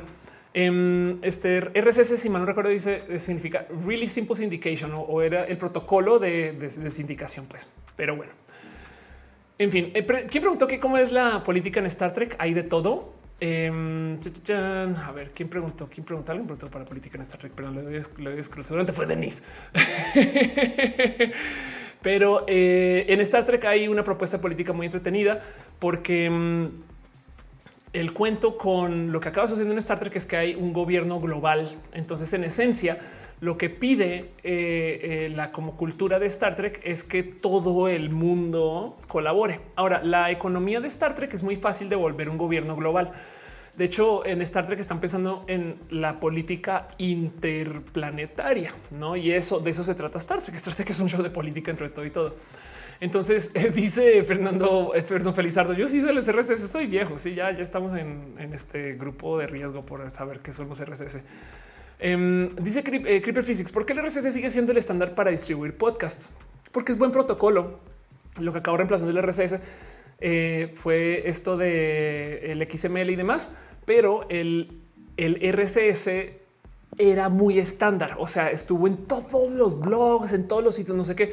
Y en los podcasts no hubo motivo de eliminarlo per se porque no borra los anuncios, porque esos van en el audio. Entonces simplemente lo siguieron usando, supongo, básicamente, y ya. Bien que podemos culpar a Spotify, por ejemplo, ¿no? Pero bueno, em, entonces volviendo acerca de lo que de la política en Star Trek es súper compleja, de eso se trata y estamos negociando con varios sistemas de política que tienen que ver también con, por ejemplo, hay aliens que por su cuerpo tienen unas actitudes hacia la política de un modo y otros que por su crianza, su historia tienen otra política de otro modo. Es muy interesante. Pero bueno, perdón, no vi quien preguntó por aquí está. Perdón, no le estoy muerto. Fue quien dijo cómo es la política de Star Trek. Así. Pero bueno, shot. eh, dice le estoy muerto. RCS es lo que hacías para conectar tu Pokédex a otro Pokédex. Eh, Creeper Physics dice no supone que el RCS está en formato XML. Ahora sí, es que en una época, en una época eran dos cosas aparte. O sea, en una época, el XML, de hecho, el Extended Markup Language, nace de que tú tenías un lenguaje voy a decir de programación, pero tenías un lenguaje que funcionaba para interpretar que era el HTML que todavía se usa, Hypertext Markup Language, que es este que tienes cositas en corchetes, no? El RCS es un HTML específico solo para los contenidos. Y luego entonces dijeron, ¿y si hacemos un HTML genérico que cualquier persona pueda declarar los corchetes para lo que necesite? Eso es el XML. El XML es el HTML libre y abierto o los RCS libres y abiertos. Y, las propuestas de XML se volvieron populares porque ya existía como protocolo mucho antes, después de que el RCS ya fuera popular. Y pues eso fue el desarrollo. Me tocó vivir todo eso creciendo y esas cosas. Pero nunca carrera hablando en Internet Vintage hace rato por una búsqueda en Google me sugirió entrar a MySpace, sigue online. A lo mejor todo el mundo sabía, pero sí me sorprendí. Uy, sí, sí, pero te voy a decir algo bien triste. Em, a ver, MySpace data los es lo más triste, lo más triste de MySpace sucedió el 2019. No sé si estamos listos para esta noticia. Pero MySpace en el 2019 por fin admitió que había perdido 12 años de música y datos y 12 años de información que desafortunadamente ya no tienen cómo recuperar. O sea, en esencia el sitio, eh, pues sí sigue al aire, los usuarios siguen ahí, pero hay una cantidad ridícula de datos e información que nomás ya no van a volver. Entonces, pues esto pasó ahorita y pues no fue noticia en su momento, porque en su momento, pues porque, porque ya no nos importa tanto MySpace, pero sí el sitio todavía existe. No más que es como tipo de ver la casa donde creciste, pero ya no hay muebles adentro y la escalera está toda tumbada. Es una lástima. Está preguntando que hable de lo que pasó en el metro. Ya hablé del metro. Este y hablé y hablé, dije la noticia mal y todo. Pero pues sí, una lástima horrible. Leticia Rodríguez dice: eh, Me gustaría verte noticiero TV todos los días. Tengo un sueño, pero esto para esto toca aterrizar roja mucho más y es un tema de desarrollo y yo. Em, pero sí me gustaría profesionalizar roja un poquito más para que esto sea algo que se pueda hacer más de a diario. Miren, el contenido que tengo en mente es lo que hace alguien como por ejemplo Philip de Franco, que es un youtuber muy establecido que hace contenidos casi que diario a modo de de video o de lives, esas cosas. Ojalá me pueda ir aventando a eso. Vamos a ver cuándo, pero bueno. Um, Creeper Physics preguntó por el metro otra vez y ya hablamos del metro. Brandon dice por qué no eres profesora de Platzi. Eh, no quiero spoiler nada, pero pues fui profe de Platzi por mucho tiempo, entonces todavía hay contenidos míos por ahí. Mónica Gavilanes dice hagamos roja todos los días. Ándale. Philly D es la onda. Yo amo Philly D desde que era un pendejo y todavía un poquito, pero bueno. Juaco Gutiérrez dice: ¿Crees que se puede salir, que puede ser bichota sin salir del closet? Claro que sí. Eh, hay millones, hay millones que nadie te diga cómo se es bichota. Tú define la bichota moderna. Cristian Villa dice: Háblanos más sobre tu programa Canal 11. ¿Cómo lo puedo ver desde Paraguay? Voy a ver cómo logro sacarlo para publicar. Eh, prometo. Pero bueno, ¿qué es mi canal en Canal 11? Es una cosa que se llama Multipass. Es más, ah, estoy publicando eso. Ofelia, Pastrana, Multipass. Y yo siendo quien soy, entonces, eh, eh, este, investigué un poco em, lo que es el valor intrínseco de las comunidades. Ok. entonces, ¿es un show de tecnología? o no. Es un show de, análisis un poquito como roja, em, que yo no, la verdad es que no me gusta para nada como lo promocionan algunos medios que salieron como a decir como tipo de imagínense que existe eh, este, este show con una persona trans donde no se trata acerca de que alguien es trans. Entiendo ese punto de comunicación, saben, pero como que también es un poco bueno, pero los otros shows que se tratan de que la gente es trans también son chidos, güey, no? Y hay unos muy cool. De hecho, hay creo que hay otro par que salieron ahorita. En fin, ahorita hay varias personas que están en la tele eh, siendo personas trans, pero bueno, el caso multipass entonces se trata de investigar qué son las comunidades y hay comunidades de, de todo. Así que me metí a las comunidades para ver qué las hace funcionar. Por ejemplo, en la comunidad swinger, que la acabé odiando porque resultaron ser homofóbicos, pero la comunidad swinger eh, tienen el sistema de los semáforos. Em, luego, este, en las comunidades de, por ejemplo, gamer tienen eh, foros y demás y no sé qué. Luego en las comunidades, saben como que la pregunta era qué hace que esta comunidad funcione y encontré algunas cosas bien chidas. Em, porque, porque, pues saben, a mí me apasiona el tema de cómo se organiza la gente, porque en la escuela no nos enseñan a hacer comunidad, saben? Pero luego, alguna vez les ha tocado ir a una marcha muy organizada donde hay consignas, donde la gente tiene como es como cuando vas en la autopista y te das cuenta que la gente tiene etiqueta de autopista que pasan por la izquierda, esas cosas. Y dices, ¿dónde aprendieron esto si no hay escuelas de manejo? no, lo mismo. Las comunidades me rebasan. Es como que no hay una escuela de comunidades, pero hay mucha gente que sabe hacer comunidad y eso de eso, de eso va el show.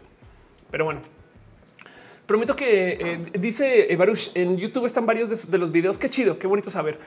Este wow, Artis Row demuestra que ya debería de estar eh, en fila para la vacuna, diciendo sigo a Philly desde los días de revisión 3. Debería de algo así para contenidos en español. Pues es que tú qué crees que era Nerdcore? Nerdcore era Rev 3 para México. Así, así tal cual. Rev 3 fue la inspiración de Akira para hacer Nerdcore. Pero bueno, qué locura. Em, y pues de ahí para acá, ¿no? Y sí, estoy totalmente de acuerdo. Hacen falta más contenidos así como pseudo profesionales o profesionales chidos. Pronto, ¿no? Esto, esto está creciendo. Bueno, en fin, funciona. Ya, ya, ya hay shows. Mr. Valery dice el nuevo MySpace está muy bare bones, solo hay unos tabs para cambiar entre cosas. Salen Vázquez dice me sorprendía cómo eh, se lleva el paro, pero ahora que mi escuela hay gente especializándose en mediación, ándale. Beco dice como en Army, K-pop BTS fan, cuando se unen para poner publicidad y hacer donaciones. Eso, ese tipo de cosas es como de las dinámicas de las comunidades me apasionan un chingo, no? Pero bueno. En fin, mira, Lisanta dice que quisiera verlos. Bueno, me acaban de decir que están por ahí en YouTube, pero yo voy a tratar de sacarlos y ponerlos en mi canal, para lo cual necesito permisos para esas cosas. Entonces vamos a ver si lo puedo hacer. Pero si no, qué chido que estén en YouTube algunos. Alejandro Ortega dice, pero Ophelia Diario podrían, por supuesto. Yo a mí me encantaría hacerlo, pero, pero vamos a ver cómo, cómo me organizo para eso. Ulises Tobar dice, el fandom de Mon hacemos una secta organizada con la misma foto de Mon chiquita. Anda. Había una página en Facebook, no sé si todavía, existe, misma foto Artemio Facebook. Estas son de las cosas que digo, yo no entiendo quién hace esto, pero pero estas cosas existen. Bueno, no sé si conocen Artemio Urbina, más les vale que se enteren de quién es. Es una persona bien cool del mundo de la comunicación. Em, que en nada es eh, tantas cosas que decir Artemio es Mr. Arcades, quizás es, es como decirlo, eh, es este cuento de que Artemio es Dios, no sé qué, es una persona que si quieren nerdear duro, Artemio les guía cómo y, y, búsquenle Artemio Urbina. Pero quiero que sepan que existe esta página en Facebook que se llama la misma foto de Artemio Urbina todos los días. y entonces eh, eh, están publicando la misma foto de Artemio Urbina, todo, o sea, tampoco nos mienten, ¿no? Ahora lo impresionante es que hay likes, comentarios, ¿qué, está pasando aquí?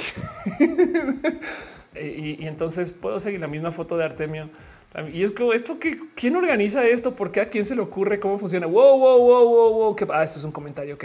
Y entonces ¿saben? es como de qué está pasando. güey. Ahí está la misma foto. Te me olvido todos los días. En fin, es una página honesta, como dice Fabián. Exacto. Y así las cosas. Pero bueno, el programa, el programa, así mi programa en canal no se llama Multipass. Em, dice Alejandro Ortega, me gustaría ver un contenido de Rey Contreras y Ofelia. Se me hace que somos personas hermosas. Gracias por decirlo. Pues déjame decirte que eh, viene esta cosa que se llama el True Colors, em, que es un show de eh, comunidad LGBT que vamos a hacer. Es un show de comedia. Vamos a ver si encuentro alguien que haya hablado de True Colors por fuera. No, chale. Eh, Rey Contreras, a ver si alguien lo posteó. Yo creo que yo lo posteé. En fin, el caso, vamos a hacer un show que se llama True Colors, donde va a estar un chingo de gente LGBT, pero estamos bien güeyes y nadie lo ha posteado en su página en Instagram, sino que hemos hablado del tema, en fin. Pero bueno, el caso es que voy a hacer show con, con Rey. en fin, hola, estoy muerto. Dice si están en YouTube. Nickel Mutante dice es una canción de Cindy Lauper también. Pero bueno, eh, Freddy Hernando Monte dice: Hola, llegué tarde. Gracias por llegar. Gal Monte Estoy en una carrera universitaria que requiere laboratorio y es, es este hermoso, pero matado. Dice Alia: No mienten, no mienten, Alia. Exacto, así funciona. Pero bueno, en fin, ¿cómo bien subir a los boomers LGBT? ¿Lo han pensado? Eh, conozco a muchos. Es bien cool. Creo que la mejor persona para hablar de eso es Pedrito Sola. Quieranlo, odienlo. Pedrito es una máquina del tiempo o es un reflejo de una generación anterior como piensa Pedrito, piensa la gran mayoría de los boomers, así que no conocen tanto a la gente trans, que piensan que la gente trans es, ¿saben? es como que eso es como prejuicios ligeros o pesados de cómo se comunica, cómo se refieren a la gente. Todo eso, todo eso lo topan los contenidos de Pedrito sola y así son los boomers afuera del closet, porque hay unos que no han dicho nada y esos siguen por ahí todavía. Adrián Paniagua está en el chat. Qué bonito verte. Besitos. Nickel Mutante dice: Sabía que hablarías de Pedrito. Sí, por su pollo. Eh, ¿Qué opinas del sueldo universal? Me parece espectacular. Es una lástima que esto no sea y en todos los experimentos que funcionan con el sueldo universal eh, funcionan al parecer. Entonces, pues así las cosas, pero bueno, en fin. Rispolilla dice Oli Ofe, Oli. Ya siendo la hora que es, después de haber pasado tres horas y 44 minutos, creo que ahora sí me tengo que despedir. Tengo que ir cerrando y tengo que nomás decirles a ustedes que gracias por acompañar. Porque este show solamente sucede porque ustedes están aquí para apoyar. Entonces va a pasar la cortinilla famosa la profesionalísima cortinilla para irnos despidiendo. Y se va este show.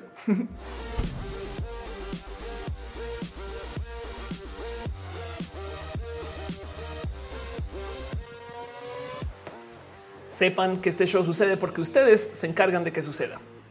Y en eso agradezco mucho que estén aquí presentes. Entonces quiero nomás dar las gracias a las personas que están acá, literal suscritas eh, y que dejan su cariño y su amor mes con mes. Gracias por apoyar a la gente que está en el Patreon. Arturo Aleara, Navarro, lógicamente, Sima Cheja, Javier Tapia, Chocodas, Aflicta, Ignis 13, Francisco Godínez, Trini P. El otro día está pensando en Patacoins de paso em, y, es de nada. Tengo muchos, muchos pensares y cariños con Patacoins, pero bueno, proyectos del pasado.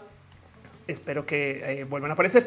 Gracias también a la gente chida que está suscrita desde el YouTube, Guadalupe Andino, Renier Cruz, Auster Aragones y Chico Chami, Pablo CG, Bruja de Marta, tú transtuajes chidos. Sí, son chidos sus transtuajes. Germán Briones, Pamela Gutiérrez, Mavila Morales, Peter JSR, Soy Cher, Ali García, Alfredo Pérez Aldana, Jessica Díaz, Úrsula Montiel, Mike Lugo, Iriel Reves, Becky Santoyo, MD Plus, Alejandro Ortega, Alex Sánchez, Emanuel Marroquín, Mis Ruiz 02, Katz Arnulfo García, Viviana García, Cintia Ken, Santiago Rovira, Brenda Pérez Lindo, Obi Alanis, Cintia M. Márquez, Berta Hernández, Gloria Félix, Azucena Maesa, Noemí Ávila, Samsipra Flores, Fernando Rivielo, José Villarreal, Adel, Agustina Sosa, Yadeloid, Raúl Fomperosa, Marina Ramírez Ortega, Héctor F. Arreola, Jessica Arisbiel, Mendieta, la Jessica, Pasos por Ingeniería, Ana Alejandro Tatoso, Cristian Franco, Jurdas 2, Moni Aranda, Taylor Fisherson, José Cortés, Torres de Farías, Ana Cristina Mo, la ardilla del grupo, Gabriela Mesa, y Frank Núñez, Rodrigo Pérez, Iván Rivera, Yolanda Suárez, Hugo, Víctor Hugo, Julio Calderón, Lucero Quilla, Afrita 66, Satónica, Carlos Soto, soy lo que de Lum, pero no H, te queremos a ti, soy lo que perro no H, La pastel de Coco habla Valentina Luis Maclash, Andrew Bete, Carlos Comoras, Aceite, Marina Ron Galvez, Aflicta, Edgar Riego y Alanardo Tejeda puedo volver a hacer el chiste al comienzo del show. Padre, padre nuestro que estás santificado. Ya no lo puedo hacer. Ven, me canso.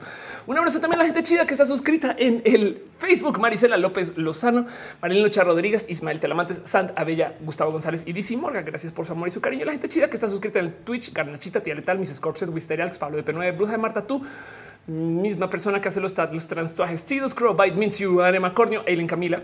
Em, Carlos Cravioto, Eric, el tío aquí a 007, ya Lima, Dale Caro, quiere estar suscrito antes que exista el Internet. Joe Saurus, Leo Sánchez Corra, Fanes MX, Serafín 9090, Daniel Lombriz y solo sí, pero no Pena Roberto Cruz, Jorge Garcú, Synconite, Wisdom Harris, New Snake, Musicarina, Aleolo 444, Omar CN07, Jesús García Valadez, Artis Rose, en Cocu 66 y Chris Moon 23. Gracias por su amor y su cariño. También muchas gracias a la gente que vino porque vino. Y su amor, pero Renier Cruz, G. Adriana MS, Reyes Castillo, María José, Saúl, que de paso saludos a la grupa. También un abrazo a Alejandro Ortega, a Eric D, a Irene Aguirre, a Ignis 13, a María Alejandra Telles Millán, el mero Mary, Guadalupe Andino que se suscribe, Michelle Ángela Catalán Guerrero, eh, Irene RN. Ángela, Angélica, a Porras en Olvera, Ana Mar, y un abrazo también a Daniel Arredondo. Gracias por tu cariño y tu amor. Y veo que justo este eh, Renier Cruz dejó un abrazote financiero. Muchas gracias, Renier. De verdad. También Ángel, Ángel Michael Moria, quien dejas tanto amor y tanto cariño. Gracias por apoyar. Wilbert RG, primera fila. Viajes Express, Chautempan. Eh, y a Eli Alexander del Río, gracias por apoyar. Michael H. Soria, también gracias por ser parte de esto. Este está buen rostro, Sant Abella, Ay, como te quiero. Y un abrazo también a Tevin, a Cintia Herrera y a la gente chida que dejó su amor y su cariño en el Facebook. Gracias por apoyar. También la gente chida que está no más por llegar, saben, como que también me goza mucho esto. Entonces, quiero super dar las gracias a la gente chida que llegó y estuvo en el Facebook, en el YouTube, en el Twitch. Sepan que no me da todos los nombres, pero un súper abrazo especial a eh, a ver Cristian Jiménez Gulien, a Avi Electropop. También un abrazo súper, súper, súper especial eh, ya acabo de sacar la lista, perdón. a, J. Sif, a Alba Castro Arias, a Alejandro Ortega, a Adri Paniagua, quien seguramente está conectándose desde la mitad del aire porque estás volando. Un abrazo a alguien más que se llama alguien más. O sea, alguien más se llama. En fin, un abrazo a Allen Pop, Baruch Madera, Carlos Narváez, Carlos, Carlos Yepes, Denis Rojas, Dinora Juárez Pérez, Dorian Álvarez, Fernando Cruz, Fernando FTM, Fernando NC, Fernando Vega, Carlos, Carlos Yepes, perdón, Fernando Vega, Freddy Hernando Montoya Barbosa, a G. Adrián MS, Gama Volantis, Gustavo Valencia. Hola, estoy muerto me siendo un fantasma. Ilse Quesada, a Jocelyn Suárez Lucas, Juaco Gutiérrez, a Julián Montero, Cari Cardona, Karina de Teresa, la dibujanta, Marcy Schneider, María Paula Cardona, Mireli Santa Mónica Gavilanes, Nickel Mutante, Nirma, Josefina Sotelo, Lucas Apareció alguien más y no alcanzó a ver bien quién, pero bueno, un abrazo a Cari Cardona, Juaco Gutiérrez están apareciendo. Pierno Yuna, que Culverte, Renier Cruz, Roslin, Blue Jardín, Saul, Saul Ernesto, Scarlet Cat, Screw 77, SP 7777, Adelen Cross, Ulises, Tobar Reyes, Uriel Montes, Wendy. Yo sé que por ahí andas también selenático y yo sé que por ahí también estás en algún lugar. Y Dina, por supuesto que estás por ahí en alguna esquina, pero bueno, también la gente chida que llega desde el Twitch. 5 tags sexys de Abigail 050505, Acrobatic Jazz, Adrián Engine, AKT GP, AKM 007, Ale Alex Wonder, Alex 737. También un súper, súper, súper abrazo Ah, madre mía, perdí la lista otra vez. Eso me pasa por venir a cambiar, pero un abrazo a, eh, Alex de Wonderful. Ya te había leído Alex 3737, Alicia Berrios, Alex Steven, analógicamente. Este, eh, gracias por pasar, Ana. Another TV Viewer, 93 Arti Row, Aten, Axel 22222333 Azul Camilo, Becerustan, Blackmore, ya ya, Broke My Stream Deck. Lo siento. A Carbot 14XYZ, Carlos Cravioto, Carlos Christoph Avila, Comet Tunes, Commander Root. Community for Small Streamers, a Creeper Physics, Daniel Hope, Dark Sephiroth, a Dark BK9, Darwinismo 2, Denis con dos S, a Diego BZ01, Discord for Streamers, qué chido Discord, eh. a Duxa PvP, Eder Macías, Scipion 14, Extreme Knowledge, Francis M3, Gamer 01, Gordo Comunidad, Gordo Comunista HD. Ajadasa NC, Hey Silvana, Hueso Sad, Inocente 8, no, perdón, Incense 8, que leí a Low, bajo, bajo, bajo, Irving, It's Emily, J. Deep, Jesús López 86, Kirby 474, Krillanath, Lauro Moon, Lexi, Lexi, Lexi, Lexi, Lexi, Lexi, Lexi, Lorx, Lorx 02, Luis, Metafónico, Leco, Signio, McCoy, Flores 18, Mafetaca, Malcavian 8, mano izquierda del Santos, ¿cómo es sus users? Marmota Grandota, Meldak, Dragmeyer, Miguel Romo 12, eh, Nom VDH, VDH Banana, a Omega Jep, a Pat Beach, a Reik, Reina del Pop, P3, Robbie Runners, Sawa 95, CFSU, Sherwin, Sherwin, a Somebody Young, Sticks, Sticks, Sisop Diego Todoms, Tailthuk, Tirano Diego, Tunan Cute 00 Bianca, Van Galtner, Billy 753, Warhawk 93, Wisterials, Janko Babel y Joseph the Spammer. Y la gente que está en el eh, Facebook, sepan que Facebook no me da todos los nombres, pero un abrazo a Denis Rojas, David Yactayo, Chunchun Gallegos, Eduardo Permac, eh, Metzli Gallardo, eh, Rada Maesbari, eh, David, perdón, Gulie Mendoza, Yuri Maldonado, besitos, gracias por pasar, Brenda Scorpion. Digi Boss, ¿quién más pasó por acá? En fin, le estoy dando scroll nomás para ver si otros nombres aparecen otros nombres. Metzli Gallardo, em, Eduardo Permac, en fin, y María Fernanda Armenta. Gracias, Marifer, por pasar en general. Qué chido verte. Si no les mencioné, sepan que les tengo mi corazón. Igual avísenme, de todos modos, les, quiero mucho. Gracias por pasar. En última, sepan ustedes que todo esto sucede también en parte porque está la gente chida del team de moderación. Asómense por el Discord, donde suceden los afters y donde se sigue platicando ese tema y donde eh, nada, se acaba este show, pero allá sigue. Y en eso un abrazo a Caro, Uva, Uriel, Fabián, Monse, Jesse Tutix, Hígado de Pato, Denise Aflicta, Lisa Gama Volantis, la gente chida que están ahí en el Discord. Chequen sus proyectos, lo que hace cada quien, hacen cosas bien bonitas en el Discord. Seguramente les pueden o vender o ayudar o apoyar. La gente del team de memoración es bien cool y gracias a ellas es que esto se mantiene funcional. Entonces, todo mi cariño con ustedes. Muchas gracias a los mods. Tengan una bonita luna y recuerden que eh, pueden comprar sus peluches. Exacto. Pero bueno, cuídense mucho. Eh, eh, de todos lados dice SP777 compatriotas colombianos. Cuídense, es verdad. Cualquier cosa hablamos en redes sociales. Les quiero un chingo y sepan que eh, de verdad que aprecio mucho que nos podamos ver. Pero bueno, Capitán Garranega dice falta yo. Ahí estás. Cuacarraquear tampoco apareciste, pero ahí estás. Besitos para ti, Pat Beak, Mónica Gavilanes. Besitos, eh, Yuri Maldonado. Yo te había leído, pero igual Artis Row, Caro, Ángel Michael Boria, eh, Vianney Olmors. También besitos. Fernando FTM, Renier Cruz, George Vaxis. Eh, hablé larguísimo de Colombia, George, que pues estás preguntando qué onda. Eh, Gogo Méndez, eh, también gracias por pasar. Claudia Redondo, besitos. Licosignio, besos.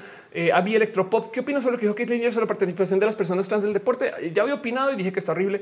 Denise Rojas, también gracias por pasar, Denise. Voy a decir Star Trek 100 veces Star Trek, Star Trek, Star Trek. Eso que quizás no 100, pero bueno, digamos que cada una cuenta. En fin, la de, la de los robots, qué divertido nombre. Em, gracias por pasar. Exacto. Entonces, eso. Em, y para todo lo demás, nos vemos entre semana, nos vemos después, nos vemos en el próximo rojo. Linda luna, exacto. Ya él, besitos, ya él, gracias. Luis Metafónico, besitos. Tengan una linda luna, nos vemos en el próximo show y eso es todo lo que es. Besitos.